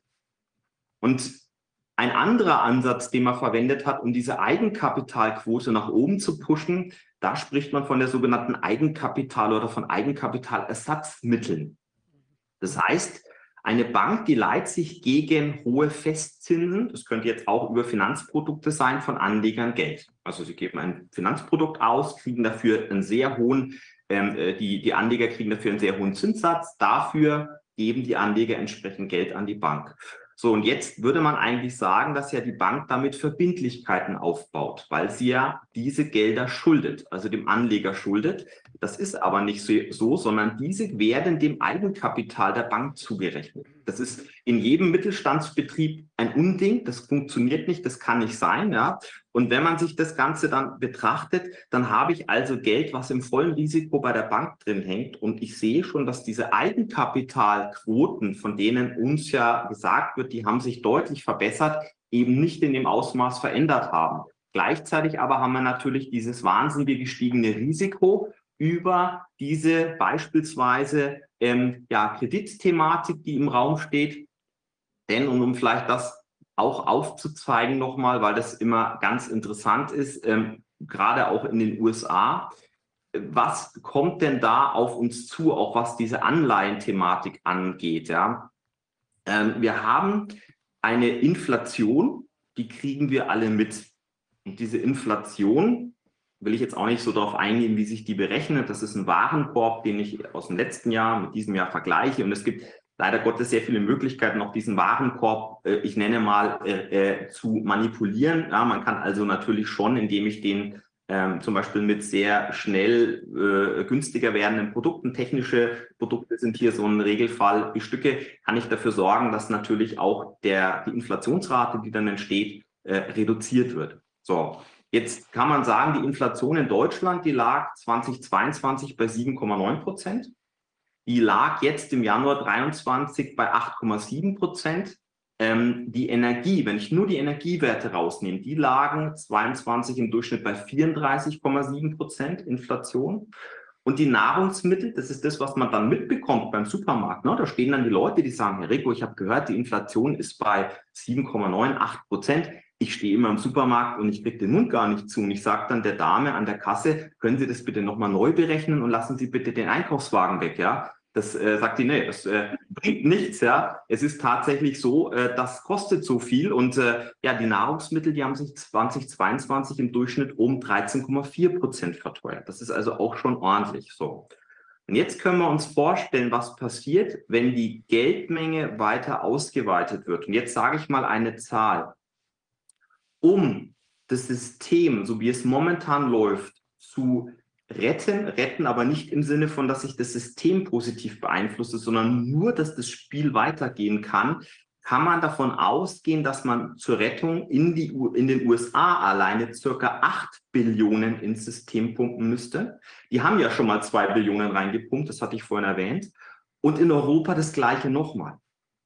So, jetzt kann ich natürlich sagen, was, was bedeutet das? Also für die Inflation. Also die Inflation wird natürlich dadurch brutal angehoben. So, das heißt also, wenn das passiert, wenn man das macht und die Frage ist auch immer, muss man es machen? Und ich sage, man muss es machen. Man kann die Banken nicht pleite gehen lassen. Wenn die Banken pleite gehen, dann ist das Spiel vorbei. Das muss man einfach so sehen. Das ist traurig, weil ich kein Freund des Systems bin, in dem wie gearbeitet wird. Da sind viele Fehler drin. Ja. Aber ähm, letztendlich ist es so, wenn wir das machen und wenn dieses Quantitative Easing, diese Geldmengenausweitung in dem Umfang passiert, dann sehen wir Inflationsraten, die werden sich bewegen zwischen 28 und 32 Prozent. So, und wenn das der Fall ist, dann haben wir natürlich ein großes Problem, weil mit dieser steigenden Inflation kommen natürlich immer mehr Haushalte in eine große Bredouille. Das heißt, die können am Ende sich das Leben nicht mehr leisten. Gut, wir haben jetzt gelernt, dass man ja auch teilweise eben dann ähm, vielleicht die Nahrungsquellen verändern soll, ja, aber da halte ich dann auch nicht so viel von. Aber das, die, die Thematik ist natürlich, dass die Zunahme von Zahlungsunfähigkeiten damit drastisch ansteigen wird. Also wir reden hier zum Beispiel alleine von dem Thema auslaufende Kredite für Immobilien. Hm. Wenn die neu nachfinanziert, also refinanziert werden müssen, dann habe ich einen ganz anderen Zinssatz, der im Raum steht. Und der wird vielen, die jetzt mit einer 100, 110 Prozent Finanzierung vielleicht reingegangen sind, bei gleichzeitiger Rezession, die wir ja erleben, äh, das Genick brechen. Und dann haben wir natürlich riesen Kreditausfälle. Die führen nämlich genau dann wieder zu der Thematik, die Bank müsste das alles abschreiben. Und damit haben wir natürlich einen, kann man sagen, sich selbst verstärkenden Mechanismus. Wir haben parallel dazu vielleicht das auch noch, Einkommen in Europa schrumpft. Also wir können sagen, in ganz Europa im Durchschnitt äh, ist es ungefähr 14 Prozent zurückgegangen, ja. Ähm, was auch noch dazu kommt, und ich hatte vorhin ja schon von der sogenannten Stagflation gesprochen, also die kann man ganz klar daraus lesen und die ist natürlich auch ein, ein riesen, riesengroßes Problem. Und damit ist immer noch nicht genug. Also Probleme äh, könnten wir jetzt noch ganz, ganz viele auch aufzeigen, die dann bestehen. Nämlich ähm, beispielsweise alleine in den USA in diesem Jahr, also 2023, wird eine sehr große Menge von diesen laufzeitgebundenen Hypotheken aus gewerblichen Sektoren, die werden letztendlich laufen aus. So, was bedeutet das? Das ist, dass man kann sagen, das sind Verträge, die überwiegend auch bei kleinen und mittelständischen Banken in den USA liegen, in einem Wert von ungefähr 270 Milliarden Dollar. Das sind ungefähr 80, irgendwas um die 79, 80 Prozent von all diesen entsprechenden Langzeitgebu äh, äh, laufzeitgebundenen Hypotheken. Und äh, da kann man natürlich überlegen, zu was das führt. Das führt natürlich dann für die Banken zu Forderungsausfällen. Und dann haben wir genau diesen Mechanismus, den ich vorhin beschrieben habe. Eigenkapital reicht nicht aus. Die Liquiditätsreserven sind sofort aufgebraucht. Ja? Und wenn das der Fall ist, dann heißt es entsprechend, wenn das auch noch publik wird, wir haben den, die klassischen Bankrun-Situationen. Und diese Bankrun-Situation führt dazu, dass die Bank am Ende des Tages tatsächlich dann nicht überlebensfähig ist. Und hier sehen wir auch wieder geschichtliche Parallelitäten, denn was in so einer Situation häufig passiert ist, dass kleine Banken, die in Schwierigkeiten geraten werden, von großen Banken übernommen werden. Und dann haben wir natürlich wieder einen, finde ich, aus dem Finanzsystem betrachtet, ungünstigen Konzentrationsprozess auf wenige große Banken. Und das bedeutet natürlich auch eine Umverteilung beziehungsweise eine Zunahme der Macht von wenigen Playern am Markt. Und das ist natürlich ähm, sehr, sehr kritisch. Parallel dazu muss natürlich auch die Bank, wenn wir jetzt beispielsweise diese Ausfälle haben, im Gewerbebereich, auch bei Immobilien von privaten Leuten, die müssen, sind gezwungen, die Immobilien neu zu bewerten. Also das heißt, die werden Korrekturen nach unten vornehmen. Dann haben wir wieder ein Problem, weil nämlich tatsächlich ja bei der Kreditvergabe der Beleihungsauslauf berechnet wurde für die Immobilien. Und wir haben uns diesen Beleihungsauslauf, der dann als Sicherungs- oder Kreditbesicherungsmittel dient, dieser, diese Besicherung funktioniert dann nicht mehr. Das heißt, die Bank kommt dann und sagt, die möchte gerne nachbesichern, weil sie, das muss sie machen gesetzlich, diese Neubewertung der Immobilien. Oder aber sie wird den Kreditvertrag kündigen. Und wenn sie das natürlich macht, dann können wir uns vorstellen, was das natürlich bedeutet. Und äh, das ist also eine sehr kritische Gemengelage in Summe, wo man wirklich ähm, ja, aufpassen muss, wo es hingeht. Und selbst wenn jetzt die Gelder, diese 8 Billionen ins System gepumpt werden, dann haben wir natürlich diese, genau diesen Mechanismus, der früher oder später dann loslaufen wird. Und der ist wirklich kritisch zu bewerten. Also das muss man, muss man ganz klar sagen. Ja, jetzt habe ich viel erzählt. Ähm, ich hoffe, ich habe, ich habe nicht alle, alle verschreckt. Ja. Das sind aber tatsächlich reale Fakten, ähm, die auch entsprechend so ähm, nachlesbar sind, die auch leider sich bestätigen lassen. Ich würde mich natürlich freuen, wenn man sagt, man täuscht sich in der einen oder anderen Stelle. Und die Frage ist auch immer, die ich gestellt bekomme, was kann man denn jetzt tun? Was kann der Staat denn tun? Und da muss ich ganz ehrlich sagen, er kann tatsächlich nichts tun aktuell. Das heißt, die Instrumentarien, um dem zu begegnen, sind ausgeschöpft. Ja, das heißt, man, man hat das seit 10, 15 Jahren total verschlafen. Man hätte viel früher agieren müssen. Man hätte eben dafür sorgen müssen, dass wir zum Beispiel wieder Richtung Trendbankensystem agieren. Ja, vielleicht auch große Banken eher verkleinern auf kleinere, kleinere Banken, also dass da auch ein gewisser Wettbewerb wieder vorherrscht. Ja. Also das sind leider aktuell so ein bisschen die, die Rahmenbedingungen, mit denen man ähm, äh, da zu tun hat. Und ähm, ja, also Problematik ist, Banken haben faktisch ganz geringe Eigenkapitalquoten. Das heißt, die können das alleine nicht stemmen.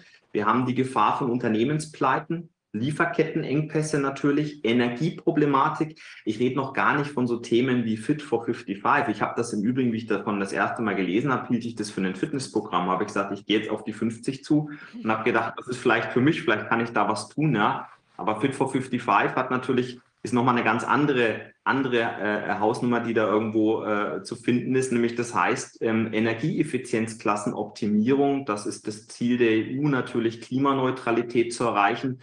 Und das wird dazu führen, dass eben Häuslebesitzer, die sich das ihr Leben lang vom Munde abgespart haben, das Haus abbezahlt haben, gleich keine Schulden haben, eigentlich auch alles bisher richtig gemacht haben, dazu gezwungen werden, das Objekt in riesem Aufwand zu sanieren. Und ich habe da mal tatsächlich mit einem Bauingenieur zugesprochen, der hat gesagt, Mensch, man kennt ja diese hochherrschaftlichen Häuser in Hamburg, ähm, tolle Villen, tolle Lagen. Aber da muss man sagen, wenn das dazu kommt, und es sieht ja gerade so aus, dann, außer sie sind unter Denkmalschutz, aber dann kann man das berechnen, den Wert der Immobilie jetzt noch vielleicht mehrere Millionen wert, dann muss man berechnen, Grundstückspreis abzüglich Abrisskosten. Also dahin führt es, weil die Sanierung tatsächlich zu aufwendig ist. Ja, also man muss, man muss hier, es geht ja darum, also Energieeffizienzklassen das ist gestaffelt, ja, und ähm, man kann vieles machen mit Dämmung und solchen Thematiken, aber irgendwann muss man an die Heizungsanlagen rangehen. Und wenn ich mit Häuslebesitzern spreche, die sagen, naja, ich habe jetzt eine Ölzentralheizung drin, was mache ich denn da? Dann kommt der Kaminkehrer vielleicht, schaut sich das an in, im Rahmen der Feuerstättenbeschau und sagt, naja, hm, dürfen Sie dann ab, ähm, ich glaube, 2024 nicht mehr reparieren, wenn sie kaputt geht. Und dann fragen die Häuslebesitzer natürlich, was mache ich denn dann?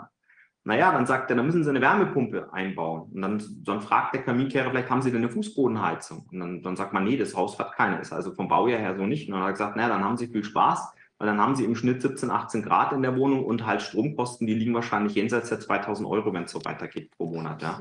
So. Ja, also das sind so Sachen, die kommen auch nochmal dazu. Also diese, diese Sanierungszwänge, also weil man, die Frage ist ja immer, viele sagen dann auch, ich habe aber keine Schulden, ich habe das ja alles richtig gemacht. Natürlich, wenn man keine Schulden hat, hat man vieles richtig gemacht. Äh, aber es gibt leider eben ganz viele Entscheidungen schon, die da auch ähm, umgesetzt werden sollen und teilweise schon umgesetzt sind, die dazu führen, dass man schnell wieder jemand, der nicht verschuldet ist, in diese Verschuldung bringt.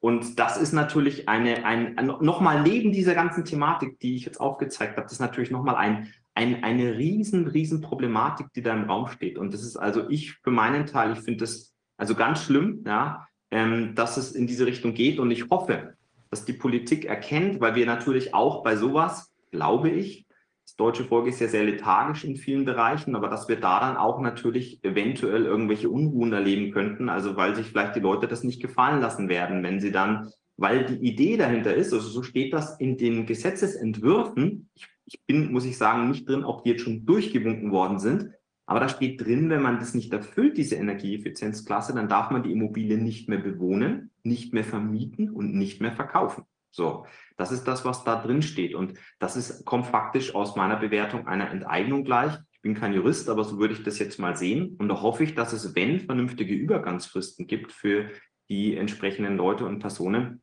dass die eine Chance haben. Also, weil sonst haben wir natürlich da ganz, ganz große Probleme. Ich verstehe schon das Thema, was dahinter steht. Wie weit wir das Klima retten können, weiß ich nicht. Da bin ich zu wenig Fachmann in der Richtung, ja. Aber ähm, Umweltschutz ist sicherlich wichtig, aber man muss es immer natürlich so betreiben, dass man auch den Leuten eine Chance lässt, ja, da entsprechend auch weiter ähm, leben zu können und auch weiter ähm, in der Immobilie bleiben zu können, in der man halt immer schon war. Also das jetzt mal so ein komplett Durchflug durch diese, durch diese Thematik. Also die Bankenthematik, das ist natürlich nicht durch. Auch das Thema digitales Zentralbankgeld ist natürlich im Raum, wird ja auch immer wieder auch angesprochen.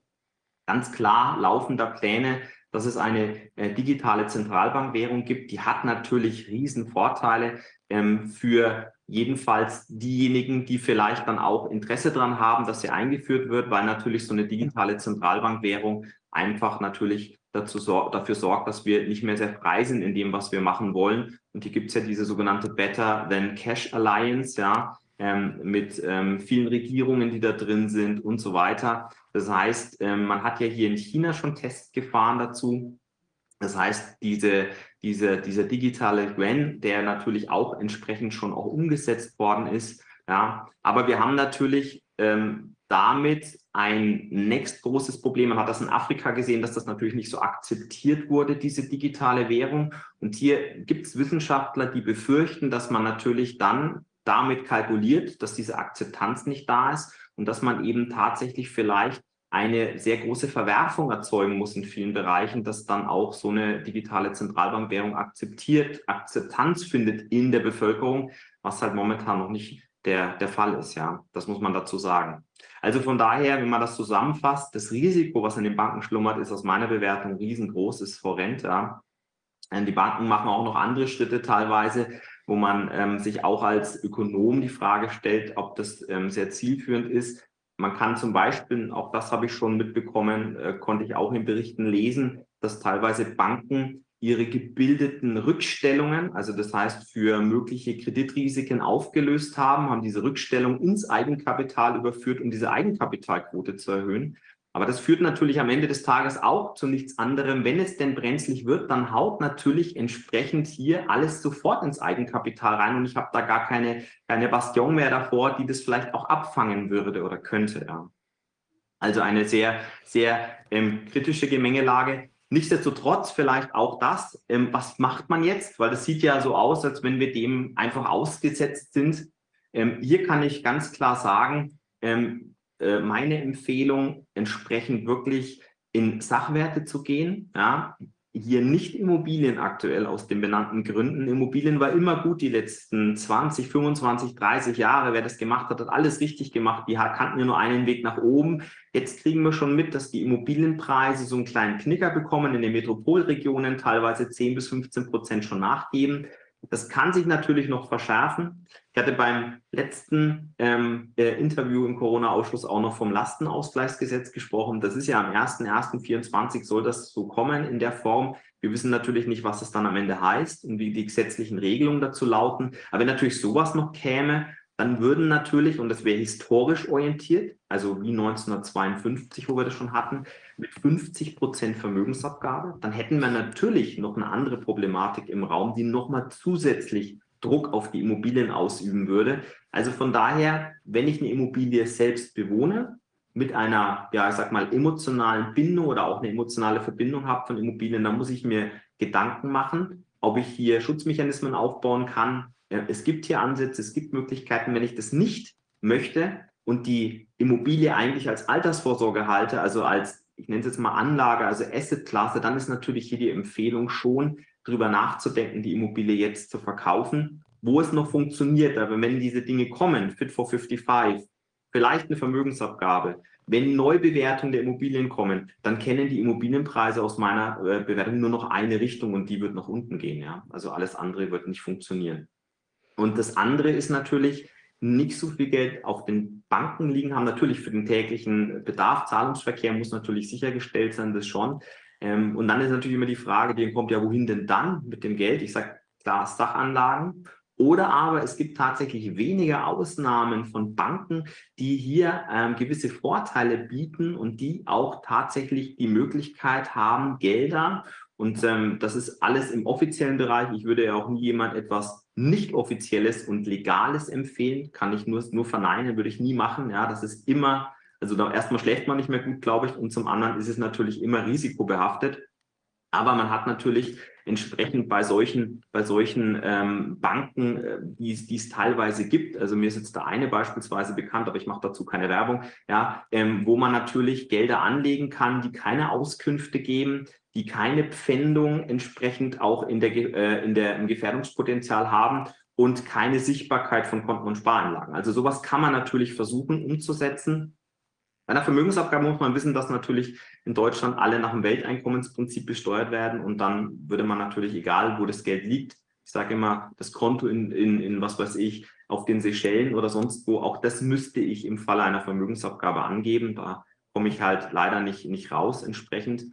Ähm, wichtig hier vielleicht noch als Hinweis, wenn jemand sagt, Mensch, worauf muss ich denn da achten bei so einer Bank, wenn ich mir eine Bank raussuche? Gut ist es, wenn diese Bank nicht im sogenannten AIA ist, also schreibt sich AIA. Ja, dieses AIA, das äh, steht letztendlich für automatischer Informationsaustausch. Das gibt es seit 2017 entsprechend ja bei den Schweizer Banken und man, man kann sagen, das AIA, das ist inzwischen internationaler Standard geworden und der regelt klassischerweise, wie jetzt die Steuerbehörden der Länder, die daran teilnehmen, untereinander Daten über Konten und Wertschriftendepots von Steuerpflichtigen austauschen. Und klar, ist, ist, ist eine legale Sache. Wenn eine Bank die offizielle Banklizenz hat und es darf, dann kann man das machen. Ähm, da bin ich, bin ich immer ehrlich und sage, man muss ja nicht päpstlicher sein als der Papst, solange man sich an geltende Recht und Ordnung hält und auch an die Geld. Was natürlich sein kann, das höre ich auch ab und zu, glauben Sie denn, dass diese Gesetze überhaupt greifen werden? Wenn ich jetzt einen Schutzmechanismus aufbaue, zum Beispiel für meine Immobilie, das ist ja nach jetzt geltendem Recht ausgelegt, greift die dann auch in Zukunft? Und da muss man sagen, das weiß ich natürlich nicht. Diese berühmte Glaskugel haben wir nicht. Und ähm, ja, wenn der Staat natürlich ähm, sich nicht mehr an jetzt geltendes Recht hält, ähm, man kann ja immer mal wieder lesen oder zumindest den Eindruck gewinnen, dass es Fälle gibt, wo das so ist, dann sind wir, dann sind wir in der Anarchie und dann haben wir sowieso ganz andere Probleme. Wahnsinn. So, jetzt habe ich eine Ausführung gemacht, die war fast durchgängig, genau. Ich hoffe, es war informativ und äh, hat ein bisschen Informationen weitergegeben, auch vielleicht in verschiedenen Richtungen, auch vielleicht um diese Bankenthematik ein bisschen einschätzen zu können. Ja, weil ähm, ich habe das schon mitgekriegt, also auch unter Kunden, ähm, bei Unternehmern, die gesagt haben, boah, jetzt geht es wieder los mit 27, 28. Welche Bank erwischt denn, Herr Reko? Also jetzt ist ja gerade die Deutsche Bank auch äh, Thema. Dazu, dazu habe ich mal eine Frage. Gerne, Herr Dr. Wodak. Und zwar, Sie sagten ja vorhin, dass man, das können wir nicht uns, das können wir nicht machen, wir müssen die Banken retten, sonst geht es, gibt keinen Ausweg. Sie sagen also, da muss man die Banken retten. Und Sie sprachen dann aber auch davon, dass die kleinen Banken wahrscheinlich kaputt gehen und dass die großen Banken sie dann schlucken. Das ist ein Widerspruch für mich. Ja. Denn wir wissen, wir wissen genau, dass gerade die Struktur mit den kleinen Banken dazu führt, dass die Produktivität der Bevölkerung oder der Gesellschaft ganz stark davon profitiert, weil die kleinen Banken sehr viel mehr Wissen haben über das, wer was machen kann und wo das Geld auch wiederkommt. Die also sich, die haben viel mehr Transparenz da. Und die großen Banken schieben das Geld hin und her. Wie kommen sie dazu? Ohne Kritik einfach sozusagen, ja, die großen Banken, die können wir nicht einfach loslassen. Und die kleinen Banken, ja, die müssen wohl geschluckt werden. Das heißt, dann bleiben dann nur noch die großen. Das ist doch die Katastrophe. Ja, das ist eine Katastrophe, da bin ich vollkommen bei Ihnen. Ich, ich gehe hier einfach in historische Entwicklungen rein und äh, schaue mir an, was denn in äh, Vorzeit schon passiert ist. Ähm, wir hatten vorhin, war es auch, glaube ich, im Gespräch 1929, ja, ähm, die, die große äh, Krise, die wir da erlebt haben. Und auch da konnte man feststellen, dass am Ende ähm, viele Banken verschwunden waren und übergegangen sind in andere große Banken. Und das ist natürlich eine Machtkonzentration, die ist aus meiner Sicht ganz kritisch zu bewerten. Das hatte ich vorhin gesagt auch. Aber die Erfahrung zeigt halt, dass natürlich je größer eine Bank ist, ja. desto mehr Macht übt sie aus. Und okay, das ist leider so. Ne? Zeigt, Fehler, Fehler wurden gemacht, das zeigt die Erfahrung. Ja, absolut. jetzt über, ich, ich überlege mir jetzt, was kann man machen, damit solche Fehler nicht immer wieder passieren. Ja. Gibt es eine Möglichkeit, wenn jetzt staatlich die Banken gefördert werden und aufgefangen werden, wenn da, dass man nur die kleinen Banken auffällt und die großen pleite gehen lässt? Gibt es das nicht auch? Ja, es wäre es wär, es wär ein Ansatz, den man auf alle Fälle durchdenken müsste. Und ähm, ich glaube mal, ich hatte ja vorhin gesagt, ein Ansatz könnte sein, dass man große Banken einfach verteilt wieder in mehrere kleine Banken, dass man diese Machtkonzentration praktisch wegnimmt. Ja, das wäre wünschenswert.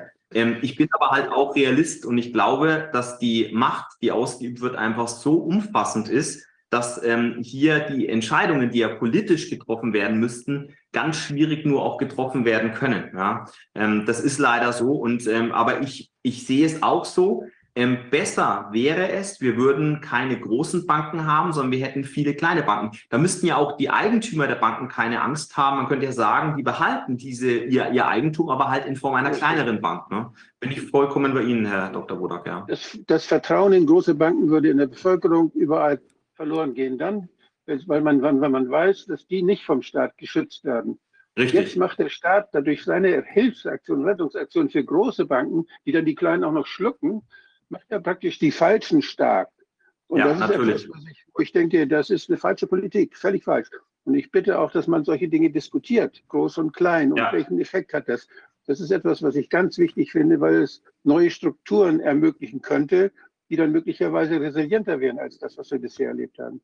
Vollkommen richtig, ja. Und das ist ja das, was ich auch meinte. Also, dass wir leider mit den Systemen, wenn die Systeme, die ja eine gewisse Haltbarkeit haben, irgendwann hinten runterfallen, was ich ganz am Anfang sagte, dass man da natürlich eigentlich die Systeme verändern muss und daran ran muss, ja. Und ähm, natürlich ist es immer die Frage, was macht man konkret? Ja? Die Entscheidungen, das zu tun, sind extrem schwer, vor allem wenn wir uns in so einer Phase befinden wie jetzt, wo eigentlich die, ich sag mal, Trümpfe alle verspielt sind. Also zumindest ist das meine Bewertung. Also es gibt gewisse Schritte, die man versuchen kann zu tun, aber man hat nicht mehr alle Möglichkeiten. Ja. Man sieht es ja auch daran, die, die, die, die Zinssatzanhebungen, also jetzt der Leitzins, der angehoben wird in den USA, letztendlich weiß die Zentralbank dort ja, oder sollte es zumindest wissen, dass das ein, eine teilweise toxische Kombination werden kann, gerade mit diesen zum Beispiel schon beschriebenen langlaufenden Anleihen, die wir da haben.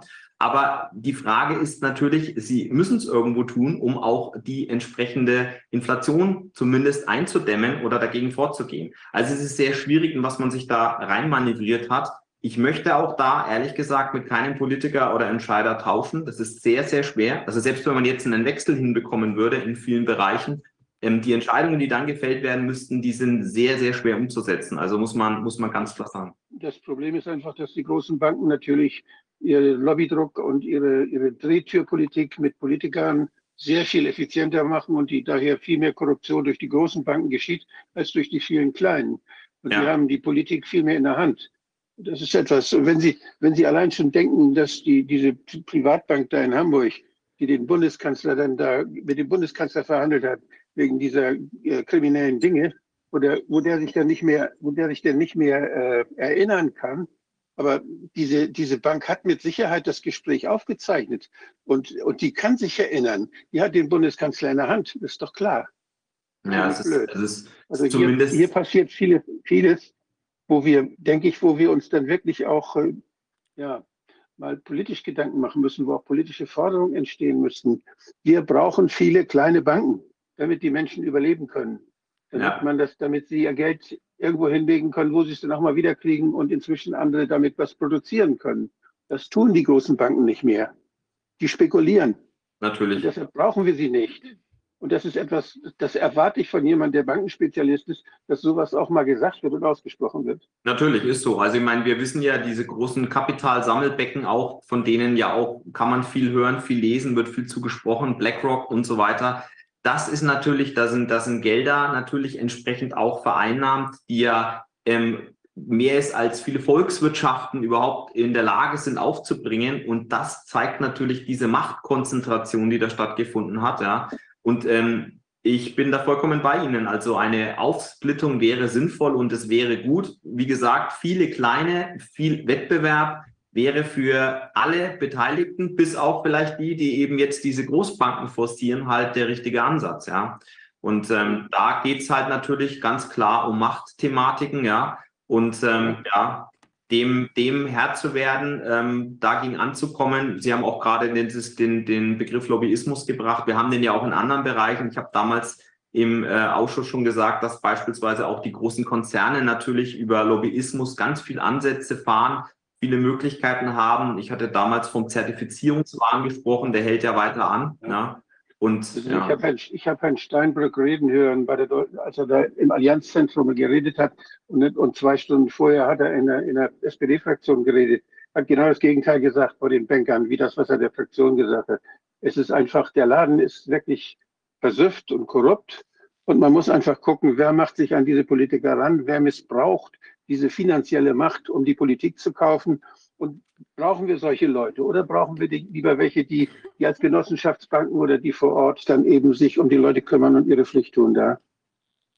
Ja. Es gibt ja auch dieses äh, absurde Phänomen, dass ich glaube, das waren äh, Regulierungen, die vor ein paar, ein paar Jahren irgendwie in Kraft getreten sind, dass ich als normaler ähm, Häuslebauer das gar nicht mehr zahlen kann oder einen Kredit nur noch dann aufnehmen kann, wenn ich den bis an mein Lebensende nach einer gewissen statistischen Wahrscheinlichkeit auch zurückführen kann.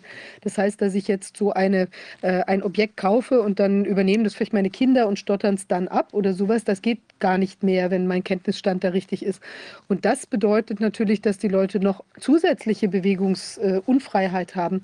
Und man hat, wenn man dieses alles jetzt zusammensieht, was Sie da gerade wirklich sehr anschaulich, wie ich finde, da beschrieben haben, dann ist es ja schon ähm, so, dass man wirklich das Gefühl bekommt, das ist auf den Kollaps ausgerichtet. Weil da müssten doch an verschiedenen ähm, Stellen jetzt einfach so die Alarmglocken klingeln. Also dass man zum Beispiel nicht noch diese ganzen Energieeffizienzaspekte mit hineinpflicht in dieses, in dieses, also quasi diesen Hexenkessel da ähm, äh, auf dem wir da sitzen.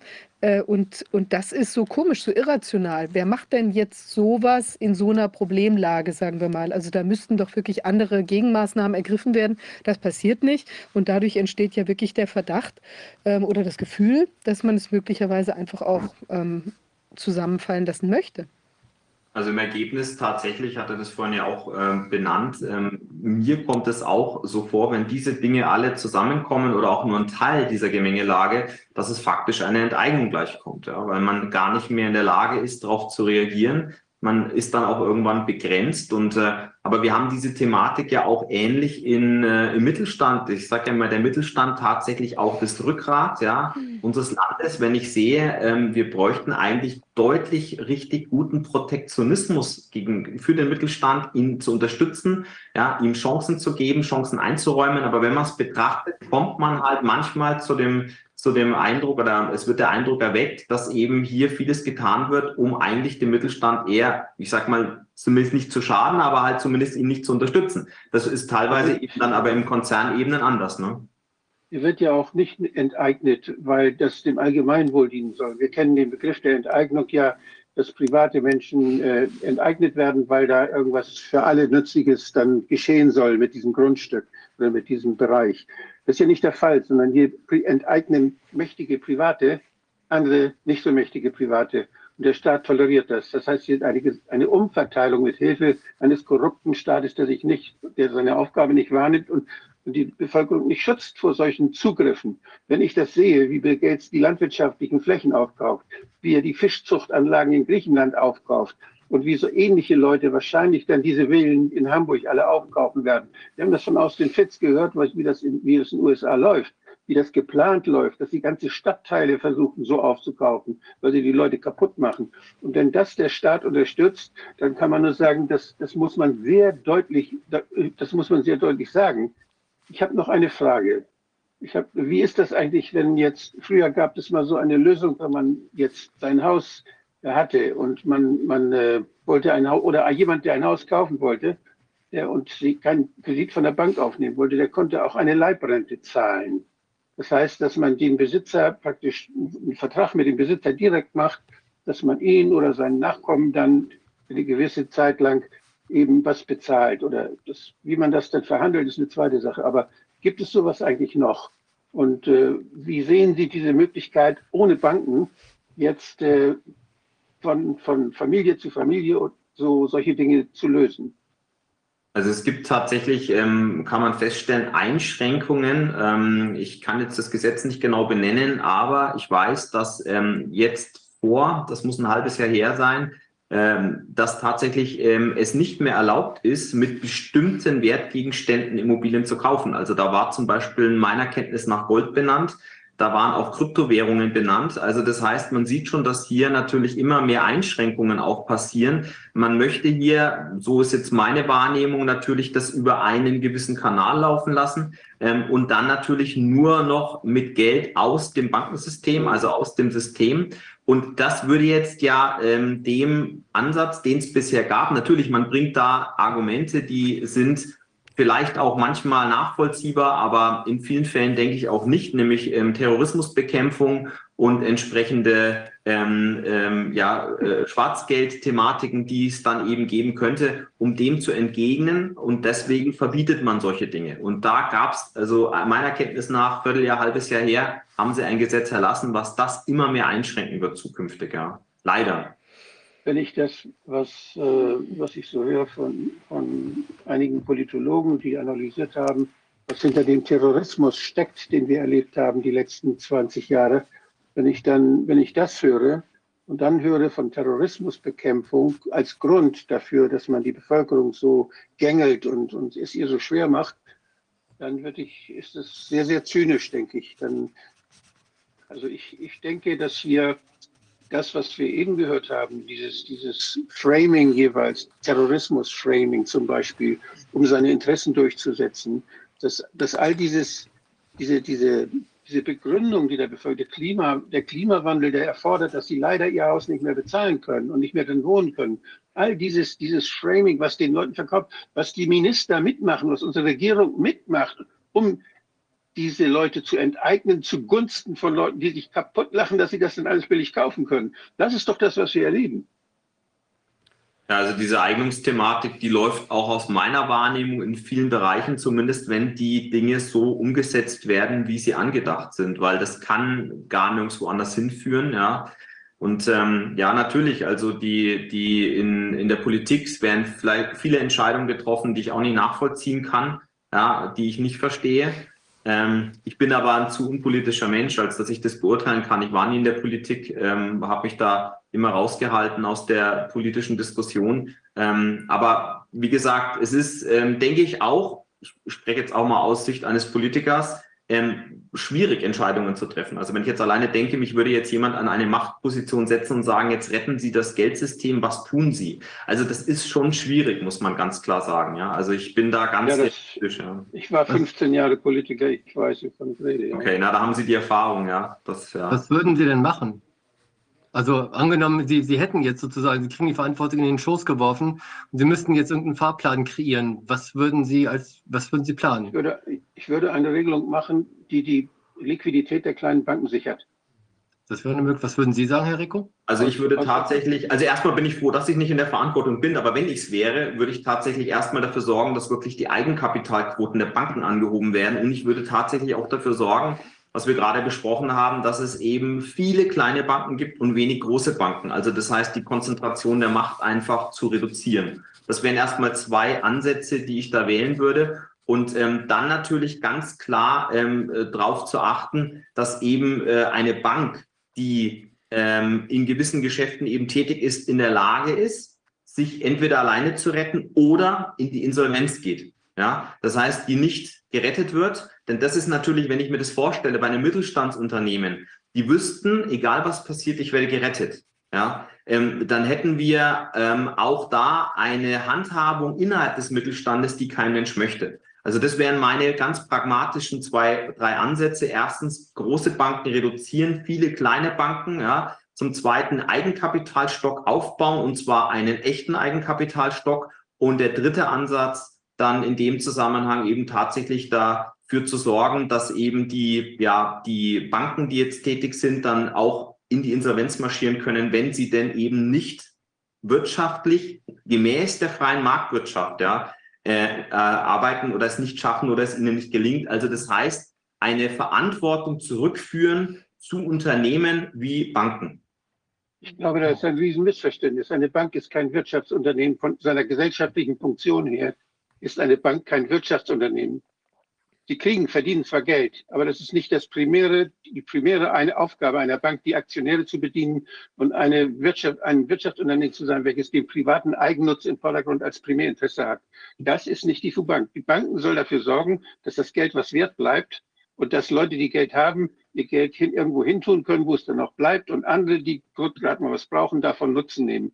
Das heißt, das ist die Funktion, die gesellschaftliche Funktion einer Bank was wir tun, so als wären Banken Wirtschaftsunternehmen, die es zu retten gilt oder die da eine Berechtigung hätten, an ihr Eigeninteresse zu denken. Banken sind Dienstleistungsunternehmen für die Gesamtgesellschaft, unersetzbar.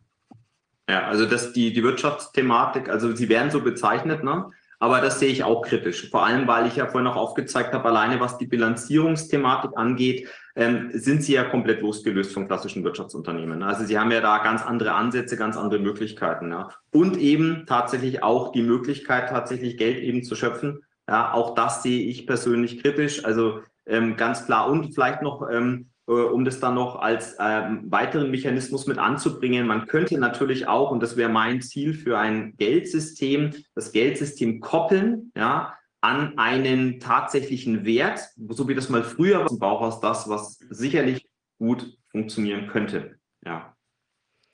Ähm, noch eine kurze Frage von mir. Erstmal auch vielen Dank für den komprimierten Vortrag. Das waren mehrere Seminare in einer halben Stunde, würde ich mal so schätzen.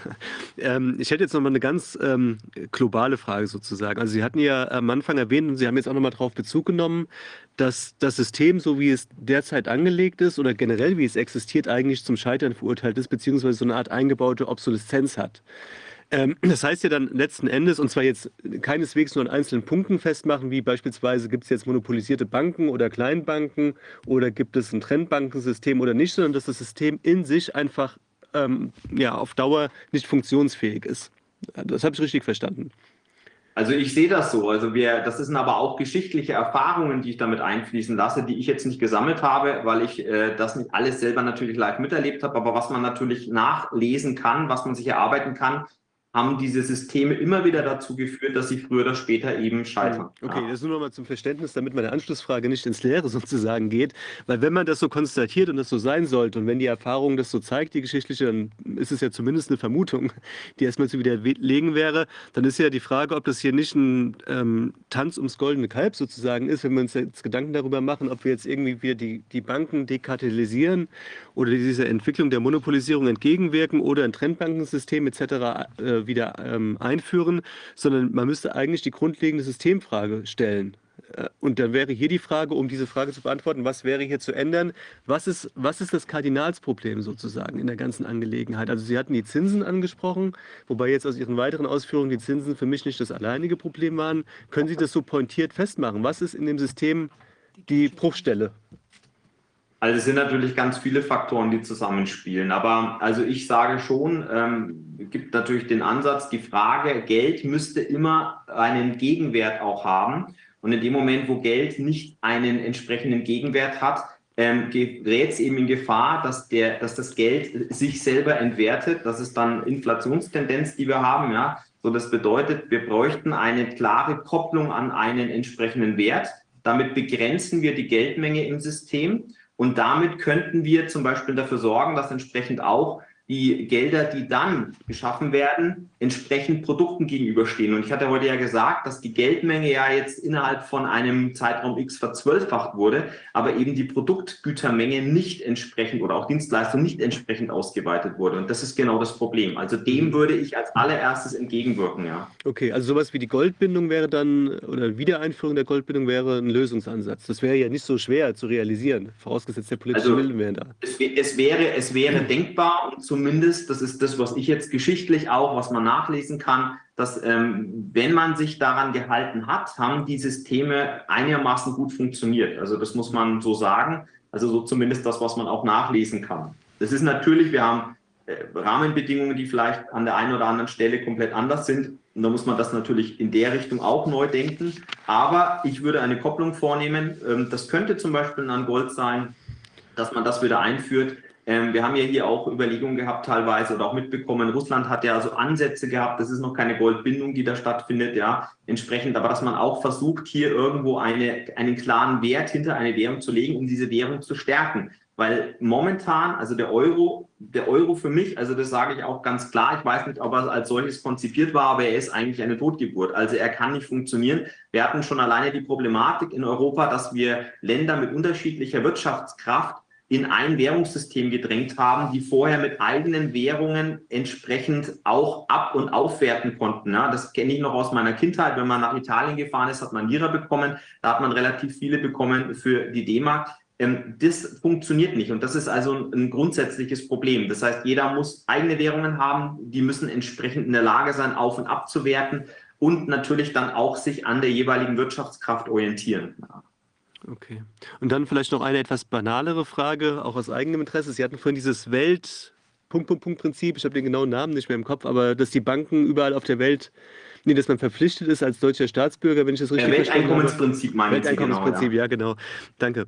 Ähm, ich habe das so verstanden, dass wenn man die deutsche Staatsbürgerschaft hat, dass man dann prinzipiell dazu verpflichtet ist, egal wo man sein Geld gelagert hat, eventuell auch egal wo man wohnhaft ist, das weiß ich jetzt nicht genau, äh, für eventuelle Vermögensabgaben zur Verfügung zu stehen hat.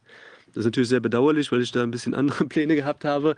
Ähm, bezieht sich das jetzt nur auf, ähm, ähm, äh, also auf Geldvermögen oder auch wenn man beispielsweise eine Immobilie, keine Ahnung, auf Sri Lanka sich zulegt oder wo auch immer, äh, unterliegt es dann auch diesem Welteinkommensprinzip oder ist es dann außen ja. vor? Also in dem Moment, wo ich, ähm, das ist jetzt ein steuerlicher Passus, ja, ähm, also das heißt, in dem Moment, wo ich unbeschränkt steuerpflichtig bin in Deutschland, dann wird mein Einkommen nach dem Welteinkommensprinzip versteuert. Das ist nicht überall so, zum Beispiel in Liechtenstein ist das anders. In Liechtenstein gibt es das Ortseinkommensprinzip, deswegen ist Liechtenstein auch interessant, um dort eben vielleicht entsprechend Vermögen zu haben, was dann vielleicht auch wieder Geld verdient. Aber solange es mir zuzurechnen ist, dieses Vermögen, dann ist es etwas, was natürlich der Besteuerung unterliegt und was ich, also aus meiner Kenntnis nach, unter Besteuerung unterliegt und was natürlich entsprechend auch im Rahmen einer Vermögensabgabe betroffen wäre, weil mhm. ich gehe davon aus, wenn es unter Vermögensabgabe kommt, dann bekommt man letztendlich über eine Art, ich nenne es jetzt mal Selbstanzeige, einen Zettel zugeführt, vielleicht auch in digitaler Form, wo es heißt, bitte trag alles ein, was du an Vermögenswerten hast unter Strafe natürlich, falls du da was vergessen solltest aus Versehen. Und wenn dem dann so ist, ja, dann äh, ist da alles mit dabei. Und auch Vielleicht den Hinweis noch, ich habe da manchmal auch dann äh, Kunden, die mich fragen und sagen, ich habe da Edelmetalle gekauft, die habe ich also unter einem bestimmten Wert gekauft und habe da immer ein bisschen gesammelt und jetzt habe ich ganz viel. Das weiß doch dann keiner, muss ich das denn angeben? So, natürlich sage ich immer, also ich kann nur empfehlen, sowas anzugeben und zwar aus zweierlei Gründen. Im ersten Moment, wenn so eine Vermögensabgabe kommt und ich gebe sowas beispielsweise nicht an, möchte diese Edelmetalle ja vielleicht irgendwann auch wieder verwenden, wenn ich da was investiert habe, um davon irgendwas zu kaufen, um davon mein Leben zu bestreiten. Wenn ich das mache, dann muss ich sie wieder in Verkehr bringen. Wenn ich das tue, dann muss ich das leider in den Zahlungsverkehr, also über die Bank bringen. Und da wäre die allererste Frage natürlich bei der Bank, wo kommt denn das Geld her? Und die zweite Frage, unterlag das der Vermögensabgabe?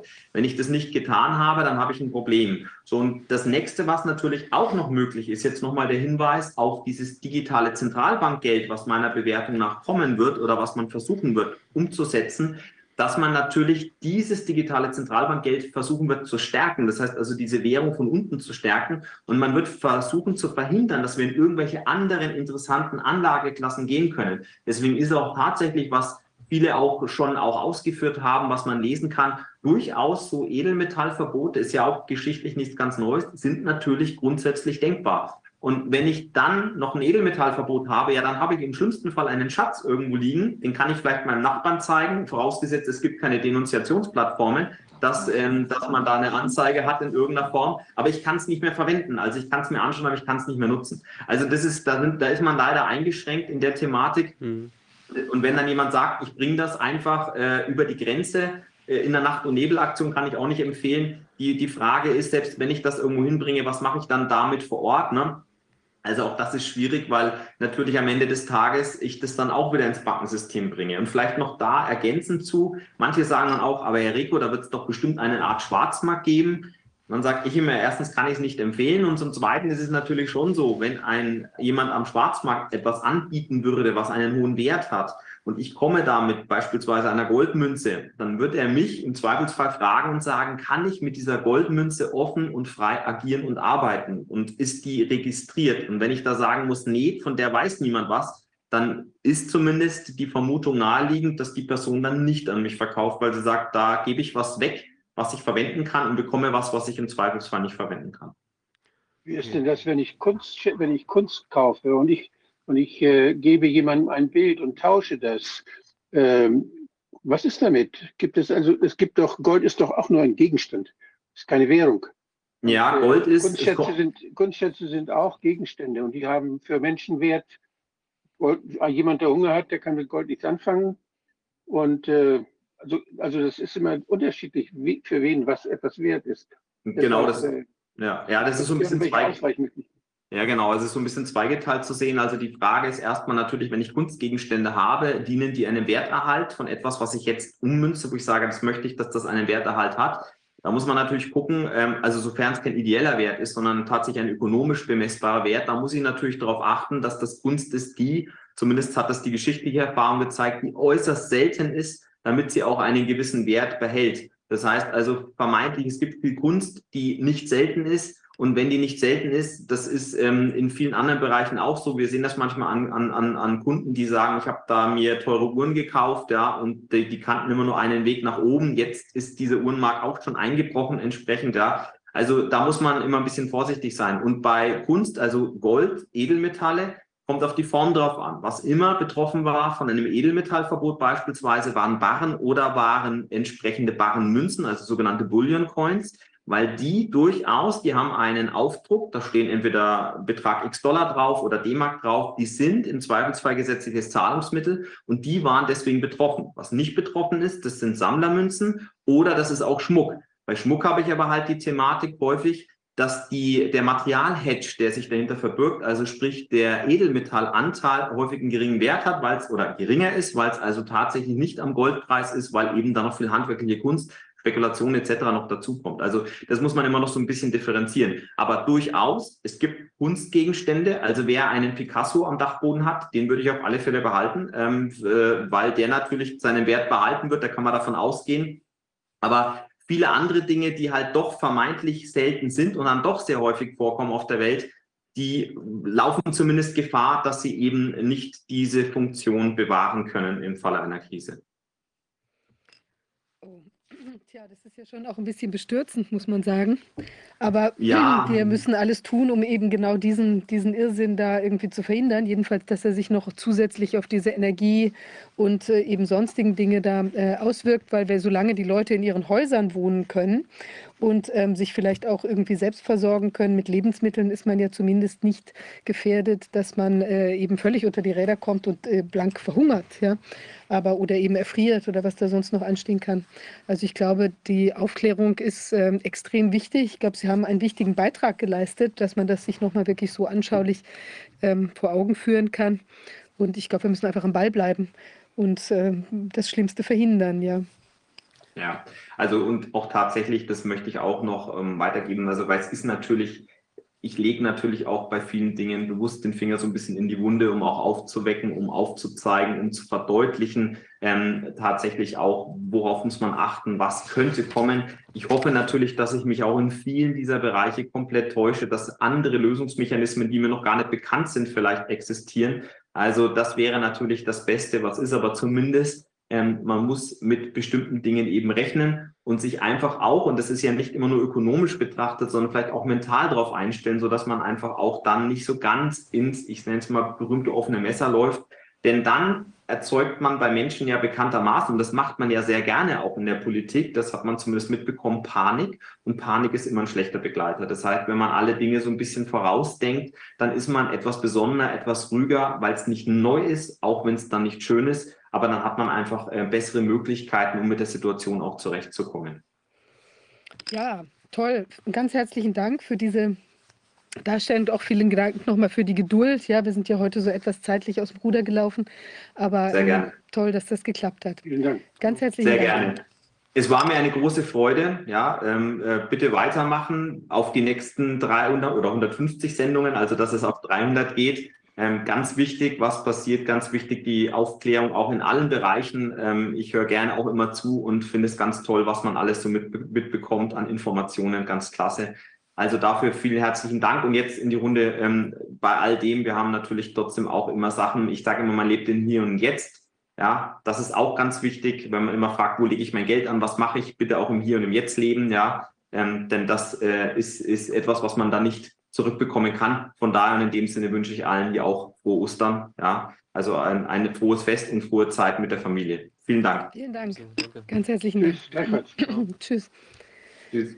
Ja, jetzt äh, wende ich mich an die nächsten Gäste, die äh, noch mehr Geduld bewiesen haben, sozusagen, weil sie jetzt hier ja noch ähm, weiter warten mussten. Wie gesagt, die technischen Probleme heute haben uns etwas aus, dem, aus der Bahn geworfen. Ähm, ja, Ulrike und ähm, ähm, Herr äh, Michael Palmer. Doktor, ich bin jetzt gar nicht ganz äh, auf dem neuesten Stand oder ich weiß nicht, Ulrike, wir sprachen darüber, ob Sie jetzt einen Professor Doktor. Doktor. Professor Doktor, ist das richtig? Ich, bin, äh, ich war mal Professor Doktor, aber man hat mich hier vor einem Jahr rausgeschmissen, weil ich mich nicht habe impfen lassen. Jetzt bin ich also kein Professor mehr, jetzt bin ich nur noch ein Doktor. Ah ja, okay. Also, also ich bin äh, Mediziner und habe ähm, aus Deutschland, habe in ähm, Mainz bei Sucharit Bhakti für zehn Jahre gearbeitet, in, von 1990 bis 2000. Und danach bin ich nach Kanada gegangen und war hier für 20 Jahre Professor für Biochemie an der Universität Waterloo. Und da haben sie mich jetzt rausgeschmissen. Ich lebe immer noch in Kanada jetzt. Das ist mein Hintergrund. Äh, Das ist ja ungeheuer. Und das war jetzt also tatsächlich, das konnten die machen, einfach so wegen dieser, wegen dieser nicht, dieser Impfzögerlichkeit. Ja, das haben sie so gemacht. Ob sie das jetzt konnten oder nicht, das wird, noch irgendwie verhandelt juristisch. Aber ich bin meinen Job los und ich möchte ihn ehrlich gesagt auch gar nicht wiederhaben, weil das, was hier an der Uni so zu, stattfindet zurzeit, das kann man nur noch als Kulturrevolution beschreiben. Und das ist nicht gut für meine Gesundheit, da mittendrin zu sein. Oho. Okay, ähm, also vielleicht dann äh, äh, wenden wir uns mal diesen Ihren äh, Erkenntnissen zu. Äh, die, Sie haben da ja einiges nochmal, ich hatte ja eingangs schon gesagt, es geht um diese DNA- und ähm, Plasmid-Verunreinigungen in den sogenannten Impfstoffen. Da gibt es neue Erkenntnisse. Ja, genau. Also diese Erkenntnisse wurden von äh, Kevin McKernan ähm, veröffentlicht auf seinem Substack-Blog. Ähm, er ist ein Pionier für Molekularbiologie und insbesondere für Sequenziermethoden. Also er weiß genau, was er macht. Und er hat sich äh, Proben von mehreren Chargen von mRNA-Impfstoffen besorgt, sowohl für Pfizer als auch für Moderna. Und er hat dann die Nukleinsäuren extrahiert und hat geguckt, wie viel davon ist RNA. Eigentlich sollte da idealerweise nur RNA drin sein, weil das ja mRNA-Impfstoffe sind. Und wie viel ist davon DNA? Die DNA kommt ins Spiel, weil sie im Produktionsprozess gebraucht wird. Und er hat da ganz, äh, einige ganz erstaunliche Entdeckungen gemacht. Ähm, ich habe eine kleine Präsentation dafür gemacht. Vielleicht kann ich die mal durchgehen wenn Ihnen das recht ist, oder haben Sie erst noch andere Fragen? Gut. Okay, so. Ähm, die Frage ist, die Frage ist, was ist der Beleg dafür, was ist der Beweis dafür, dass DNA in diesen mRNA-Impfstoffen drin ist? Und die zweite Frage ist, was hat das zu bedeuten? Ähm, gut, äh, ganz zum Anfang, Sie kennen wahrscheinlich alle schon äh, dieses Schema. Die DNA ist das Erbgut, was äh, in unserem Zellkern abgelegt ist. Ja, das ist die äh, Masterkopie sozusagen. Und wenn unsere Zellen Eiweiße herstellen wollen, Proteine, dann wird zunächst diese DNA in eine Blaupause umgeschrieben, die Messenger-RNA. Die wird dann äh, aus dem Zellkern in das Zytoplasma transportiert. Und im Zytoplasma wird dann anhand der Informationen, die in der RNA gespeichert ist, das Protein zusammengebaut. Und ähm, bei den mRNA-Impfstoffen soll es eigentlich so sein, dass man in die Zellen nicht DNA einbringt, sondern nur RNA. Die soll dann auch wieder in die Proteine umgesetzt werden. Und im Fall der Covid-Impfstoffe soll das eben das Spike-Protein von dem äh, Coronavirus sein. Und der Vorteil des Gebrauchs von RNA anstatt von DNA, so wird uns das zumindest verkauft, ist, dass die RNA die DNA der Zellen in Ruhe lässt und da keinen Schaden anrichtet. So sollen also diese mRNA-Impfstoffe sicherer sein als zum Beispiel DNA-Impfstoffe. Es gibt ja auch DNA-Impfstoffe gegen äh, Coronavirus, die von AstraZeneca und von Johnson Johnson äh, diese Impfstoffe basieren tatsächlich auf äh, DNA, aber bei den mRNA-Impfstoffen soll der Vorteil sein, dass es alles sicherer ist. Es gibt ähm, da auch Bedenken, also man kann durchaus sich vorstellen, dass die mRNA auch letztlich wieder rückwärts in DNA umgeschrieben wird und dann im Zellkern in unsere Chromosomen eingebaut werden kann. Dafür gibt es Evidenz, aber Insgesamt ist wohl das Risiko, sollte das Risiko geringer sein, als wenn man von vornherein DNA verwendet. Okay, so, wir haben dieses Schema hier und das ist auch von Bedeutung für den Produktionsprozess. Also wie werden die mRNA-Impfstoffe denn eigentlich hergestellt, industriell im Großmaßstab? Ähm, man fängt tatsächlich mit DNA an. Und diese DNA befindet sich ähm, zunächst auf einem sogenannten Plasmid. Das ist ein ringförmiges DNA-Molekül, doppelsträngig, das man in Bakterien reinstecken kann, in Bakterienzellen. Und diese Bakterienzellen werden es dann auch vermehren, wenn sie sich teilen. Also man braucht eigentlich nur eine einzige Bakterienzelle ganz am Anfang. Die kann man dann ähm, in einem großen Volumen von Nährlösung in viele Bakterien sich teilen lassen. Und jede von diesen Tochter- und Enkelzellen wird dann ähm, auch ihre eigenen Kopien von diesem Plasmid äh, erben. Und auf diese Art und Weise kann man sich beliebige Mengen von DNA, von Plasmid-DNA herstellen. Und auf jeder Kopie von dem Plasmid befindet sich dann eben auch eine Kopie des Gens für das Spike-Protein. Gut, das ist der allererste Schritt. Und der nächste Schritt ist dann, dass man, wir haben das schon besprochen hier, also wir stellen uns eine große Menge von äh, Plasmid-DNA her und die wird dann extrahiert aus diesen Bakterienzellen. Dann im nächsten Schritt wird dieses ringförmige Molekül äh, in einer spezifischen Stelle gespalten und wird dadurch linear. Da brauchen wir uns jetzt zurzeit nicht so ganz lange mit aufhalten. Und dann wird diese DNA doppelsträngig in vitro ähm, in mRNA umgeschrieben. Also dieser Prozess, der normalerweise innerhalb von unseren Körperzellen stattfindet oder auch innerhalb von äh, Bakterienzellen stattfindet. Dieses Umschreiben von DNA in einzelsträngige mRNA, das kann man in vitro nachvollziehen. So, jetzt haben wir die mRNA-Kopie. Das ist eigentlich das, was in die ähm, Impfstoffpräparation ähm, eingeführt werden soll. So, ähm, und dann wird diese mRNA mit ähm, Lipiden kombiniert, mit einer Mischung von fettartigen Molekülen. Ähm, der Zweck von dieser Lipidhülle, mit der man die mRNA umgibt, ist erstens, ähm, die mRNA vor dem äh, vorzeitigen Abbau zu schützen. mRNA ist kein sehr stabiles Molekül. Wenn Sie das einfach so einem Menschen applizieren durch Injektion, dann wird ähm, das mit einiger Wahrscheinlichkeit abgebaut, bevor es überhaupt in irgendeine Zelle aufgenommen werden könnte. Also die Lipide beschützen es davor, die mRNA beschützen sie davor und außerdem erleichtern sie auch in ganz erheblichem Maß die Aufnahme der mRNA in unsere Zellen. Ja, also Schutz und Erleichterung der Aufnahme, doppelte Funktion dieser Lipid-Nanopartikel. So, jetzt haben wir hier in der Mitte ein rotes Fragezeichen. Was bedeutet das? Ähm, ein Schritt wurde hier übersprungen, der eigentlich stattfinden muss, und das ist die Beseitigung der DNA, bevor man die mRNA in die Lipide einpackt. Okay, das ist notwendig, weil die mRNA und die DNA einander chemisch ähnlich sind.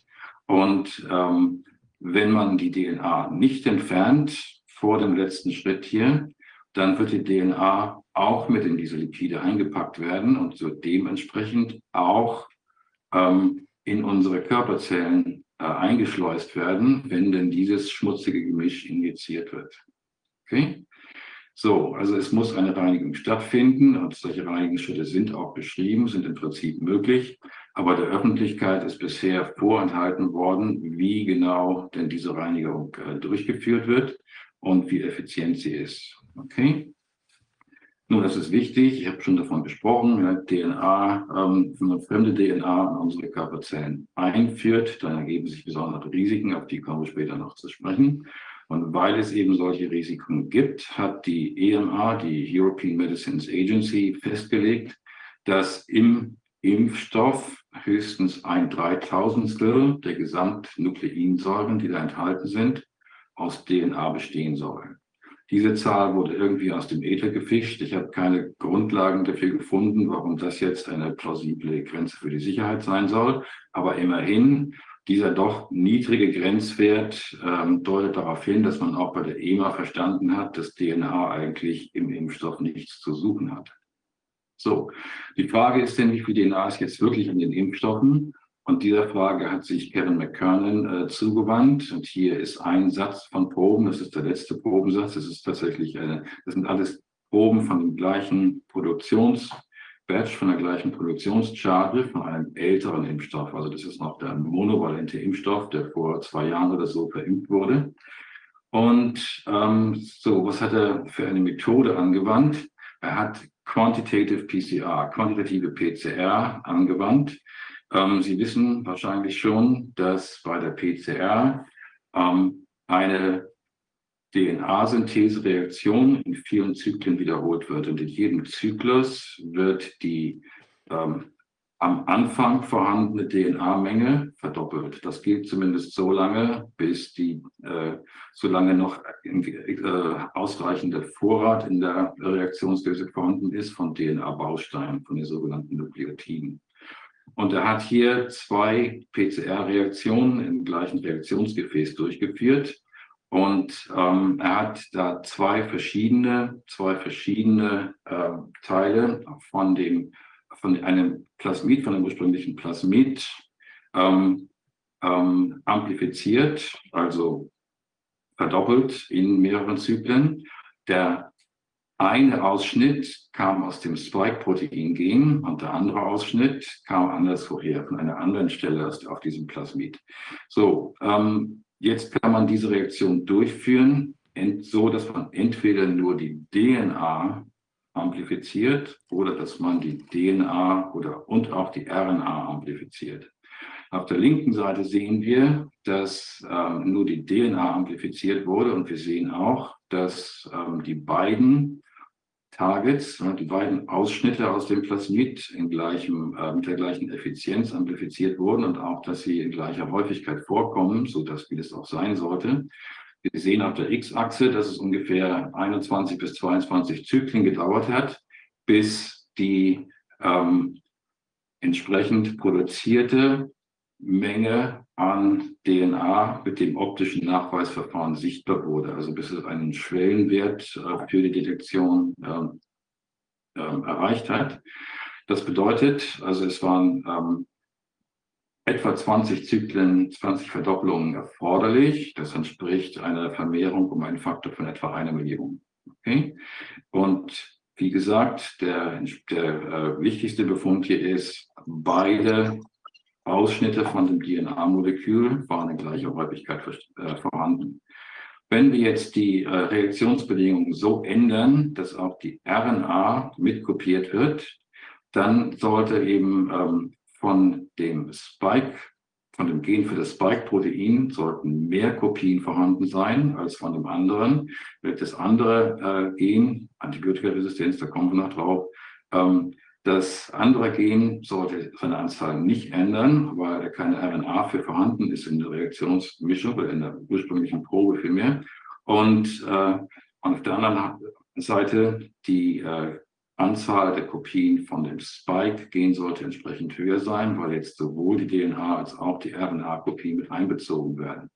Jetzt sehen wir also, dass wir ungefähr sieben Zyklen, ähm, sagen wir sechs Zyklen, kann ich einfach rechnen, ähm, sechs Zyklen ähm, weniger gebraucht werden, um, die, um das Spike-Protein zu vervielfältigen, als für das andere. Das heißt, wir haben also 2 hoch 6, Faktor 64, mehr RNA als mehr Spike-Protein als das andere Gen. Also haben wir ungefähr ähm, 96 Prozent, nee, wir haben ungefähr, ungefähr 98, noch was Prozent ähm, äh, RNA und ungefähr anderthalb Prozent DNA. Das ist nicht sehr viel DNA, aber es ist immer noch erheblich mehr, als laut EMA äh, drin sein sollte. Es sollte eben nur ein Dreitausendstel sein. Wir haben jetzt also hier etwas mehr als ein Prozent DNA schon drin in dieser Probe.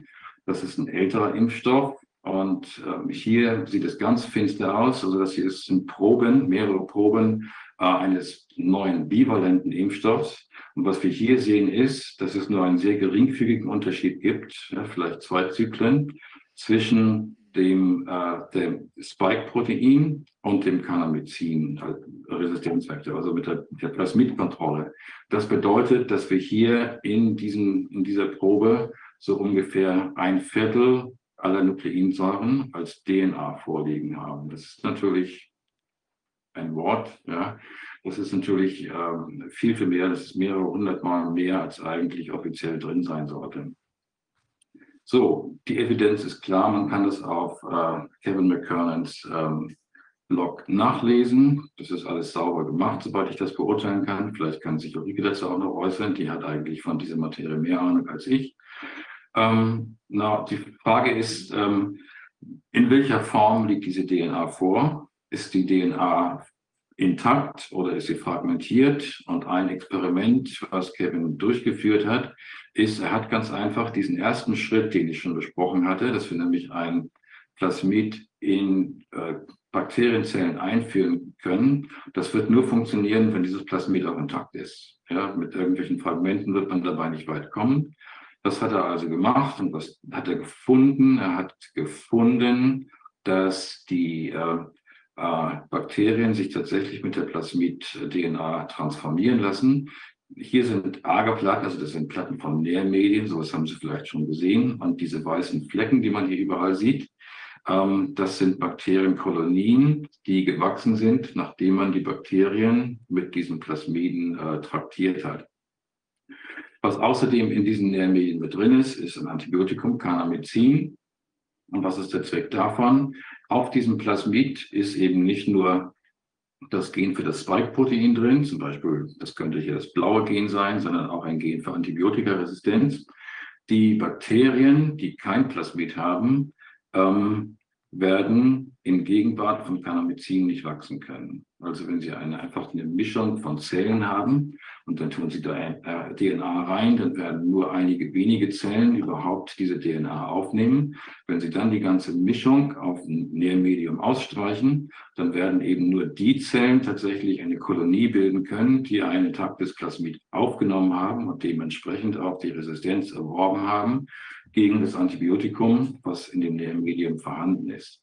Also die Anwesenheit, das Wachstum von diesen Kolonien auf diesem Nährmedium, welches Antibiotikum enthält, ähm, zeigt uns, dass tatsächlich Plasmid-DNA in intakter Form hier enthalten ist. Ja, es ist ähm, auch wahrscheinlich, dass ähm, zumindest einige dieser Moleküle immer noch in der ursprünglichen Ringform vorliegen, also schon der allererste Schritt nach der Extraktion, die Linearisierung, die Spaltung an einer bestimmten Stelle, um den Ring in eine lineare Form umzuwandeln, hat nicht geklappt. Auf der anderen Seite können wir auch davon ausgehen, dass äh, wahrscheinlich ein Großteil der Plasmid-DNA eben doch gespalten ist. Also wir haben sowohl ringförmige als höchstwahrscheinlich auch lineare äh, DNA vorliegen hier in den Impfstoffen.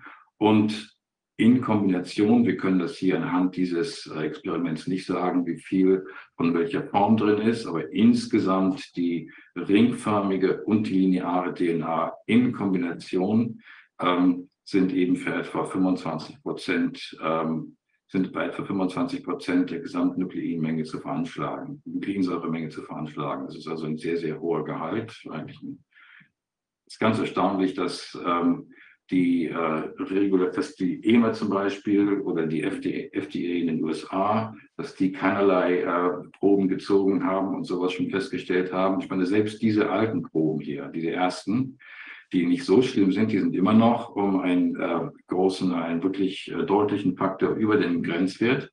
Und diese Proben sind, was weiß ich, ein, zwei Jahre alt. Ja, und bisher hat offenbar keine der Behörden weltweit ähm, ein Interesse daran gehabt, zu ermitteln, ob denn diese ähm, Impfstoffe überhaupt sich, dass, ob die überhaupt äh, den Vorschriften entsprechen. Okay, also die DNA, man kann dann aus diese, diese Bakterienkolonien kann man dann auch wieder ähm, in Nährlösung äh, stecken und dann entsprechend vervielfältigen und kann sich die DNA dann wieder besorgen. Und das hat Kevin auch gemacht und hat dann hier diese äh, DNA-Karte erarbeitet. Ich denke, ich werde jetzt hier nicht alles durchgehen, aber was hier in Rot angezeigt ist, das ist das Gen für das Spike-Protein und in hellgrün, das ist ein Gen für die Antibiotikaresistenz. Und den Zweck habe ich gerade schon erklärt. Ja, man muss selektieren, um sicherzugehen, dass man nur Zellen wachsen lässt, die tatsächlich das Plasmid haben, wenn man an die andere nicht interessiert ist. In Gelb, in Gelb unten links ist ein sogenannter Replikationsursprung. Das ist eine DNA-Sequenz, die nötig ist für die Vermehrung des Plasmids in Bakterienzellen. Und dann oben links haben wir auch noch, zumindest bei dem Pfizer-Plasmid, bei dem Moderna Plasmid, welches er auch sequenziert hat, ist das nicht zu finden. Aber hier haben wir einen Abschnitt von einer Virus-DNA. Das ist also das Simian Virus 40. Das ist ein äh, Polyomavirus von Affen was ähm, durch verschmutzte ältere Impfstoffe, nicht, hat nichts mit Covid zu tun, sondern das ist schon in den 1960er Jahren passiert, ähm, inzwischen auch in der menschlichen Population verbreitet ist. Und dieses Virus hat ein paar unangenehme Eigenschaften, auf die wir vielleicht noch zu sprechen kommen. So, also man lässt, man kann tatsächlich aus diesem Experiment äh, wieder rekonstruieren, mit was für DNA-Sequenzen genau dann Pfizer gearbeitet hat. Interessanterweise sind das Informationen, die bisher der Öffentlichkeit auch vorenthalten wurden.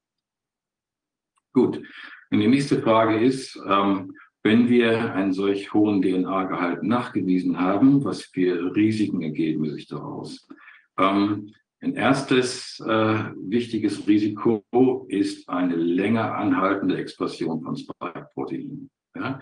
Ein ähm, Verkaufsargument, was Sie vielleicht auch schon gehört haben, ist, dass die Expression des Spike-Proteins nach der Injektion mit einem mRNA-Impfstoff nur eine kurze Zeit anhalten soll.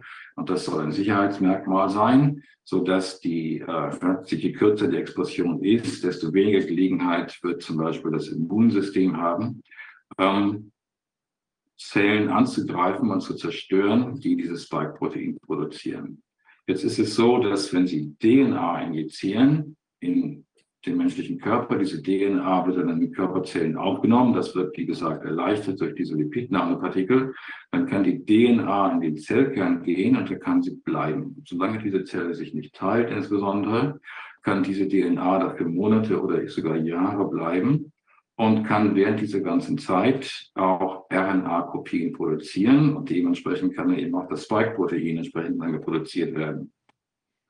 Und dieser Effekt äh, könnte durchaus dafür verantwortlich sein, für einen Befund, den äh, mehrere Pathologen inzwischen erhoben haben. Arne Burkhardt hat mehrere solche Beobachtungen gemacht, aber auch Michael Merz aus Dresden.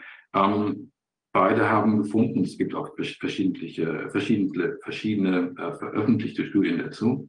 Ähm, also mittlerweile haben eine ganze Menge äh, Pathologen oder andere Forscher gefunden, dass die Nukleinsäuren, die das Spike-Protein kodieren oder eben auch das Spike-Protein selbst, dass die für Monate nach der letzten Injektion im Körper nachweisbar bleiben. Und diese, das Spike-Protein insbesondere, wird dann eben auch oft gefunden in Geweben und Organen, die von äh, äh, Entzündungen betroffen sind, von autoimmunartigen Entzündungen. Diese sind wahrscheinlich keine echten Autoimmunerkrankungen, zumindest nicht am Anfang, sondern hier in diesen Fällen richtet sich die Immunantwort eben gegen das Spike-Protein, was von diesen äh, Zellen produziert wird.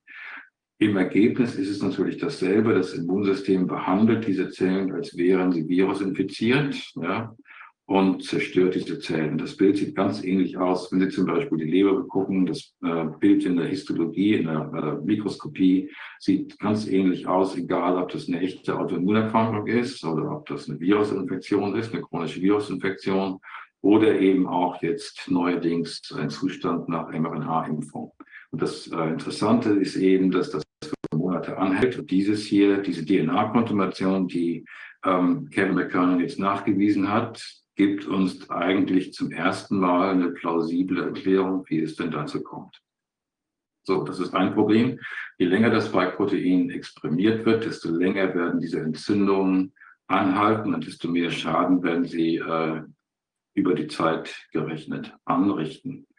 Und das nächste, was passieren kann, ja, das ist, wird nicht in allen passi Zellen passieren, die DNA aufgenommen haben, aber es wird auch in einigen passieren, dass die äh, DNA eben in unsere chromosomale DNA aufgenommen werden. Ja, also ähm, wir haben eine ganze Menge, wir haben 46 Chromosomen in unserer, in unserer Zellen. Jedes Chromosom ist ein langes DNA-Molekül.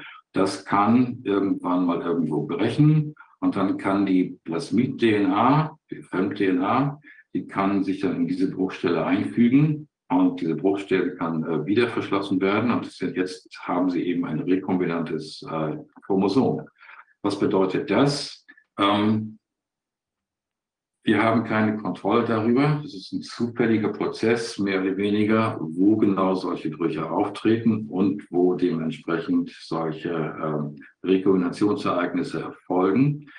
Dadurch können äh, Gene an der Bruchstelle zerstört werden. Die funktionieren dann eben nicht mehr. Andererseits kann es auch passieren, dass Gene in der Nachbarschaft einer solchen Bruchstelle plötzlich entweder vermehrt oder abgeschwächt äh, transkribiert und in Protein übersetzt werden. Also die werden die Regulation von Genen in der Nachbarschaft kann gestört sein und es gibt eben auch noch Effekte, Methylierung von DNA, die solche Dysregulationseffekte auch über längere, über größere Entfernungen eigentlich in, ins, im Genom insgesamt, in allen Chromosomen insgesamt äh, verursachen können. Und ähm, die Effekte kann man nicht vorhersehen, das wird sicherlich variieren, aber mit einer gewissen Wahrscheinlichkeit wird es zu maligner Transformation dieser Zellen kommen und es wird dann eben Fälle von Krebs und Leukämie geben die werden wohl erst in der Zukunft auftreten, überwiegend. Ja, also man hört ja jetzt auch schon hier und da von vermehrt auftretenden Krebs. Ich denke aber, dass äh, da wahrscheinlich überwiegend ähm, Störungen des Immunsystems verantwortlich sind, auch durch die Impfstoffe bedingt, und dass diese durch Rekombinationsereignisse äh, verursachten äh, Krebse und Leukämien erst überwiegend erst später auftreten werden. Und es ist eben, es ist unvorhersagbar im Moment, wie viele solcher Fälle auftreten können. Und dann, ähm, dieser Effekt kann im Prinzip in jeder Körperzelle auftreten, die DNA hat. Also das sind eigentlich nur die roten Blutkörperchen und die Blutplättchen ausgenommen. Und insbesondere kann das eben auch in den Eizellen, in den Ovarien auftreten und in den Spermatogonien, in den Zellen, in den äh, Hoden, welche die Samenzellen produzieren. Und wenn es da passiert, dann muss man eben davon ausgehen, dass es transgene Kinder gibt. Ja, also das ist durchaus möglich. Oder aber zum Beispiel, wenn es in einer Eizelle passiert ist oder in einer Samenzelle und Sie haben dann eben ein Befruchtungsereignis, dann kann es auch dazu kommen, dass Gene, die wichtig sind für die embryonale und fetale Entwicklung, ähm, dass die gestört sind, sodass es dann zum Beispiel zur Fehlbildung kommt oder eben auch zum äh, intrauterinen äh, Tod des äh, Embryos oder des Fetus. Also das sind die Risiken, die sich daraus ergeben.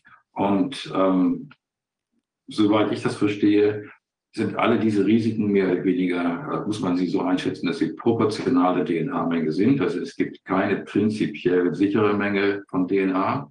Aber natürlich, je mehr äh, enthalten ist, desto schlimmer ist es. Und deswegen ist eben dieses Ergebnis, dass äh, schätzungsweise, es ist nicht eine ganz hundertprozentig akkurate Methode, aber es ist doch genau genug, um zu sagen, dass ungefähr ein Viertel von allen Nukleinsäuren in zumindest einigen Proben dieser äh, Impfstoffe von Pfizer und Moderna dieser Gehalt ist so hoch, dass man ganz dringend damit rechnen muss, dass es zu äh, schwerwiegenden Folgen kommt. Ja, gut, das war's. Oh ähm, wie ist das denn? Also, was bedeuten transgene Kinder? Transgene Kinder bedeuten, dass diese Kinder jetzt plötzlich eine Kopie vom Spike-Protein in ihrem Genom haben. Ob diese Kopie dann intakt ist und ob dieses Spike-Protein dann tatsächlich auch in irgendwelchen Körperzellen produziert wird, das wollen wir dahingestellt sein lassen. Ich würde fast annehmen, dass wenn tatsächlich das Spike-Protein produziert wird in so einem äh, frühen Embryo oder späteren Embryo, dann würde ich fast erwarten, dass es äh, nicht lebensfähig ist. Aber es kann natürlich trotzdem, auch wenn es nicht zur Expression von Spike-Protein kommt, dann würde ich doch, muss man doch äh, erwarten, dass andere, subtilere, äh, schädliche Effekte auftreten können. Das ist, wie gesagt, zufällig. Es wird sicherlich auch solche Ereignisse geben, wo das Gen keinen weiteren Schaden anrichtet, aber es ist eben einfach ein, ein Zahlenspiel. Wenn Sie genügend solche Fälle haben, dann wird es in einigen Fällen zu Schäden kommen. Und was genau die Wahrscheinlichkeit einer solchen Schädigung ist, das kann man nicht a priori abschätzen. Aber das hätte eben, das ist eben ein ganz wichtiger Punkt, ähm, diese Risiken wurden nie wirklich untersucht. Wenn Sie in die ähm, Berichte gucken, die die EMA und die FDA geschrieben haben, ich weiß gar nicht, ob die FDA sich überhaupt ausgelassen hat, aber bei der EMA ist es so, dass die gesagt haben, es gibt keine, keinen Grund, irgendein äh, Potenzial, ein, eine Schädigung für das Erbgut äh, zu erwarten. Also schauen wir auch gar nicht nach. Wir haben die Hersteller gar nicht erst äh, dazu ähm, gezwungen, verdonnert, solche, äh, solche Untersuchungen überhaupt anzustellen. Und wie wir jetzt sehen, haben sie also nicht nur, sind sie nicht nur damit davon gekommen, sondern sie haben auch noch dermaßen geschludert, dass wir eben diese Impfstoffe gar nicht mehr wirklich als mRNA-Impfstoffe bezeichnen können. Das sind eigentlich gemischte Nukleinsäure-Impfstoffe. DNA und RNA. Also wenn Sie so wollen, haben wir die schlechteste aller Welten. Wir haben also die Risiken, die vielleicht mit mRNA einhergehen und die Risiken, die mit DNA einhergehen. Beide Risiken sind bei diesen Impfstoffen in Kombination wirksam. Also es ist eine ganz, eine ganz äh, außergewöhnliche Situation. Jetzt sind auch diese Daten schon seit ungefähr einem Monat veröffentlicht. Da würde man ja doch erwarten, wenn wir noch ein äh, funktionierendes äh, System hätten, wo die wo die äh, Regulationsbehörden noch ein gewisses Interesse daran haben, die Bevölkerung zu schützen, dass die inzwischen auch das mal mitbekommen hätten. Also selbst wenn es schon so ist, dass die Öffentlichkeit, die interessierte Öffentlichkeit muss die Hausaufgaben machen, die eigentlich die Hersteller und die Regulationsbehörden hätten machen sollen. Selbst wenn man die Hausaufgaben jetzt schon macht und das wirklich vorbuchstabiert, das hat Kevin McKinnon auch gemacht, er hat genau dokumentiert, was er gemacht hat, mit welchen Chargen und mit welcher Methodik. Das kann man alles nachvollziehen, das kann man alles nachkochen. Ähm, keine soweit ich weiß, keine von diesen Behörden aus Amerika, Europa, Australien, woher auch immer, hat irgendein Interesse gezeigt an diesen Daten. Die Medien haben keinerlei Interessen gezeigt. Ich habe keinen Politiker davon äh, darüber reden hören, obwohl das ja, das ist ein Riesenskandal. Das ist ein riesiger Skandal. Ich meine, man hat dieses Zeug jetzt auch schon wieder, ich weiß gar nicht, wie viele Dosen von diesen bivalenten Impfstoffen überhaupt noch verimpft wurden, worden sind. Aber wenn die Zahl begrenzt ist, dann liegt das nicht an fehlender Bemühung der, der Autoritäten, sondern eher daran, dass eben doch schon eine ganze Menge Leute inzwischen kapiert haben, dass das Zeug nicht so gut ist. Also, ja, das Zeug wird nach wie vor verimpft. Die Leuten wird nach wie vor äh, vorgelogen, dass diese Impfstoffe sicher sind, sicher und effektiv. Sie sind weder sicher noch effektiv.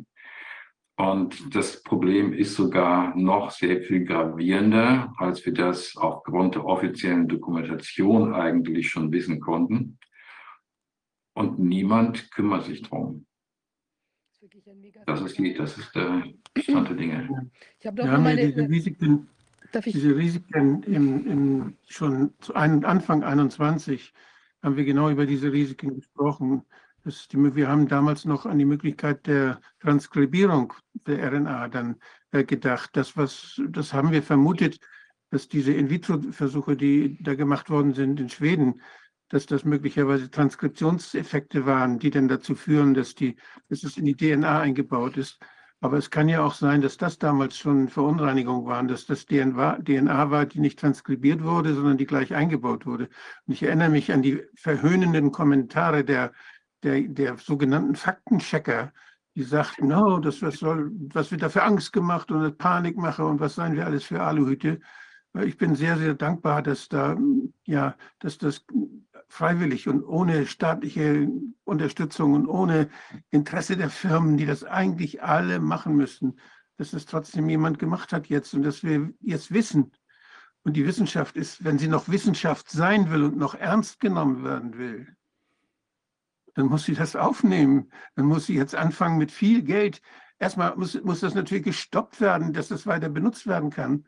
Und dann muss sie mit viel Geld nachgucken, welche Schäden sind denn da schon entstanden, damit man den Leuten gerecht wird, die krank werden, die sterben, die Totgeburten kriegen, die Frauen, die Männer, die unfruchtbar werden. All das, das ist ja passiert, das passiert laufend und immer noch. Und das, das geht nicht an. Die Leute können nach Hause gehen im Paul-Ehrlich-Institut, dann richten sie weniger Schaden an als jetzt. Darf ich noch mal ähm, kann ich da auch noch ein...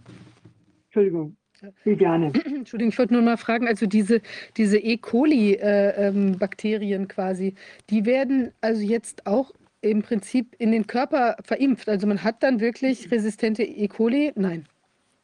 Nee, Nein, die, es ist so, das ist das Werkzeug, mit dem das hergestellt wird. Aber Bakterien auch im Körper können natürlich prinzipiell diese Plasmide aufnehmen. Das war, sollten die es schaffen, tatsächlich aus der Zirkulation zum Beispiel ins Mikrobiom vom Darm kommen. Das wird auch gerade überall in den wenigen Kreisen, die diese Plasmidgeschichte fachlich diskutieren, auch diskutiert ob damit praktisch die Bakterien im äh, Darmbereich, also unser sogenanntes Mikrobiom, dann dieses Plasmid aufnehmen können und unter anderem auch diese Antibiotikaresistenz äh, übernehmen können, ja, diese Kanamycin-Resistenz. Das heißt, es ist ja ein Mechanismus, mit dem normalerweise Bakterien zum Beispiel Antibiotikaresistenzen übertragen. Also ähm, Bakterien können diese, diese kleinen Plasmide, das sind die kleine extra Genstückchen, also extra Chromosomen. Die nutzen Bakterien damit, um untereinander Informationen auszutauschen. Ja, und wenn das ist ein ganz typischer Mechanismus, wie sich Antibiotikaresistenz austauscht, dass eben ein Bakterium es geschafft hat, äh, ein Gen quasi zu etablieren, was ihm das Überleben in einer Antibiotika-Umgebung erlaubt und ähm, was dann das als, freundliche, ähm, äh, als freundliches Geschenk dann an andere Bakterien tatsächlich über so kleine Schläuche, die pieksen sich dann an und können dann quasi dieses Gen weitergeben. Und damit können dann sehr viele Bakterien auch diese Antibiotikaresistenz bekommen. Ich erinnere mich an die Diskussion vor 20 Jahren. Da ging es um die Anwendung von Antibiotika in der Tiermast. Und da gab es große Kongresse. Ich erinnere mich an einen Kongress in, in Paris auch. Der, da war es völlig klar, da wurde vorgestellt schon, dass auf einem Bauernhof, wo man Antibiotika benutzt hat, dass da nicht nur die, die Rinder oder die Schweine, bei denen man Antibiotika benutzt hat, diese Antibiotikaresistenz entwickelten, sondern auch die Mäuse im Stall. Ja und auch die Katzen, die die Mäuse gefressen haben und auch die Bauernfamilie, die die Katzen hat, den Kontakt mit den Katzen mhm. hat. Die haben im ganzen biologischen System, haben sie dieselben Antibiotikaresistenzen nachweisen können nach einiger Zeit, wie bei den Tieren, die primär das, diese Resistenzen dann gebildet haben. Das ist genau dieser Mechanismus, der ist schon sehr lange bekannt. Ähm, es gibt aber zu dem, was der Michael vorgestellt hat, ich habe noch zwei Sachen gefunden, die leider diese Plasmidgeschichte noch unschöner erscheinen lassen. Also die Tatsache, dass in diesen Injektionen wirklich vermehrungsfähige, intakte Plasmide drinnen sind. Ähm, wenn ich, kann ich auch ganz kurz den Bildschirm teilen. Geht das? Ja.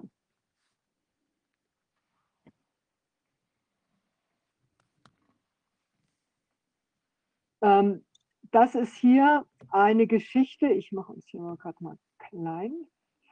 Das ist eine Geschichte, die habe ich jetzt zufällig gefunden. Die ist schon eine ganze Weile sogar publiziert. Ähm, ich glaube, 22 war das. Ähm, und da gibt es eine Arbeit, eine neue Covid-Vakzine, die eine modifizierte bakterielle DNA verwendet. Und was die gemacht haben, ist, die haben tatsächlich solche Plasmide verwendet, in denen ein Stück des Spike-Proteins drinnen war und haben damit dann tatsächlich Mäusezellen so umgewandelt, dass diese Mäusezellen dieses Plasmid vermehren konnten in der lebenden Maus. Das ist die Publikation dazu.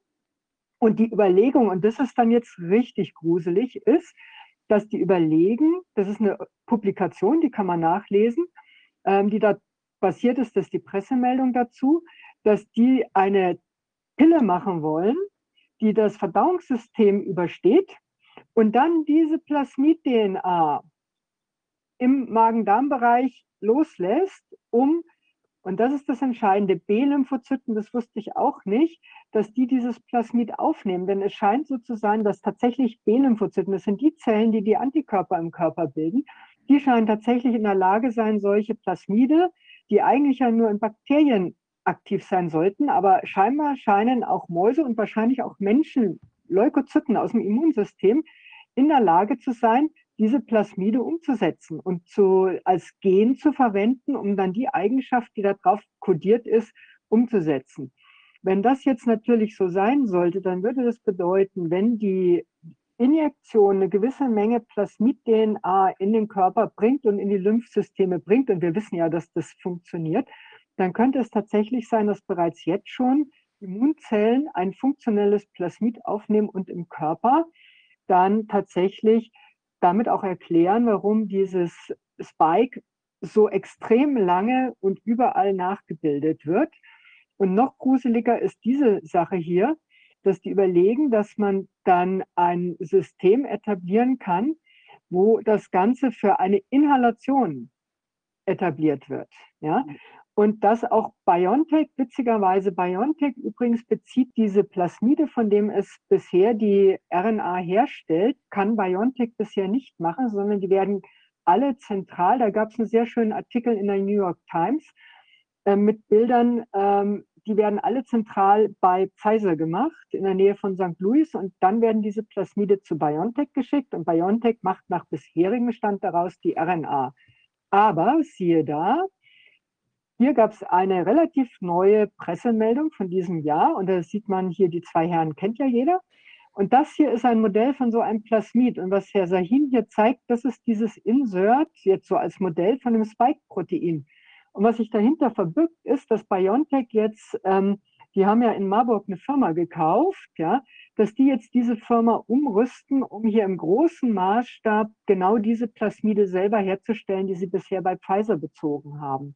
Das heißt also, es ist auch geplant, weiterhin alle Plattformen mit der sogenannten RNA, mit diesen Plasmid-basierten Herstellungsprozessen zu machen. Und es steht dann zu befürchten, die werden diesen Absonderungsprozess nicht in den Griff kriegen. Das muss man einfach so sagen, ja, so wie es ausschaut. Es wird dann zu befürchten sein, dass dann überall in der Plörre dann mittelfristig diese Plasmide drinnen stecken. Und das ist natürlich jetzt schon eine Katastrophe, aber das wird dann natürlich richtig übel. Und da kann man nur sagen, also es wäre vielleicht für alle Juristen wichtig, diese Anlage ist noch nicht genehmigt ob man irgendwie mit aus quasi allen juristischen Sachen losschießen könnte, um diese Plasmidanlage für die Herstellung zu verhindern. Das wäre ja auch, wenn man zum Beispiel eine Umweltverträglichkeitsprüfung machen muss, nicht? Das wäre auch die Frage der, der Weitergabe in der Umwelt der Plasmide, nach dem, was ich vorhin, eben vorhin erzählt habe über den Bauernhof. Das ist ja eine Sache, die, die lässt sich dann auch nicht mehr wieder einfangen. Ja. Und ich habe eine Frage noch, die mich bewegt. Wenn jetzt die B-Lymphozyten jetzt äh, entsprechende äh, Plasmide aufnehmen, dann äh, wird, werden, weiß das jemand von euch, werden von den B-Lymphozyten auch Exosomen weitergegeben an andere Zellen? Davon muss man im Prinzip ja. ausgehen. Die Frage ist, wie viel. Ja.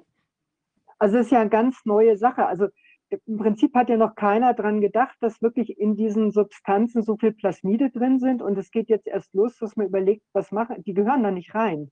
Und auch, dass die Option besteht, dass, Plas ich meine, solche Plasmide werden, die haben wir schon vor 30 Jahren im Labor verwendet. Das ist ein ganz normales quasi Handwerkszeug, wenn man Gene in irgendwelche Zellen einschleusen möchte und, oder die zusammenklonieren will. Ja? Aber dass jetzt diese Möglichkeiten sich da eröffnen mit auch dem Gefahrenpotenzial. In jedem Labor, in dem man damit arbeiten will, muss man Gentechnik-Sicherheitsstufen machen, tausend Reports schneiden, sicherstellen, dass dann um Gottes Willen nichts in die Umwelt kommt. Und jetzt wird es Millionen und Milliardenfach verimpft, in Anführungszeichen, also verspritzt, ja. ja. Und das Zeug landet überall. Ja, also nicht nur in den Körper, sondern es landet ja überall. Auch diese, diese Impfreste, die werden ja überall weggeworfen. Ja? Der juristische Trick, weshalb Sie das ja formal jetzt machen dürfen, das ist der, die, die Umdefinition dieser äh, Gentechnik in, als Impfung. Dadurch fallen diese ganzen Umweltverträglichkeitsgeschichten weg und die, diese Weitergabegeschichten und Weiterverbreitungsgeschichten fallen alle weg. Deshalb wollen Sie ja auch diese Technologie, deshalb bezeichnen Sie auch die, die, die Therapie jetzt, die Sie versuchen mit RNA-Technologie bei Krebs, bezeichnen Sie schon als Impfung. Das ist so lächerlich und so, so absurd, dass jeder Humangenetiker oder jeder, Mikro, jeder Mikrobiologe da eigentlich sagen müsste, was, was, sind die alle blind? Also das ist es war einfach umetikettieren und die Gefahr ist weg. Und das Faszinierende ist, die ganzen Leute, die Riesenbogen immer machen um den sogenannten Genmais oder alles ja. für alle Lebensmittel, wo, oh Gott, oh Gott, oh Gott, ja, die lassen ja. sich dieses, dieses ganze Zeug in, in Mengen spritzen, ja. Die, ja. die, die können Genmais, so viel können die gar nicht essen, äh, wie die ähm, tatsächlich jetzt an Fremdgenen im Körper haben, ja. Ähm, Ulrike, darf ich nochmal fragen, diese, ja. diese, wenn die da so stehen und so lachen da vor, ihrer, vor ihrem Modell, also ich meine, die wissen doch, was sie da tun. Ich meine, ist denen, kann es irgendwie sein, dass denen verborgen geblieben ist, dass diese Plasmide diese entsprechenden Auswirkungen haben können? Also, wenn man jetzt seriös als Wissenschaftler sagt, weil diese Sachen sind ja publiziert, ich habe die ja auch nur publiziert gefunden, ja? Ja. Dann müssen die das wissen. Und der, der Herr Biontech hat sich ja auch nicht spritzen lassen. Das hat aus formalen Gründen, hat er ja gesagt. Ja. Aber das würde ja, dann wäre er ja nicht mehr unabhängig. Genau. Nein, also die, das ist es ja von vornherein. Es geht über die Auswahl des Spike-Proteins mit seinen einklonierten Gefahrstoffen, hat man ja schon vorgestellt.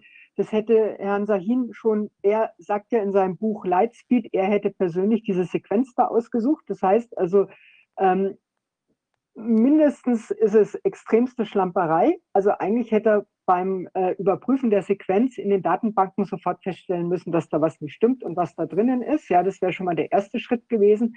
Also die müssen von vorne bis hinten wissen, was sie machen. Dann kommt noch dazu, dass sie natürlich auch an, das ist so hochkomplex, das System, ja. An vielen Punkten, äh, wie der Michael schon gesagt hat, ist es einfach auch Schlamperei, auch weil sie die Prozesse einfach nicht im Griff haben. Ähm, es erinnert sich ja jeder, am Anfang gab es doch diese netten Bilder mit den Leuten, die irgendwelche so magnetischen, ähm, wo jeder auch gesagt hat, äh, Gaga, ja.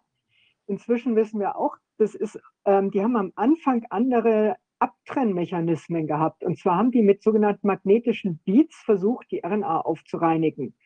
Und haben es dann aber nicht geschafft, diese magnetischen Aufreinigungsbeats aus diesen Impflösungen rauszuholen.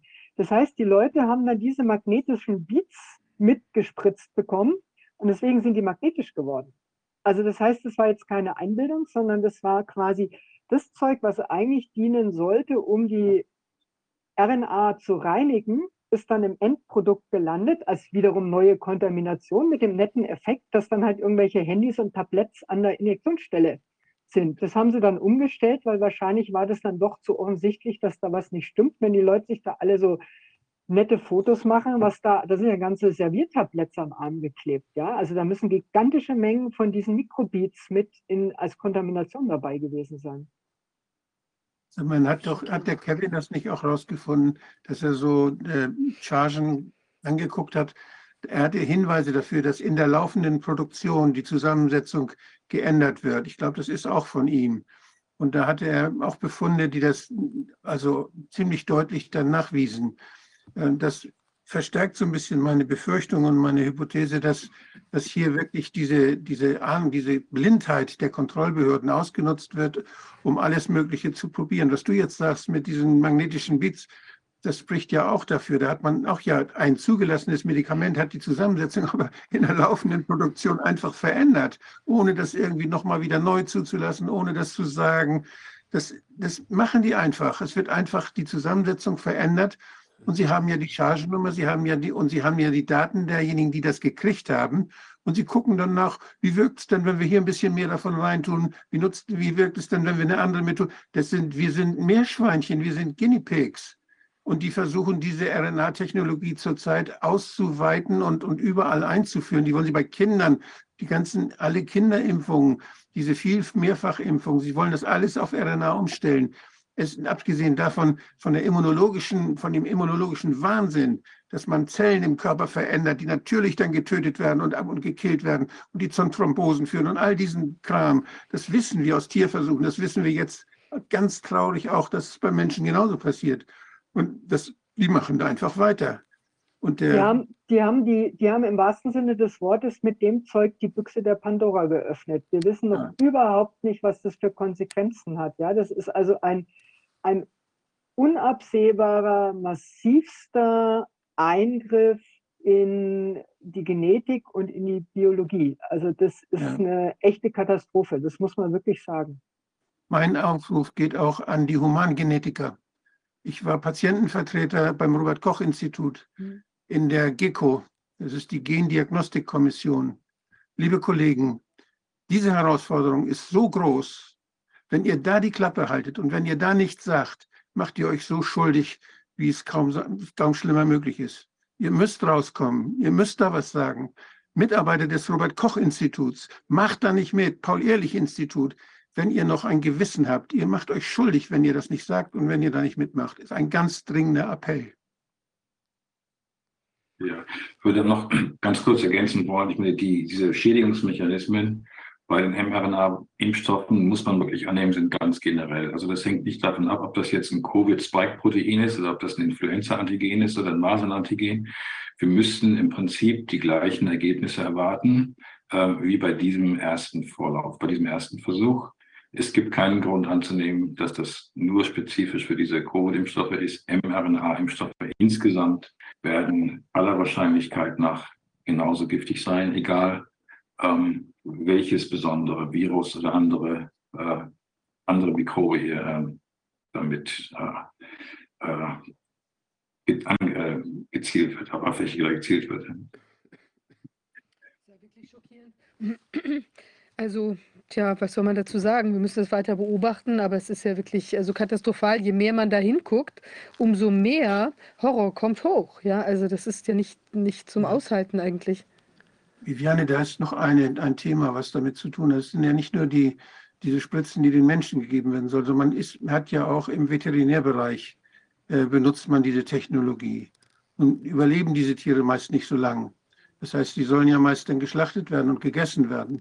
Aber trotzdem, äh, diese, diese ja, Plasmide und diese Stoffe, die dann in das, darf man denn noch Hackfleisch essen in Zukunft? Ja, da, kann man noch, da kann man noch weiter spekulieren. Ich meine, wenn jetzt so ein Tier geimpft wurde und das Antigen auch noch exprimiert ist, noch im Fleisch vorhanden ist, dann wird ein Teil davon auch in der Leber erscheinen. Und dann wird es über das Immunsystem der Leber eher zur Toleranz beim Menschen führen als zu einer Immunisierung. Also es kann durchaus sein, dass wenn Sie ein Tier durch intramuskuläre äh, Injektion immunisieren, dass dann indirekt Toleranz gegen das gleiche Pathogen bei Menschen hervorgehoben wird. Wie, wie stark dieser Effekt ist, das muss man dann sehen. Das, ja. Vielleicht ist das quantitativ nicht so bedeutsam.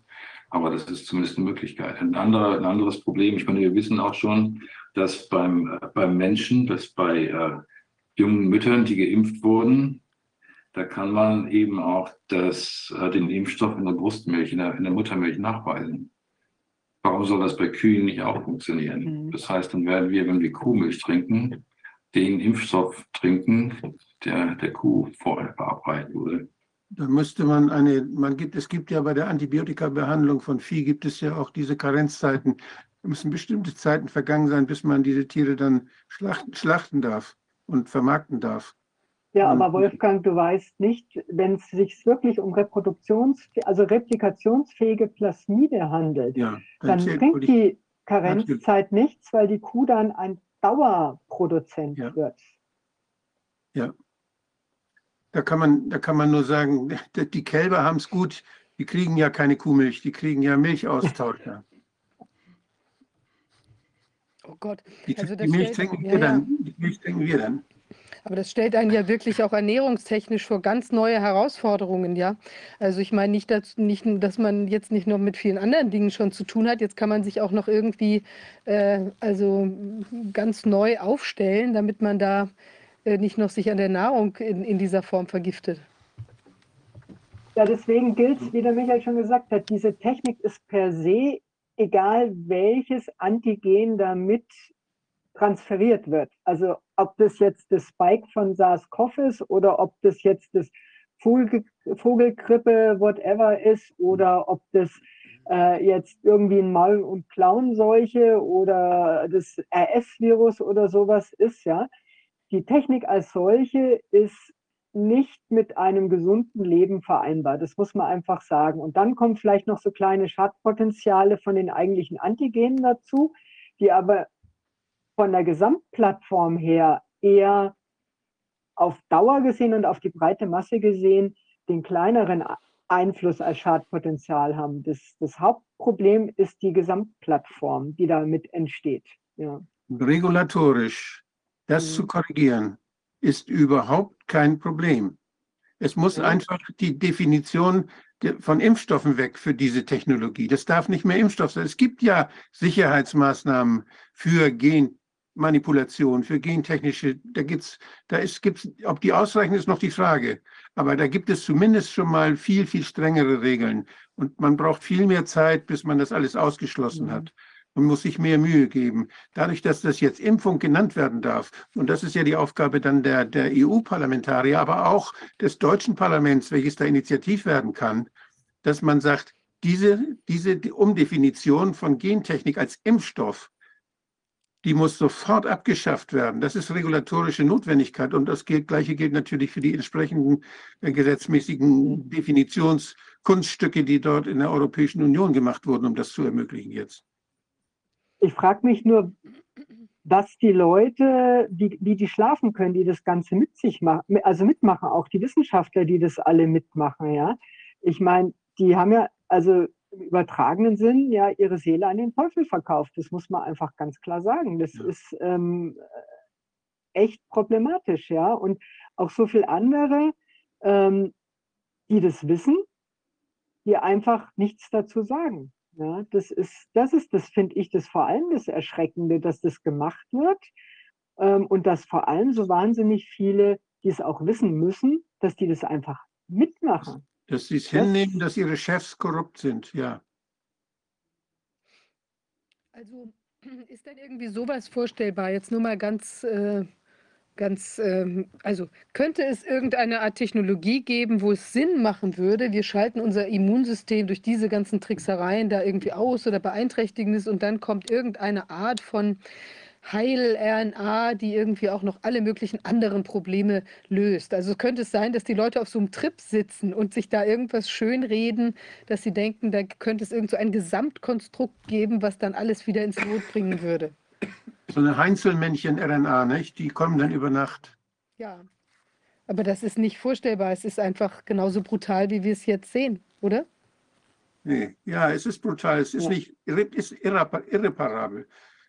Wir vergessen. Ganz generell, generell kann man sagen, es gibt mögliche Anwendungen, legitime Anwendungen für Gentherapie bei Krankheiten, für die es auch konventionell keine äh, Behandlungsmöglichkeiten gibt, die nicht schwer, schwerwiegend sind. Nehmen wir zum Beispiel, es gibt einen, einen Stoffwechseldefekt, äh, Adenosin-Deaminase-Defizienz. Ähm, das führt indirekt dazu, dass das ganze Immunsystem praktisch ausgelöscht wird. Alle Lymphozyten werden ausgelöscht. Da gibt es als konventionelle Behandlungsmöglichkeit eigentlich nur Knochenmarkstransplantation. Das ist die einzige Behandlungsmöglichkeit, die dauerhaft wirkt.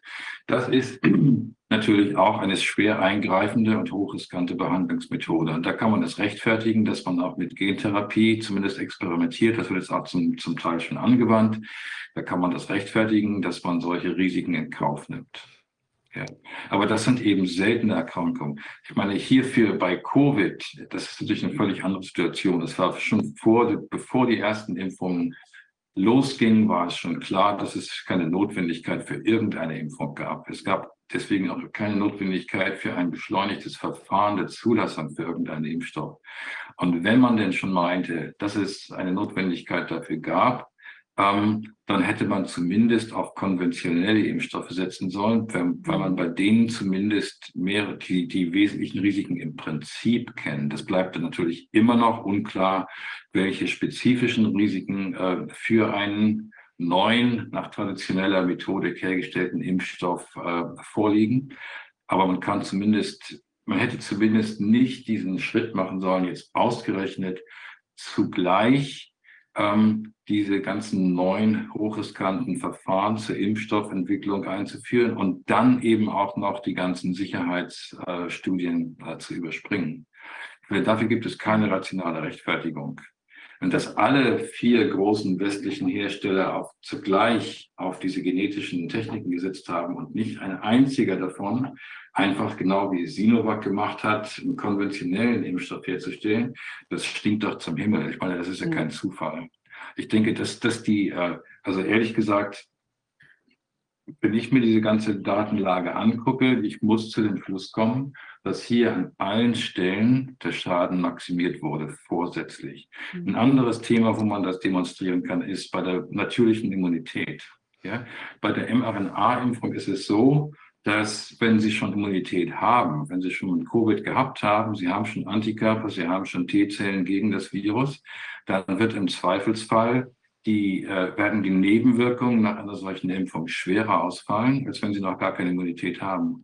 Man hätte also zumindest alle Leute vor der Impfung testen müssen und hätte diejenigen, die schon Immunität haben, von der Impfung ausnehmen müssen. Das genaue Gegenteil wurde gemacht. Es wurde gesagt, natürliche Immunität ist unzuverlässig und egal, wir testen nicht, jeder ist verpflichtet, diese Impfung zu bekommen. Es wird an jeder, an jeder äh, Straßenkreuzung wird so abgebogen, dass der Schaden maximiert wird. Es wird ganz gezielt so gemacht. Ich, man, das ist nicht, das lässt sich nicht ähm, das lässt sich nicht mehr vereinbaren, lässt sich logisch nicht vereinbaren mit guter Absicht und Inkompetenz. Das klappt einfach nicht. Es ist einfach zu, es kommt zu vieles zusammen, es wird zu oft ähm, alles daraufhin ausgerichtet, dass der Schaden maximiert wird. Das, das ist das. Nochmal nachfragen zur Klarstellung. Wenn Sie sagen, vorsätzlich meinen Sie damit dass das intendiert gewesen ist, ein maximaler Schaden, oder dass er sozusagen billigend ja, in Kauf genommen wurde? Das ist genau das, was ich sagen möchte. Genau das wurde intendiert. Ich mhm. meine, das, das kann man ja auch jetzt sehen. Ich meine, schon seit den ersten Wochen der Impfkampagne sind die äh, Berichte über schwerwiegende Nebenwirkungen äh, explodiert und seither immer akkumuliert. Was machen die äh, Datenbanken, User Vigilance und WES? Die schmeißen die Hälfte von in, in ihren Berichten raus. Ja? Und die, die, äh, und die, die, sorry, die CDC und äh, EMA und so weiter, die kümmern sich überhaupt nicht drum. Die tun immer noch so, als gäbe es kein Sicherheitsproblem. Ja, es gibt jede Menge Studien, ähm, Sie können sich die Zahlen einfach angucken. Meine, man, kann nicht 30, man kann nicht drei Jahre lang fahrlässig genau. handeln, wenn man die, jeden, Tag, jeden Tag damit konfrontiert wird, mit diesen Informationen, die wir alle haben. Genau. Das ist nicht mehr Fahrlässigkeit. Das geht nicht. Schauen, das Sie sich die, schauen Sie sich die Rechtsverfahren an. Ich meine, Sie haben vielleicht äh, gesehen, die, das, die äh, Klage von Philipp Kruse in der Schweiz gegen die Swiss Medic.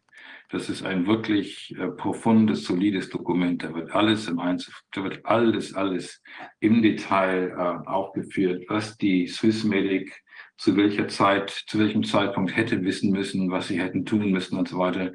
Und diese Klage ist seit Juli 2022 anhängig und bisher ist genau nichts passiert. Mhm. Also es sind alle, alle ähm, Behörden, das gesamte Rechtssystem, die sind alle im Prinzip äh, Teil von diesem Netzwerk, was dafür sorgt, dass die Bevölkerung einfach keinerlei Schutz mehr genießt vor, vor diesem systematischen Missbrauch. Also ich nehme, ich nehme das ja auch so wahr. Es macht natürlich nochmal einen qualitativen Unterschied. Ich nenne es mal in der kriminellen Energie, wenn man sagt, es wird halt billigend in Kauf genommen, weil man halt Profit machen will, irgendwie seine Technik weiter austesten möchte etc. Oder ob man tatsächlich die Bevölkerung schädigen will. Das ist ja nochmal ja, noch eine Nuancierung sozusagen. Ähm, ich hatte sie jetzt in letzterer Hinsicht verstanden, dahingehend, dass, dass man ja, die Menschen ja, auch schädigen will. Ja. Hm. Ich denke, dass ja, so, so, so nehme ich das wahr. Mhm. Ähm, ich meine, ich höre oft, ja, follow the money, es geht alles nur ums Geld. Wir haben äh, korrupte pharmazeutische Unternehmen. Das stimmt ja auch, aber die haben wir schon lange. Ich meine, die Pharmaindustrie war schon für Jahrzehnte korrupt und wir hatten aber noch ein gewisses Ausmaß von Schutz von solchen Behörden wie der FDA und der EMA, sodass die, dass die, äh, dass es dann doch irgendwann mal, äh, dass Medikamente oder Impfstoffe vom Markt genommen wurden, wenn sich herausgestellt hätte, dass sie eben schädlich sind. Ja, das war, es gab dann noch eine, eine gewisse Bremse. Und diese Bremse hat jetzt völlig versagt und überall weltweit. Ich meine, wenn das, wenn das alles nur äh, unbeabsichtigt wäre, wieso ist es dann so, dass es international überall der Fall ist? Sie, Sie sehen überall das gleiche Muster. Nee, dafür, nicht, dafür nicht, ganz, nicht, ganz, überall, muss man sagen. Die Chinesen haben sich ja elegant ähm, freigekauft, von, indem sie gesagt haben, Fosun stellt es für China her, haben irgendwie BioNTech 173 Millionen dafür gezahlt und haben aber nie angefangen, diese RNA Injektionen überhaupt zu produzieren. Das heißt, die haben sich quasi ähm, bewusst dieser Gefahr freigekauft, ähm, indem sie sich die Herstellungs- und Vermarktungsrechte für China gesichert haben, schon von vornherein vermutlich genau mit der Absicht, das nie in ihr Land reinzulassen. Ist ja auch interessant, dass ein Land sich freikaufen muss bei einem Pharmakonzern. Interessante Konstellation. Ich meine, das Ding ist, man hätte doch auch, wenn man, hier, wenn man jetzt wirklich nur mal Follow the Money denkt, ja, dann hätten die doch auch irgendeinen Kram machen können, irgendeine so Art Placebo, irgendwas Wirkungsloses, wo, wo man den Leuten einfach, äh, ich weiß nicht, Schlangen, äh, wie nannte sich das, Snake Oil äh, Verkäufer quasi, man verkauft irgendwas, was aber überhaupt gar nicht vielleicht ist Snake Oil sogar toxisch, aber wie auch immer, jedenfalls verkaufe ich irgendwas, ein Placebo, gar nichts, ja, wo ich vielleicht nur so ein bisschen Ingredienzien, so ein bisschen Voodoo mache und so und da ist ansonsten gar nichts drin. Und dann hätte man ja viel Geld verdienen können, vielleicht sogar mehr, weil dann wären auch gar keine Nebenwirkungen aufgetreten, weil es eben eigentlich gar nichts ist und die Leute hätten vielleicht ein bisschen dran geglaubt und vielleicht hätte es den einen oder anderen dann sogar, äh, sagen wir mal, so ein, so ein, wie heißt das, äh, äh, Nocebo- oder Placebo-Effekt eben auch gehabt, dass die Leute denken, ach, ich bin jetzt geschützter, aber sie kriegen eben nicht noch eine Immunsupprimierung, die sie ja eher kranker, kränker werden lässt. So, und das hätte ja eigentlich mehr Sinn gemacht, wenn ich eben nur aufs Geld schaue. Aber hier diese Geschichte, klar, die ist natürlich insofern interessant, als ich mir eben lauter neue Patienten schaffe. Also unter dem Aspekt oder möglicherweise Patienten schaffe. Alle, allerdings ist ja das, was dabei herauskommt, so unvorhersehbar teilweise auch, ähm, dass ich eben jetzt auch nicht sagen kann, es sind jetzt eben direkt der eine, der, der zum Beispiel den Impfstoff herstellt, sogenannten Impfstoff, der profitiert dann auch an anderer Stelle irgendwie sofort, weil er dann noch äh, irgendwie hier einen Affenpocken äh, Anti irgendwas verkaufen kann oder so, sondern das ist ja so multiple, dass es auf jeden Fall auch von der Interessenlage, die alle miteinander zusammenwirken müssen, um dann da noch irgendwie abschöpfen zu können. Also es wirkt tatsächlich eher so, als habe man einen maximalen Schaden herbeiführen wollen. Ja, dafür, spri ja. dafür, spricht auch, ähm, dass, dass, das Zeug halt auch tatsächlich verspritzt werden sollte, zwangsweise. Das war ja von vornherein irgendwie das Rätsel gewesen, warum die sich nicht damit begnügen, die Sachen einfach an den Mann oder die Frau ja. zu bringen, also verkaufstechnisch, und dann vernichtet man es halt, sondern es sollte ja auch tatsächlich in die Körper rein. Das spricht natürlich auch für eine Schädigungsabsicht, außer halt der Aspekt, dass man die Vergleichsgruppe irgendwie äh, dezimieren wollte. Aber das ist vielleicht ein bisschen ein schwaches Argument. Also das ja, bei der Schweinegrippe hat man sich ja keine Mühe gegeben, das in die Leute reinzukriegen. Hm. Da ist das meiste weggeschmissen worden noch. Hm. Damals war das ziemlich deutlich zu sehen, dass sie nur Geld verdienen wollten. Hm. Aber diesmal war das völlig anders. Das ist völlig anders aufgesucht. Und es läuft ja parallel auch dann diese Angstmache über die ganze Energieszene, über diese, die, diese Verknappung jetzt, das Zerstören des Mittelstandes, das Aufkaufen, das, was, worüber wir eben bei den Banken gesprochen haben, dieses Monopolisieren und Aufkaufen einer zerstörten Gesellschaft. Die, die wird abgeräumt, wird aufgekauft und das, das passt alles zusammen. Mhm. Die Menschen, die, die dürfen durchsterben und die Regierung passt auf nichts mehr auf und liefert uns aus dieser Sache. Das ist das, was wir sehen, was wir objektiv erkennen können. Und die gehen pleite alle. Der Mittelstand geht pleite. Die Regierung schützt ihn nicht. Mhm. Die Regierung weiß, dass diese, diese Sprengung dort stattgefunden hat. Die weiß, wie die zustande gekommen ist. Die, die Regierung, die kümmert sich überhaupt nicht um Friedensverhandlungen. Die macht kein, die sagt, das kann ruhig, wir müssen doch Waffen hinliefern, das muss weitergehen. Was ist das denn? Was ist da los? Die wollen offenbar, dass, das, dass, das, dass wir in Not sind. Die wollen offenbar, dass viele Menschen sterben. Das ist verbrecherisch, was wir sehen. Das ist verbrecherisch. Mhm. Ulrike, kannst du noch mal ganz ja. kurz was sagen? Ihr habt ja diese Veröffentlichung gemacht.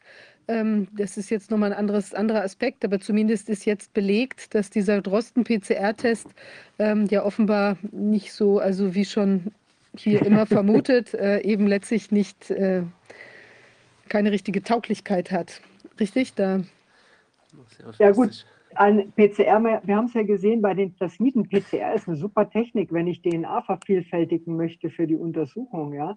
Aber es ist nach wie vor so und das war, ich habe vorhin überlegt, äh, Ostern vor zwei Jahren habe ich die, die Feiertage damit verbracht, dieses Gutachten da für, die, für den Beschluss in Weimar zu schreiben. Ja, da waren die Ostern, das war genau vor zwei Jahren, da waren die Osterntage nämlich auch im Eimer, weil ich da die ganze Zeit dieses blöde Gutachten geschrieben habe. Und ähm, es hat sich an der Technik ja nichts geändert, ja, sondern inzwischen sind ja nur sehr viel mehr Leute, einschließlich Anthony Fauci und sonst wer rausgekommen und gesagt, man kann mit dieser Technik nie eine Infektiosität nachweisen und auch nicht definieren, ob eine Person infektiös ist, also was weitergibt oder nicht. Und das war ein Punkt, den wir jetzt in dieser Publikation nach, es war sehr unschöner Kampf mit verschiedenen Zeitungen und jetzt haben wir das eben rausgebracht ähm, wo wir auch nochmal die Fehler von dieser oder diesen Missbrauch dieser Technik, das hat jetzt nicht nur was mit der, oh, jetzt mag meine Kamera nicht mehr, ähm, das hat jetzt nichts nur mit der sogenannten Drosten-PCR, also dieser, dieser, dieser Charité, wir haben es Charité-PCR genannt, weil es bei vielen international so ist, sondern ähm, auch die anderen PCRs, die dann sehr schnell kommerziell auf dem Markt waren. Das ist alles ähm, quasi ein Problem gewesen. Ja? Und wir dröseln das so ein bisschen auf, wie ist das historisch entstanden. Also jetzt alles im Rahmen der sogenannten ähm, Corona-Pandemie. Und vor allem eben, wo waren die Fehler bei diesem PCR-Test explizit? Letztendlich ist diese PCR die unter Verantwortung von Herrn Drosten ja ähm, vermarktet als Tipmolbiol-Roche-PCR und auch publiziert wurde als WHO-Protokoll und dann auch in dieser unsäglichen Neurosurveillance-Publikation. Das ist letztendlich der Startstein für die sogenannte Pandemie gewesen. Ja? Die anderen Tests sind alle dann hinterher erst gekommen. Und ähm, das heißt, wenn jemand wie Herr Drosten, der genau wissen muss, was eine PCR kann und was nicht, am Anfang sozusagen gesagt hätte, nee Leute, äh, das ist zwar nett, um zu schauen, einer hat Husten, Schnupfen, Heiserkeit und ich möchte wissen, hat er jetzt Influenza-Viren, hat er jetzt Corona-Viren, hat er Adenoviren, hat er Parainfluenza, hat er RS, hat er Metapneumo, hat er sonst was. Dafür ist eine PCR gut, aber nur als Differentialdiagnose, ja, und ansonsten nicht. Das heißt, wenn, wenn Herr Drosten mit seinem doch erheblichen Einfluss auf Medien und Politik von vornherein gesagt hätte, nee, so machen wir das nicht, dann wäre das ein ganz wesentlicher Verhinderungsbaustein gewesen. Aber er ist natürlich genau einer der ersten Schachspieler auf diesem Brett, der das Ganze zum Rollen gelaufen hat. Und das haben wir so ein bisschen, Gott sei Dank, in dieser Publikation alles ja. ähm, tatsächlich auch ähm, begutachtet jetzt unterbringen können. Ja, das ist äh, noch etwas schlimmer. Wenn ich, äh, mich, wenn ich zurückdenke an SARS, an das erste in China, äh, das war ja so eine Geschichte, die, da waren bis zu 800, wie viele Fälle waren das? 800 oder jedenfalls? 700 und ein paar zerquetschte, also nicht sehr viel, ja. Ja. Weltweit. Man hat, ja, und man hat dort nachgeguckt in den großen Kliniken, in diesen medizinischen Zentren. Und wenn man dort, wo die Menschen krank sind, nachguckt, wo Pneumonien sind, wo, wodurch auch immer, und wenn Herr Drosten dann nach zwei, drei Monaten mit seinem PCR-Test dorthin gereist ist und dann durch seinen PCR-Test SARS definiert hat, wo der sein Test positiv war, das war dann SARS. Und dann waren sich alle einig, ja, das sind Coronaviren, das ist Beta-Coronaviren, das ist SARS, weil da so viele gestorben sind. Aber wenn man auf der Intensivstation diesen Test macht, dann hat man auch eine hohe Letalität. Wenn man die im Einkaufszentrum macht, dann wäre die Letalität bei 0,00000 so, so mhm. gewesen. Und diese Angst, die hat man damals vorbereitet. SARS, schweres Atemwegssyndrom. So, und dann hat man das Ganze vergessen. Man hat nicht mal sich Mühe gegeben, anschließend, wo es doch schon vier Tests als Medizinprodukte auf dem Markt gab, um Coronaviren zu, zu identifizieren, auch so einen auf den Markt zu bringen für Beta-Coronaviren. Man hätte 20 Jahre Zeit gehabt. Hm. Nichts ist passiert. Weshalb denn bloß? Das ist die Geheimwaffe gewesen, die man die ganze Zeit geplant hat einzusetzen. Ein andere, ich sehe, die SARS-Viren hat es da gegeben. Die haben sich weiterentwickelt. Die hat es nicht nur in China gegeben. Beta-Coronaviren hat es auf der ganzen Welt gegeben. Die haben sich natürlich um die Welt verbreitet, die ganze Zeit und haben Varianten entwickelt. Und nicht nur von Wuhan aus, sondern von Husum aus und von Kiel aus und von New York aus, überall. Das ist doch selbstverständlich. Und, das, und diese Viren hätte man sehr einfach nachweisen können durch eben auch oder hätte man mit einbeziehen können in die Differentialdiagnose und nicht nur die anderen alten vier äh, Arten, hat man aber nicht. Und das Robert Koch Institut und diese Institute, die haben einfach da nicht hingeguckt. Die haben das nicht gemacht. Das Interessante das ist doch nicht zufällig. Das ist doch eine Sache, ja. wenn man weiß, dass Beta-Coronaviren da sind, dass sie so gefährlich sind. Weshalb macht man da keinen Test? Deshalb gibt es da kein Medizinprodukt. Ist doch so einfach die, das Interessante ist ja, die ähm, Chinesen, normal wird das Virus von den Erstbeschreibern ja benannt. Ja? Und die Chinesen, die das ja zuerst äh, sequenziert und alles haben und isoliert haben, die haben ja den Namen Humanes Coronavirus 19 eingeplant gehabt, also HCOV19. So sollte dieses Virus heißen.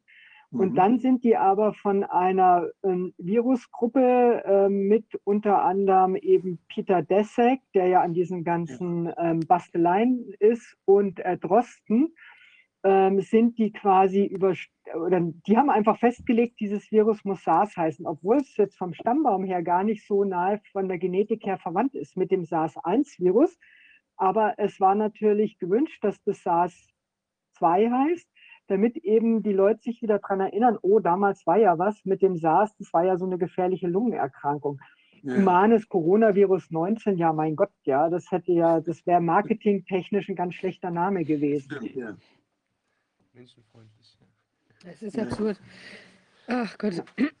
Ulrike, es gibt ja jetzt einen, einen äh, aus Italien von einem Wissenschaftler nochmal einen, es gibt ja einen neuen Film, äh, Vaccine Pandora. Ähm, mhm. Wir haben eigentlich den Plan, ich hoffe, dass er sich umsetzen lässt, dass wir den jetzt hier hinten dran, auch ich weiß, wir haben natürlich jetzt alle Nerven ganz schön ähm, sozusagen schon äh, zum Zerreißen gespannt. Auf der anderen Seite werden wir das ja auch in Einzelschnitte äh, zerschneiden und dann kann man das sich auch im Einzelnen nochmal angucken. Ich denke, es ist wichtig, dass der ähm, Film übersetzt wird, äh, sodass die Leute sich den auch auf Deutsch angucken können. Wir wollen den eben hier nach der Verabschiedung dann noch im Nachhinein zeigen und eben auch so, dass man ihn gleich auf Deutsch hören kann. Ulrike, sagst du mal ganz kurz, was der, der wesentliche Inhalt ist jetzt von der aus Italien da oder vielleicht mit ein paar Stichworten? Also der wesentliche Inhalt ist etwas, zu dem ich fachlich wenig sagen kann, nämlich es geht darum tatsächlich um diese, wir haben uns jetzt über die Genetik unterhalten, also sprich Plasmide, DNA, RNA. Aber die sind ja in diesen Lipidpartikelchen verpackt, damit die RNA überhaupt in die Zellen kommt. Also eine RNA als solche, die würde schon auf der Haut kaputt gehen ja, weil wir überall Enzyme haben, die RNA abbauen. Wenn man mit RNA im Labor arbeitet, das ist ein, ist ein, da wird man irgendwann paranoid, weil man überall diese äh, RNA abbauenden Enzyme sieht. Und auch im Körper würde RNA, freie RNA würde nicht in die Zellen eindringen können, weil freie RNA für unseren Körper immer eben pathogen ist, also fremd. Deswegen haben wir diese Schutzmechanismen. Und damit die in den Zellen kommt, muss die entweder über eine Virushülle transportiert werden. Das ist halt der Trick. Die Viren transportieren halt ihre Erbinformationen über diese Hülle in die, in die Zellen rein. Oder man muss etwas machen, dass äh, äh man eine Art künstliche Membran da außenrum macht, die mit der Virus, äh, mit, der, mit der Zellmembran verschmelzen kann und dazu führen kann, dass dann diese RNA in die Zellen rein transportiert wird. Und das sind diese komischen Lipidhüllen. Und da gibt es ja auch sehr viele Fragwürdigkeiten, unter anderem diese Komponenten, die da dabei sind, dass die eben nicht für menschlichen und tierischen ähm, Einsatz erlaubt sind. Die kommen aus der reinen technischen Chemie. Und das stellt er sehr schön vor. Plus die Sachen, dass BioNTech in den Ursprungspatenten explizit sehr viele Punkte für die Zubereitung dieser Lipidlösungen ausgeschlossen hat. Technische Pufferlösungen und ähnliches, die exakt ein Jahr später in den Zulassungspapieren und in der tatsächlichen Anwendung dann zum Einsatz kamen. Also er stellt gegenüber, was hat BioNTech in seinen Patenten ausgeschlossen, es darf nie funktionieren und darf nie sich in diesen Lösungen befinden und was dann sich in diesen Lösungen ein Jahr später gefunden hat. Also das heißt, die haben in ihren Patenten Sachen ausgeschlossen wegen Gefahrenpotenzial, die dann genau ein Jahr später dann in diesen Lösungen drin waren und die Leute reingespritzt wurden. Das ist so das Hauptthema, was er tatsächlich vorstellt, was nochmal eben für diese, wie gesagt, immer unabhängig jetzt von Corona, für diese Plattform nochmal eine neue Schweinerei darstellt. Also nochmal ein weiterer Schritt in Richtung von dem, was gerade ihr gesagt hattet, dass wir hier das maximale Schädigungspotenzial ausreizen. Ja. Oh Gott, also es ist wirklich der Wahnsinn. Ja, also ich denke, wir sind jetzt äh, am Ende der, also ich meine am Ende unserer Live-Sitzung sozusagen und danach sollte eben, wie gesagt, von der Regie bitte dieses Video hinterher ähm, eingespielt werden. Hm? Wie? Achso. Ähm, ja, also dass das eben ähm, dann da noch äh, übersetzt werden kann und das werden wir dann auch eben auch den entsprechend dem äh, Wissenschaftler da auch zur Verfügung stellen, sodass das dann auch nochmal weiter verteilt werden kann. Ich denke, es ist wichtig. Und ähm, ja, es ist echt irrsinnig, dass wir nach 150 Sitzungen hier eigentlich auch immer wieder nochmal aus allen Wolken fallen. Also mir geht es jedenfalls so. Also das, das kann doch wirklich nicht wahr sein. Ja?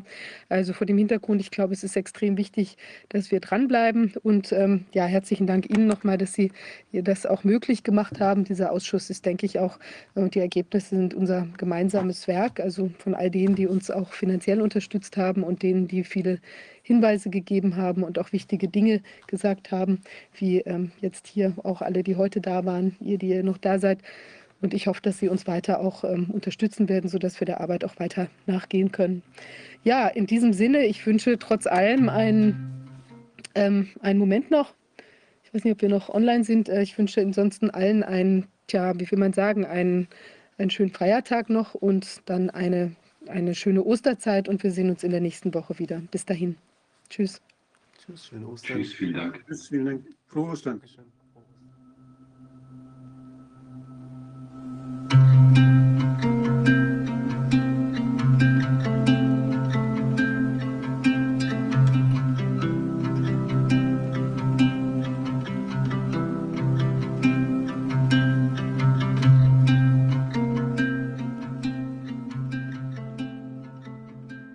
My name is Gabriele Segalla.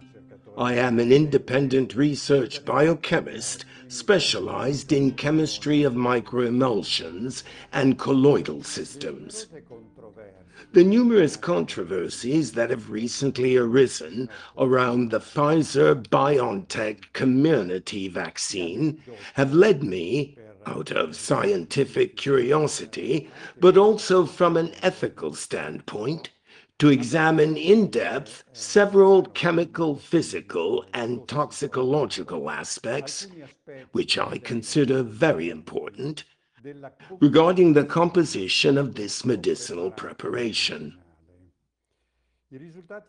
The results of my scientific research have been published in Italy by the journal ND Disinfection and also published in peer review by the American International Journal of Vaccine Theory, Practice, and Research with the title Chemical Physical Criticality and Toxicological Potential of Lipid Nanomaterials Contained in an mRNA Vaccine. With this video, we will attempt to convey an understanding, even among non-experts of the subject, but most of all, to simplify several aspects of my investigation that are, in my opinion, fundamental and most significant. The Pfizer-BioNTech medicinal product, called Comirnaty COVID-19 mRNA BNT162b2, was placed on the European market with a conditional authorization issued by the European Medicines Agency, the EMA, on the 21st of December 2020, while the first EMA assessment report was released on the 19th of February 2021. What is it? Here you can see the qualitative-quantitative composition. First of all, let's say that it is a colloidal suspension. What is a colloidal suspension? Simplifying the concept as much as possible, I'll show you an example. This is a suspension which we chemists define as isotropic, that is to say, homogeneous, of solid particles that are suspended homogeneously throughout the liquid mass. We can see in the entire liquid phase, in all directions, the homogeneity of this suspension. When, on the other hand, the colloidal suspension loses its stability, phenomena occur that are described in chemistry under the category of coalescence.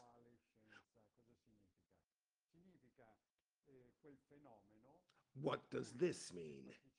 It is that phenomenon occurring after a loss of stability of the suspension, by which the particles dispersed in the colloidal suspension join each other, begin to aggregate and agglomerate, giving rise to the formation of larger particles, that is to say, of aggregates. And this is the phenomenon that you see represented in this slide. In the suspension that was previously homogeneous, you notice now the appearance of particles. It is not homogeneous anymore. These aggregates, these larger droplets of various sizes, which you can observe, are in fact the aggregates and agglomerates resulting from the loss of stability of the colloidal suspension.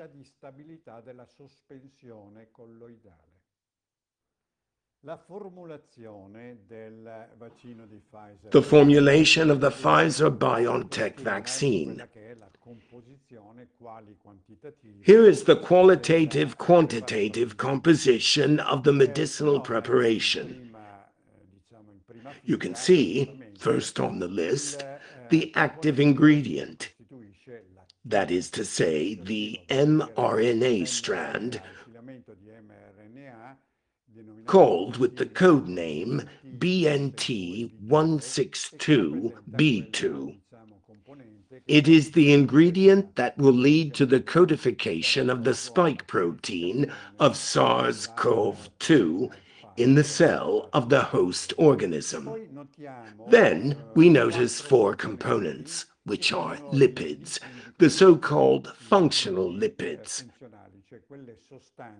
That is, those substances that have a particular importance for the formation, the structuring,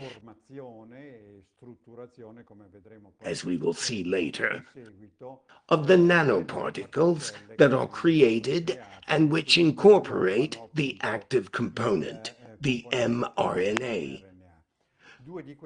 Two of these are functional lipids. The other two are structural lipids, which therefore participate in the structuring of the nanomaterial that will then be formed. But let's focus for a moment on the first two, ALC0315 and ALC0159, because they are substances that have never been registered in Pharmacopoeia, and so we can say they are totally unknown. They are defined novel excipients by the EMA. And it must be underlined that they have never been used before in a medicinal preparation.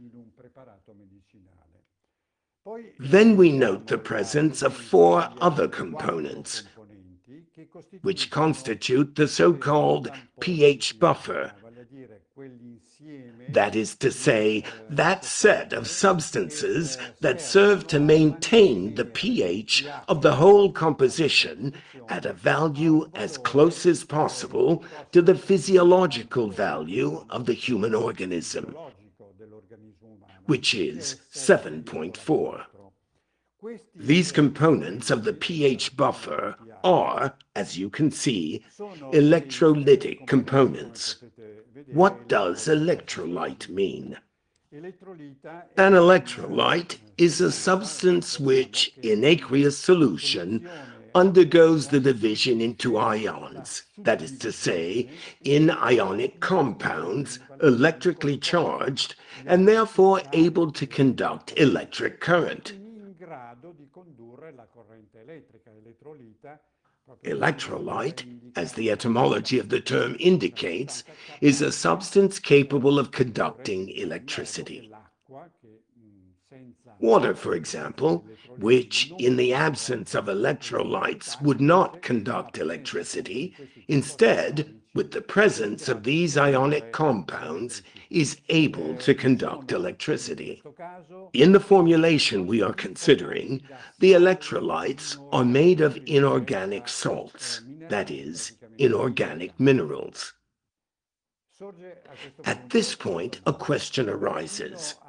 The Pfizer-BioNTech mRNA vaccine is made of lipid nanoparticles. What are they?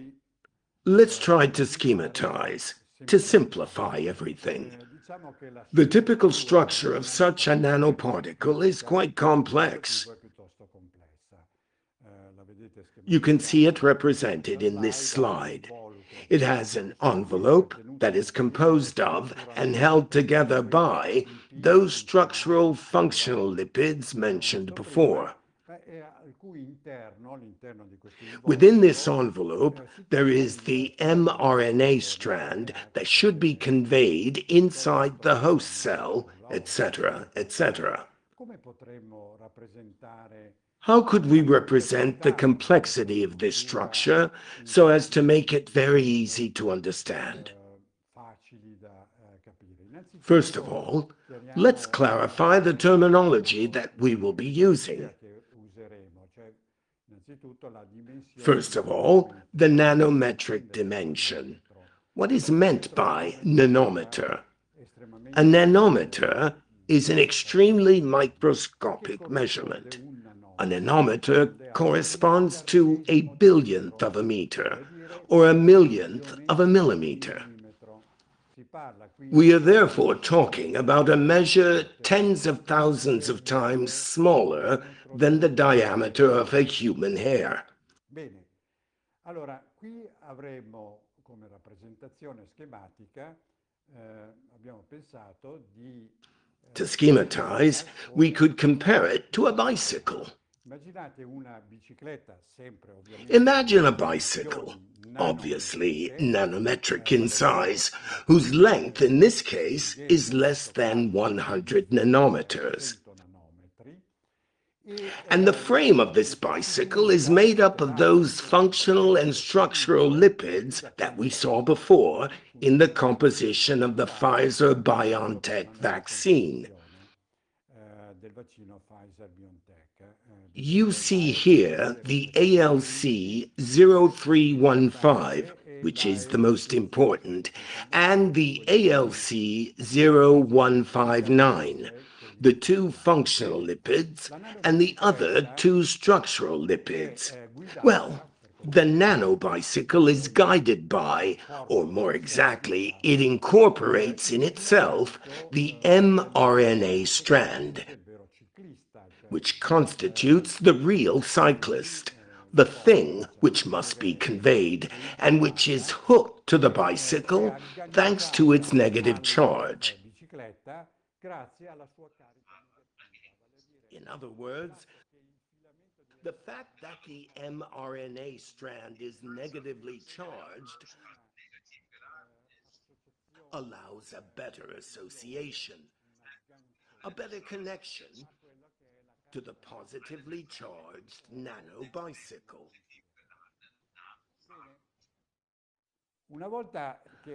Once completed the whole pattern of the nanobicycle, our bike is now able to run thanks to all of its components. Remember that the purpose of all this is to convey the cyclist, the mRNA inside the host cell. Once inside the host cell, the nanobicycle, having reached its final destination, gives rise, after the release of the mRNA, to the coding of the component of SARS-CoV-2 known as spike protein.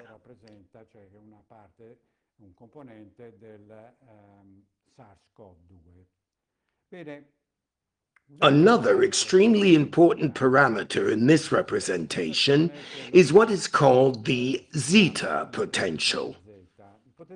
The concept of zeta potential could be compared to the pressure of the tires of the nanobicycle. If the tire pressure is excessive, then the zeta potential is too high, the tires could explode, and therefore the bicycle would not function anymore. If the zeta potential is too low, the tires are too deflated, and also in this case, the bicycle would no longer be able to carry out its task, which is to say, to convey the mRNA, etc., etc. Another extremely important parameter is that of the bicycle track.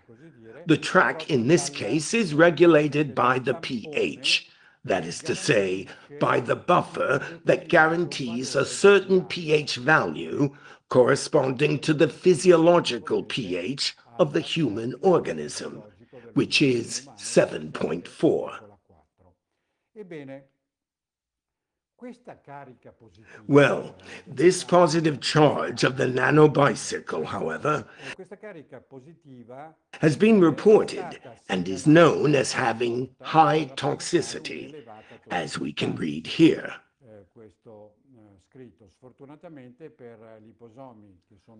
Unfortunately for liposomes, which are other forms of nanomaterials, a little larger than the lipid nanoparticles we are talking about, and for lipid nanoparticles, elevated toxicity has been reported, which can be a problem for the application of such preparations as pharmaceutical products. Well, who says so? Who says this? BioNTech itself says this. The very manufacturer of the vaccine, Pfizer BioNTech, in a patent granted on November the 26th, 2019, that is to say, just over a year before the authorization granted by the EMA. The manufacturer of this composition, a year earlier, in one of his patents, declared that that preparation with that structure was not indicated, was not suitable for use as a pharmaceutical product.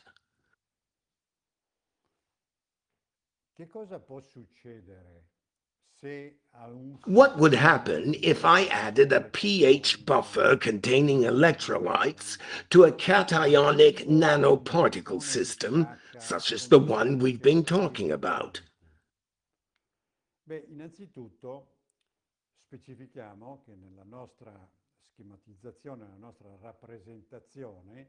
Beh, innanzitutto specifichiamo che nella nostra schematizzazione, nella nostra rappresentazione, Well, first of all, for the purpose of our schematization, we can represent an electrolyte as a nail. A nail that has a positively charged head and negatively charged tip.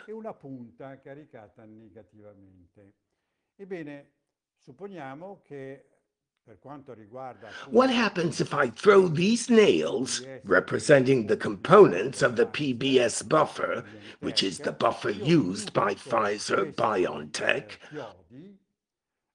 on the cycle track where nanobicycles are transiting, the track that had been regulated on a physiological pH, as we said, etc. What can happen to the nanobikes on the track traveling toward the inoculation? Well, some nanobicycles may very well avoid the nails. But suppose that one of these nanobicycles runs over a nail.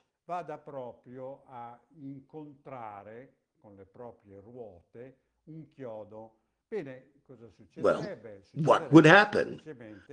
What would happen is simply that the zeta potential, symbolized by the nanobicycle's tire pressure, would immediately crash. The nanobike running over the nail would get its tires flattened and ruined. It would fall apart. Eh, contro questo chiodo si romperebbe, si eh, destrutturerebbe. But you say it's only one nanobicycle. No big deal. However, we must consider that billions of other nanobicycles are traveling on that cycle track, some of which could very well collide with the nanobicycle that is broken down and lead to the formation of clusters of various sizes of nanobicycles. That is, agglomerations if they are larger, or aggregations if they are smaller. This is confirmed as well by what you can read here in this slide.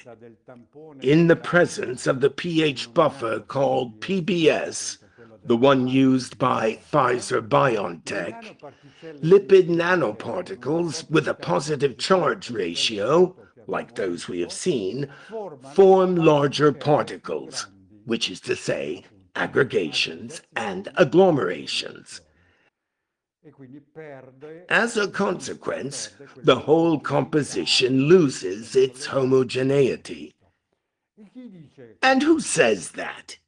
It is said once again by BioNTech, the manufacturer itself, in the same patent granted one year earlier, on November the 26th, 2019. They say that using that pH buffer containing those electrolytes, what we have just said happens. Larger particles are formed.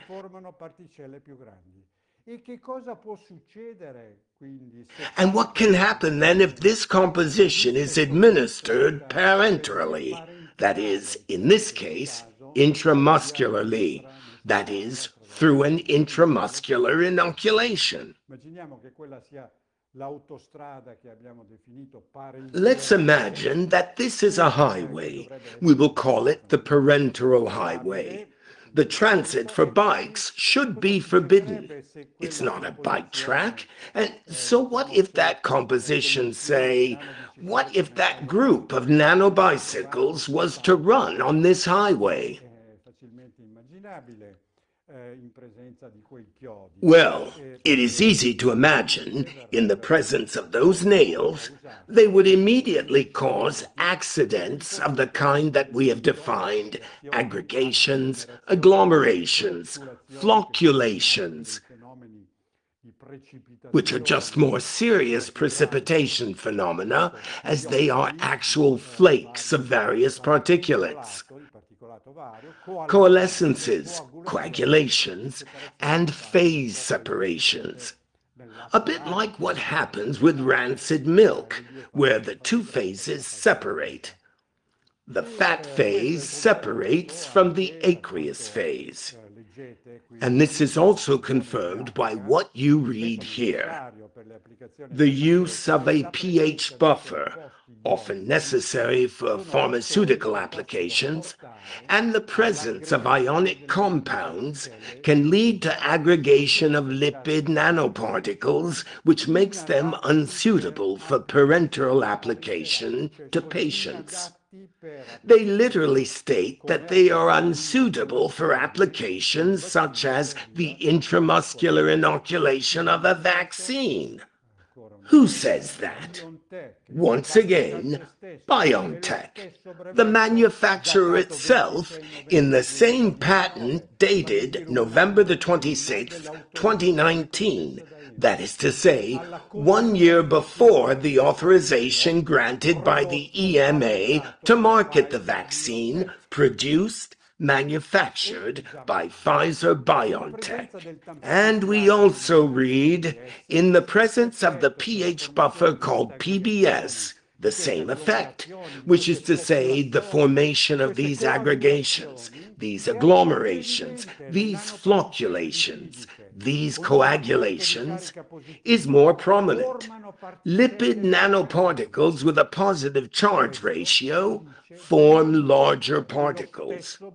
This is what BioNTech says in the same patent one year before the authorization was granted.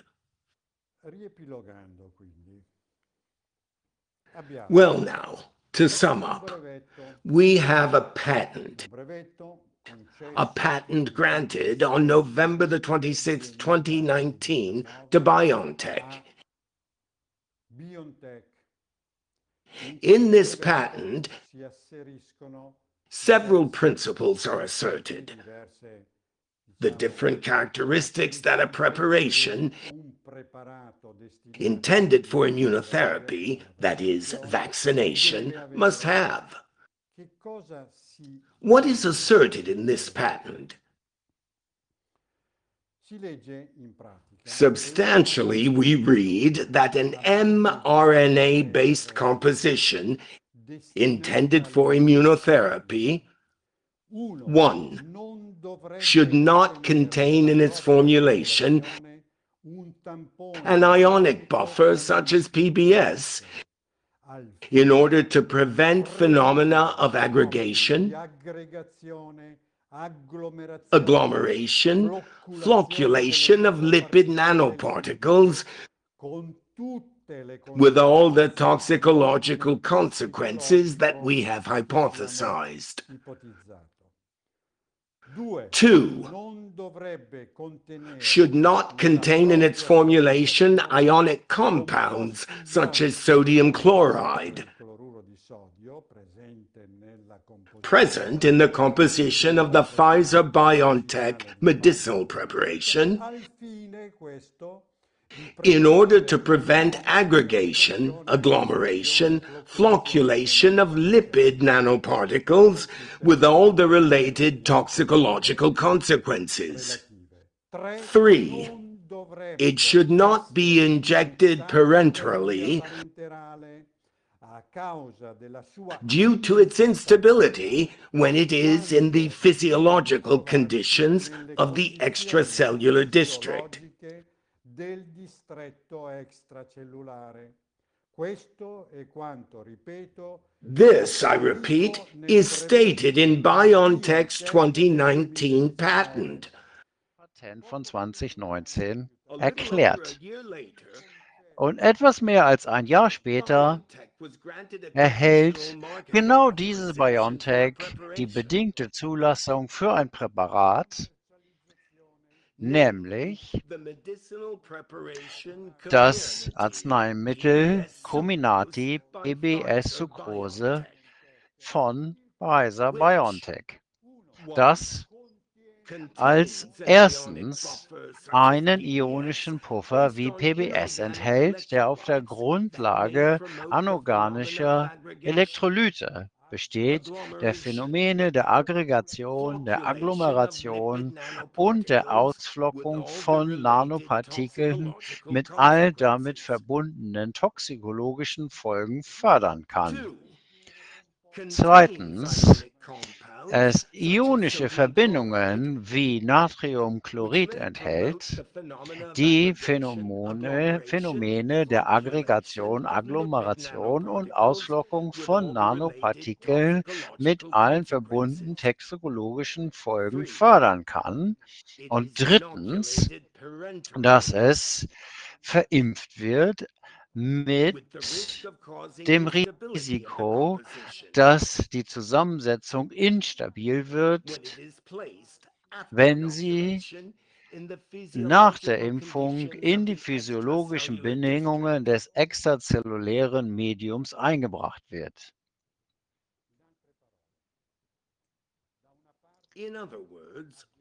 Mit anderen Worten, wir haben hier einerseits ein Patent des Herstellers BioNTech, das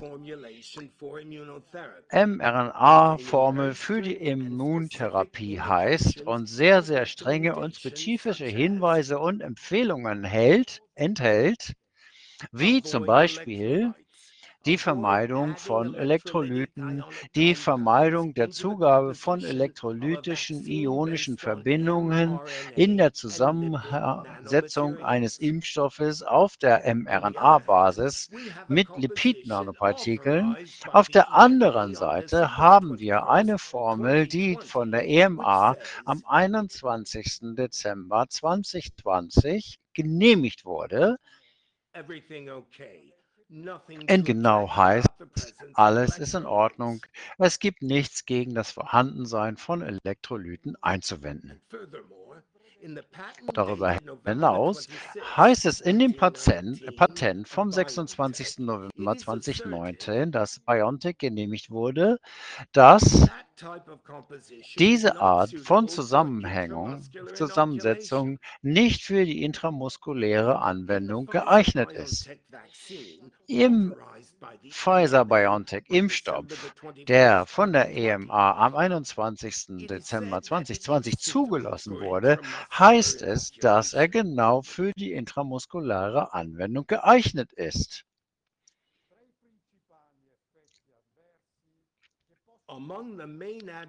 Zu den wichtigsten unerwünschten Wirkungen, die mit der Bildung von Aggregaten, Koagulation, Agglomeration, Ausflockungen, Koaleszenzen innerhalb des Wirtsorganismus führen, der mit dieser Formel geimpft wird. Und es ist plausibel, die folgenden Risiken zu betrachten und aufzulisten, die aus den epidemiologischen Statistiken hervorgehen. Man findet beispielsweise allergische oder anaphylaktische Reaktionen,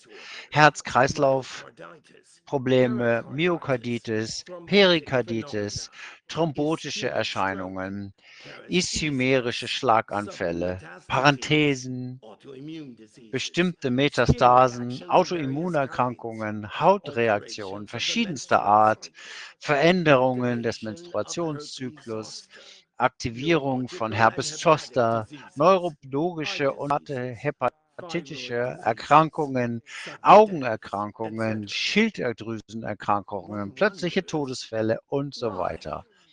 Man fragt sich doch, warum eine Formel, die offensichtlich und zugegebenermaßen instabile und deshalb auch unvorsichtige, gefährliche, unvollständige Format, Formeln vermarktet und an Milliarden von Menschen auf der ganzen Welt verabreicht wird. Wie kann das sein?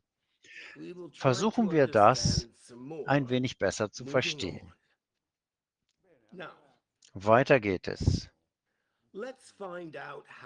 Wollen wir mal herausfinden, was BioNTech, Pfizer-BioNTech versucht hat, um die offensichtlichen Stabilitätsprobleme dieser medizinischen, dieses medizinischen Präparates zu lösen. Mit anderen Worten, wie kann man den Transport- und das Lagerproblem eines thermodynamisch instabilen kolloidalen Systems lösen? Nein, einfach. Eine geniale Idee. Man kühlt es auf eisige Temperaturen herunter. Das heißt also 72 Grad minus. Hier liegt der Grund, warum das Präparat von Comirnaty von Pfizer-BioNTech eingefroren muss, werden musste.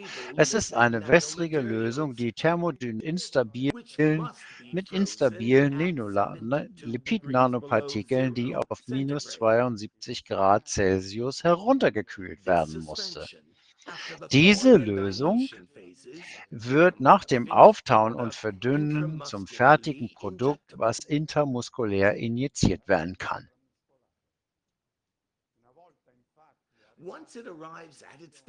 Einmal am Bestimmungsort angekommen,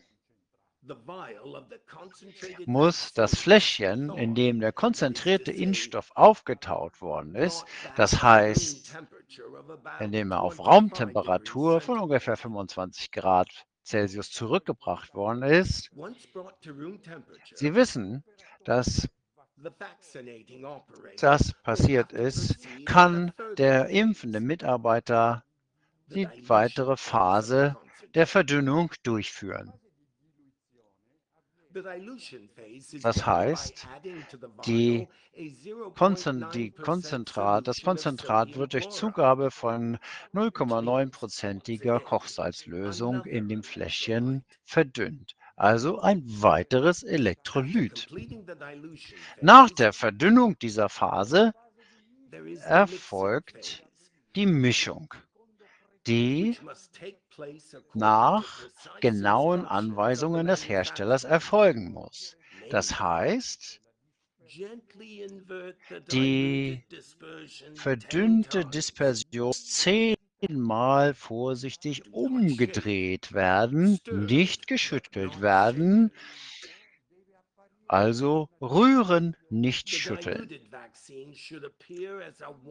Es sollte dann eine weißliche Dispersion ohne sichtbare Partikel entstehen.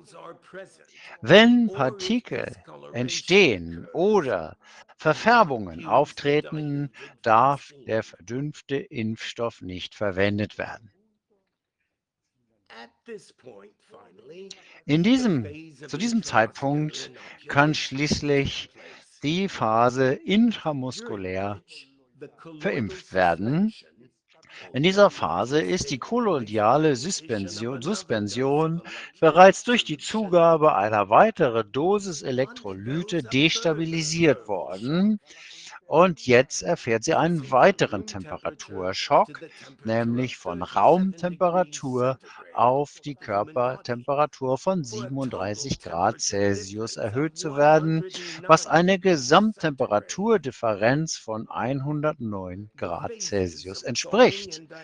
Die Phasen des Auftausens und Verdünnen bedeuten also einerseits eine Erwärmung und andererseits die zusätzliche Zugabe von Elektrolyten.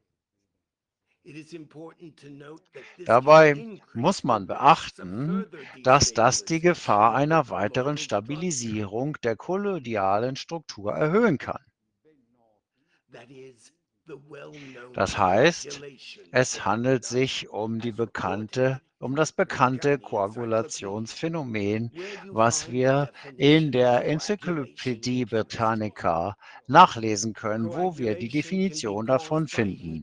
In der Chemie heißt es, Koagulation kann durch Erhitzung, aber vor allem durch die Einwirkung chemischer Agenzien, insbesondere Elektrolyten, verursacht werden, die die Ionenstärke einer Lösung verändern können und sie damit weiter destabilisieren können.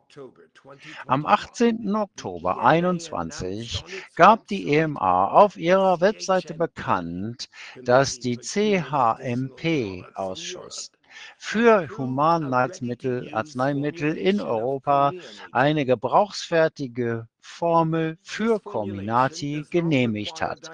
Diese Formel muss vor der Verabreichung nicht verdünnt werden.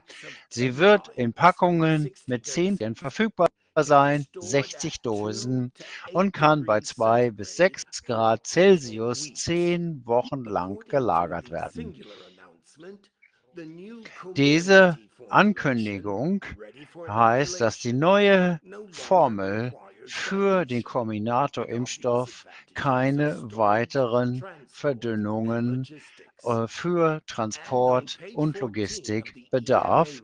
Und auf Seite 14 des EMA-Berichts vom 14. Oktober 2021 wird diese neue Formel enthüllt und mit ihr einige Details, die darauf hinweisen, dass sowohl chemisch und physikalisch als auch auf toxikologischer Ebene die offensichtliche Instabilität und potenzielle Gefährlichkeit der bisherigen Formel belegt wird.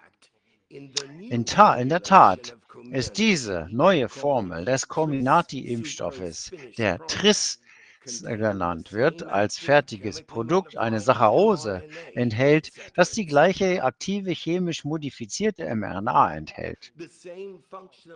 Auch die gleichen funktionellen Lipide, die gleichen unterstützenden Inhaltsstoffe in den gleichen Konzentrationen. Alle Elektrolyte, die in den früheren Formeln vorhanden waren, sind verschwunden. Das ursprüngliche Produkt wurde als PBS-Saccharose umbenannt, wobei PBS Phosphat gepufferte Kochsalzlösung bedeutet. Und auf Seite 15 des Berichtes wird deutlich gemacht, dass der ursprüngliche Comirnaty TBBS Saccharose-Impfstoff, der weltweit an Milliarden von Menschen injiziert wurde, geändert wurde, nicht nur aus logistischen und lagerungstechnischen Gründen, um die Handhabung zu vereinfachen, sondern auch und vor allem, um seine Stabilität zu verbessern. Das ist letztendlich das erste und offensichtliche Eingeständnis, wenn auch nur teilweise und überlagert von logistischen Erläuterungen, dass nämlich gesagt wird, dass die frühere elektrolytische Version der PBS-Saccharose nicht ausreichend stabil war und im Folgeschluss ein größeres toxikologisches Risiko darstellt als die nicht elektrolytische Version Trisucrose, die später von Pfizer-BioNTech entwickelt wurde und prompt auch von der EMA zugelassen worden ist. An diesem Punkt würde ein normal denkender Mensch, der Logistiker ist und die Interessen der Gemeinschaft im Auge hat, denken, nun, okay, der Hersteller Pfizer BioNTech hat, wenn auch mit einiger Verspätung, äh, seine Meinung geändert und die vorherige Formel korrigiert. Die vorherige unvollkommene, falsche, gefährliche Formel wurde durch eine weniger instabile und vielleicht weniger gefährliche Zusammensetzung ohne Elektrolyte ersetzt. Das war aber ganz und gar nicht der Fall. Die instabile Elektrolytversion, die vor der Impfung verdünnt werden musste, bleibt überraschenderweise auf dem Markt. Und sie wird lediglich durch einen violetten Verschluss mit der Anweisung Verdünnung erforderlich für Personen ab zwölf Jahren gekennzeichnet. Die neue Version mit dem grauen Verschluss, wo darauf hingewiesen wird, Verdünnung nicht erforderlich, aber ebenfalls für Personen ab zwölf Jahren ist jetzt in Europa zugelassen. In Europa. Das Gleiche gilt übrigens immer für die Formel äh, zugelassen unter bestimmten Bedingungen. Was jetzt damit bewiesen und unwiderlegbar dargestellt ist, ist, dass der Comirnaty PBS Saccharose-Impfstoff erstens instabil ist, zweitens unwirksam ist und drittens unsicher ist und daher als das äh, definiert werden muss, was ein unvollkommenes Arzneimittel darstellt. Und was ist damit gemeint? Artikel 443 des italienischen Strafgesetzbuches erläutert uns das. Wer mangelhafte, unvollkommene Arzneimittel in den Handel bringt, bereithält, vertreibt oder ver, ähm, benutzt, wird mit Freiheitsstrafe von sechs Monaten bis zu drei Jahren und einer Geldstrafe von nicht weniger als 103 Euro bestraft. In den Notizen zu diesem Artikel des Strafgesetzbuches heißt es, wird der Begriff des unvollkommenen, unvollständigen Arzneimittels dahingehend definiert, dass es heißt, ein Arzneimittel ist dann fehlerhaft oder unvollkommen, wenn es die therapeutische Wirksamkeit verfehlt oder erheblich vermindert ist, beispielsweise wenn das Verfallsdatum überschritten ist oder ein Herstellungsfehler vorliegt. Wenn ihm die notwendigen Bestandteile fehlen oder es Bestandteile enthält, die nicht korrekt dosiert sind.